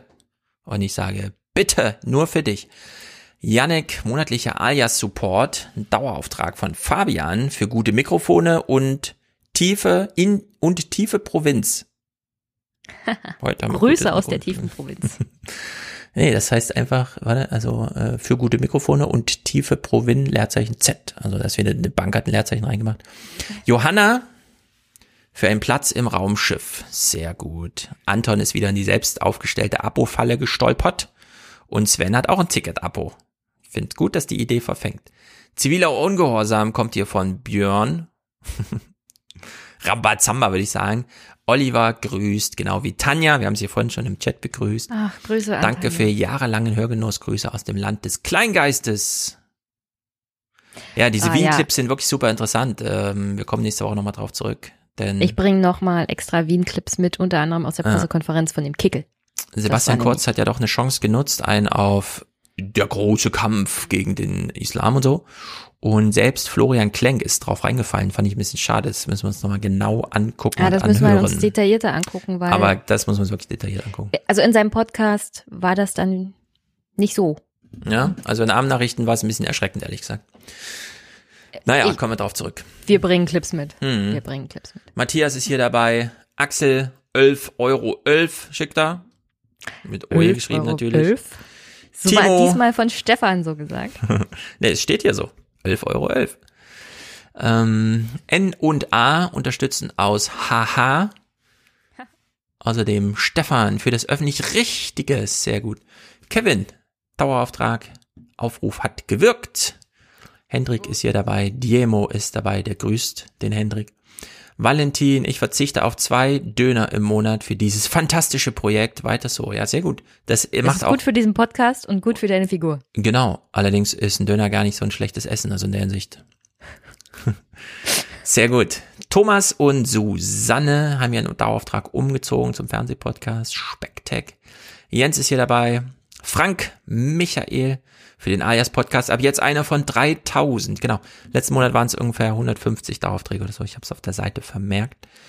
Also wir nähern uns an. Genau. Unser lieber Michael. Michel. Mit Michel werden wir auch noch reden über, wenn wir dann eine Agenda, eine außenpolitische Agenda von äh, beiden haben. Simon, Charlotte, Marcel, noch ein Marcel. Sehr gut. Florian, Philipp, Franz, unser lieber Franz aus Hamburg. Sebastian, Britta, Al, alias Danke, ABWA, was auch immer das heißt. Ist bestimmt irgendwas ganz Cleveres. Philipp, dankt für den alias Podcast. Mario guckt jetzt auch Fernsehen und Nirtasan hat auch einen Dauerauftrag. Sehr gut. Sehr gute Unterstützerrunde. Ich hoffe, das Momentum bleibt. Äh, wir haben hier noch ein paar, ich lese noch einzelne Namen. Daniel Ing Ingeborg, Volker Michael Sebastian, Ulrike Simon, Oliver, Christian, Manuel, Lukas und Henning, Meline, Johannes, Arne, Florian, Jan, Michael, Christoph, Jan, Thomas. Sehr gut. Äh, Leon und Maria, Nico. Danke Stefan und Konsorten für eure Arbeit. Sehr gut. Was hat Johannes hier geschrieben? Kleiner Dauerauftrag für den Alias Podcast. Wird bestimmt klasse. Wenn meine Masterarbeit rum ist, wird der Betrag, ah ja, verstehe. Wahrscheinlich wird hier abgekürzt ein bisschen angehoben. Sowas lese ich natürlich gerne oder vervollständige mir den Satz in diese Wir Richtung drücken gerne. die Daumen für die Masterarbeit. Genau. Das sowieso. Abschlussarbeiten bitte hier thematisch auch mal kurz nennen, damit vielleicht ein Thema rausfällt für uns alle. Dann kommst du als Gast hierher. Hm. Mareike, Miriam und Johannes. Johann hat eine Spacecard 200 gebucht. Das ist natürlich sehr gut. Hat ihn zwei Euro gekostet. Christian, Fabian, Stefan, Steffen, Severin, Marc, alias Fernsehen, alias Podcast. Ähm, Johannes, ich bin kein Schwarzhörer mehr und sage Danke. Wir haben es alle noch im Ohr. Muss uns ähm, Schwarzhörer mehr, ich sage danke. ja, müsste, müsste uns äh, Markus mal abmischen auf Spacey, Spacey. Wo hast du denn deine ganzen Clips gelassen? Nee, ich habe die ja, ich will ja jetzt nicht die Aufwachen-Podcast weiterspielen, so, aber man kann die ja nochmal neu zusammen mixen. Martin, Thomas, Andreas, Christian, Samuel und Jascha. Samuel will, möchte gern der 3000 und erste Dauerauftrag sein, ist aber, glaube ich, der 150. oder so. Sehr gut. Und Christian sagt Dauerauftrag für Dauerbeschallung. ja, sehr gut. sehr gut. Gute Runde, so macht es alles Spaß und ich würde sagen, spätestens nächste Woche. Bett. Genau, wir können aber durchaus mal planen, dass wir hier vielleicht nochmal eine, eine Aufräumen, eine kleine Aufräumen, weil die paar Corona-Clips und die paar Wien-Clips kann man durchaus, bevor die Nachrichtenwoche wieder zuschlägt. Oder wir disziplinieren uns bei der nächsten Nachrichtenwoche oder wir setzen drauf und hoffen, dass diese Nachrichtenwoche wirklich mal tief gestaffelt abläuft. Stefan tief ist gestaffelt. optimistisch. Thomas hat mir noch die Bundestagsdebatte zum Thema Corona empfohlen, weil da sehr viele AfD-Anhänger, also AfD-Abgeordnete, dann doch nochmal Mhm. gängige virologische Argumentation aufgegriffen haben und wohl durchaus berechtigte Fragen. Ich habe es noch nicht gehört, aber ich werde es mir nochmal anhören, weil mich das auch interessiert. Wir sollten vielleicht da bei dem Thema auch nochmal ins Parlament reinhören. Die, es liegt ja alles, die Mediathek ist ja ganz wunderbar vom Bundestag. Ich wollte nur darauf hinweisen, dass ich ab Dienstag drei Tage frei habe. Ah, dann können wir ja mal und falls vormittags du so eine, eine kleine Session spontane. Folge, eine Session machen willst, bin ich da Dienstag, Mittwoch und Donnerstagabend frei. Dann verabreden wir uns dazu. Das klären wir gleich noch. Das, äh, ja, das ist gut. Denn vormittags ist im Grunde immer alles möglich. Vormittags ging auch. Ich hab, oh, Mhm. ich hab nämlich Mhm. dieses Spiel. Assassin's Mhm. Creed Valhalla kommt am Dienstag raus und einer meiner Oh. Hörer schenkt es mir. Es Und kommt's denn auch gleich am. Dienstag? Ich, also theoretisch kommt es am Dienstag, wenn die Post funktioniert. Aha. Und deswegen habe ich mir drei Tage freigenommen und ein bisschen zu zocken. Aber für den Fernsehpodcast würde ich eine kleine Pause einlegen. Ach, du hast jetzt die drei Tage freigenommen, um das Spiel zu spielen? Ah, Ja. Das ist nicht schlecht. Das, das finde ich. Das, ist das erste ist Mal in meinem. Leben, dass ich das gemacht habe, aber ich bin so scharf drauf. Nee, dafür ist ja Urlaubszeit da. Man kann jetzt nicht verreisen und nichts. Warum nicht? Ähm, in welcher Welt spielt das diesmal? Kann man das sagen? Oder?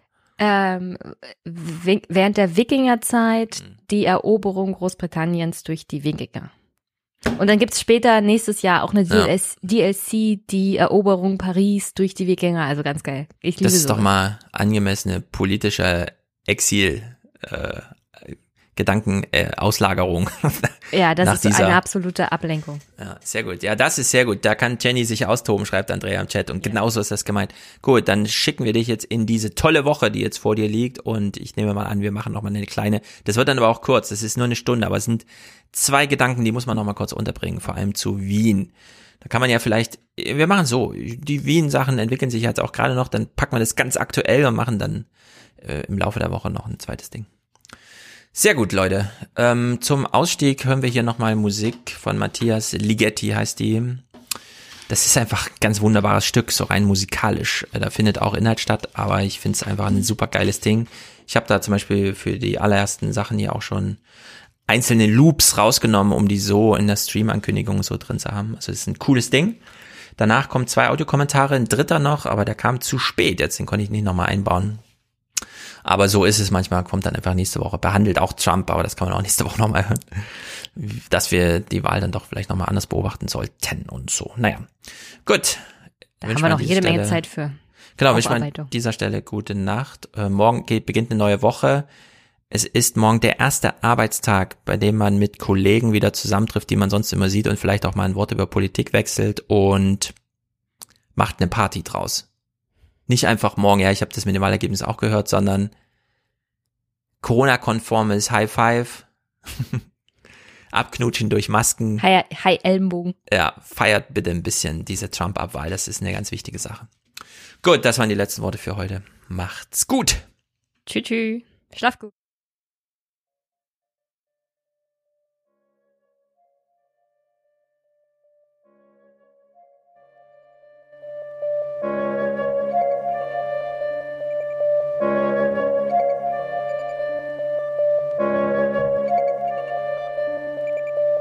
Zur Sorge, Bernhard. Wir werden nur von unseren früheren Taten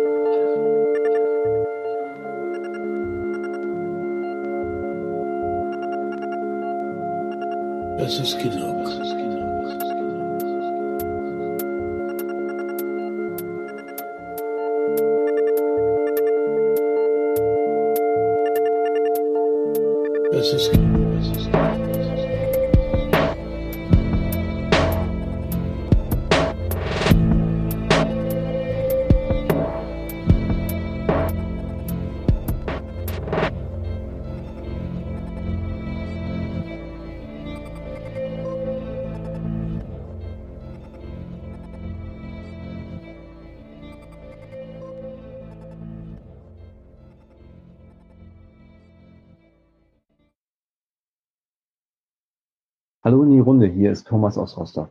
Ich bin seit 16 Jahren Solo-Selbstständiger und habe in meiner Arbeit als Grafiker mit den unterschiedlichsten Branchen zu tun. Ich bin erst ungefähr bei zwei Stunden und 40 Minuten und kann den Drang nach einem Zwischenruf aber nicht länger unterdrücken. Jenny hat sich gerade zu der Aussage hinreißen lassen, dass die Künstler sich vor der Krise unsolidarisch gezeigt haben und irgendwie verächtlich auf die Nicht-Selbstständigen herabgeschaut hätten und nun aber nach dem Staat und Unterstützung rufen. Nicht nur, dass ich mich an keine solche öffentliche Debatte erinnern kann, es geht meines Erachtens auch an der Realität vorbei. Wenn wir von Künstlern reden, reden wir in der Mehrheit nicht von Menschen, die aufgrund ihres Erfolgs über ein hohes Einkommen verfügen. Es sind in der Mehrheit Menschen, die ihrer Leidenschaft und ihrem Talent nachgehen. Wo immer dies in Kombination passiert, ist die Gefahr jedoch relativ hoch, sich selbst auszubeuten. Denn wenn man schon Spaß an der Arbeit hat, darf man doch nicht noch Geld dafür verlangen. 187.000 Selbstständige sind derzeit in der Künstlersozialkasse, die einen Teil der Sozialbeiträge übernimmt und dafür die gesetzliche Versicherung in die Rentenkasse erzwingt. Das durchschnittliche Einkommen der KSK-Versicherten lag 2019 bei 17.852 Euro. Zum Vergleich, das jährliche Durchschnittseinkommen aller anderen gesetzlich Versicherten lag 2019 bei 38.901 Euro. Das bedeutet, dass die allermeisten dieser Versicherten gar nicht die Möglichkeit hatten, sich ein finanzielles Polster zuzulegen und es ist eher nicht davon auszugehen, dass sie in irgendeiner Art und Weise eine vernünftig bezahlte Anstellung ausschlagen würden. Und noch eine Randbemerkung. Auch in den Beiträgen zur Hilfe für die Gastronomen und so weiter im November werden ständig die Begriffe Umsatz, Einnahmen und Gewinn als Synonyme verwendet.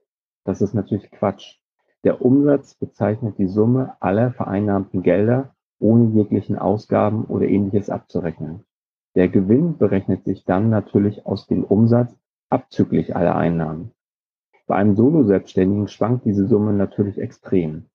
Oft liegen die Ausgaben und Einnahmen eines Projektes natürlich zeitlich nicht zusammen. Das bedeutet, es ist für einige Unternehmen nun sehr attraktiv, mit 75 Prozent des Umsatzes entschädigt zu werden. Andere werden auch an dieser Stelle so gut wie leer ausgehen, einfach weil sie mit den Zahlen ihrer Buchhaltung Pech haben. Gern lasse ich mich bei Interesse auch in den Podcast mal einladen. Hallihallo, ihr ganzen Aliasse. Was für ein äh, kreativer Einstieg von mir. Ähm, ich höre gerade die ähm, äh, Hörerkommentare der aktuellen Folge. Ach so, David aus Dortmund hier übrigens. Ähm, höre gerade die Hörerkommentare der aktuellen Folge und äh, ähm, da war, ich glaube, der zweite Hörerkommentar ähm, da ging es um dieses, dieses, dieses, dieses, diesen Authentizitätszwang, nenne ich das jetzt mal. Also häufig im linken Spektrum vertreten, der dieser Unwille, öffentliche, öffentliche Figuren nicht anhand ihrer Rolle zu beurteilen, sondern anhand eines Norm, einer normativen Erwartungshaltung, wie diese Person authentisch zu sein habe. Und das ist ganz interessant. Äh, wir erinnern uns vielleicht, einige erinnern sich vielleicht vor einigen Wochen oder es ist schon Monate her, ah, wie die Zeit vergeht. Ähm, naja, gab es einen, äh, gab es ja diesen Eklat um diese zwei Minuten ähm, Wut, äh, diese zwei Minuten ähm, Misogonie und, und, und, und Rassismus und so weiter äh, aus dem Serdar Somunjo und Florian Schröder Podcast. Das äh, hat sich ja bei Twitter mal wieder rauf und runter gedaddelt für so anderthalb Tage oder so. Und ähm, da habe ich in meinem Podcast, dem äh, Filterblasen-Podcast, ähm, ich finde mich bei YouTube und auch bei auf meiner Website, ähm, eine Analyse von diesem Schröder Sumunchu Podcast gemacht. Und auch da geht es um diesen Authentizitätsterrorismus, nennt Florian Schröder das. Ähm, und ja, da, die, da kommen sie im Grunde zu einem ganz ähnlichen Schluss. Dieser generelle Unwille anzuerkennen, dass äh, manche Figuren, gerade Figuren, die im öffentlichen Raum agieren, unterschiedliche Rollen annehmen, was ich natürlich in diesem maximal ja, wie ich ehrlich auch finde, wirklich äh, asozialen Teil von Serdar Somuncu dann besonders spiegelt, ähm, wo er eben diese wirklich, wirklich unangenehme Rolle einnimmt. Aber ich glaube schon, dass es eine Rolle war. Da hat man bei Twitter ja lange diskutiert.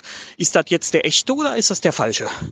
Ähm, da könnt ihr ja mal reinschauen oder reinhören. Ich empfehle hier immer das Schauen, weil ich halt auch mit Videoschnipseln, mit Videoclips arbeite. Aber wer lieber hören will, der kann auch auf die Website äh, www.filterblasen-podcast.de, glaube ich. Die kann ich im Kopf, aber ihr findet das schon. Ihr seid ja alle internetaffin im Gegensatz zu mir. Ähm, und ja, äh, also das, das wollte ich dann einmal in diesem Zusammenhang kurz bewerben, wenn Stefan das denn zulässt. Aber soweit ich weiß, gilt das Credo Go Podcasting äh, immer noch. Also gehe ich mal davon aus. Ja, also ja, genau, das war's. Dann euch noch einen schönen Abend, Tag, Nacht und so weiter. Ihr kennt das schon, je nachdem, wann ihr das hört.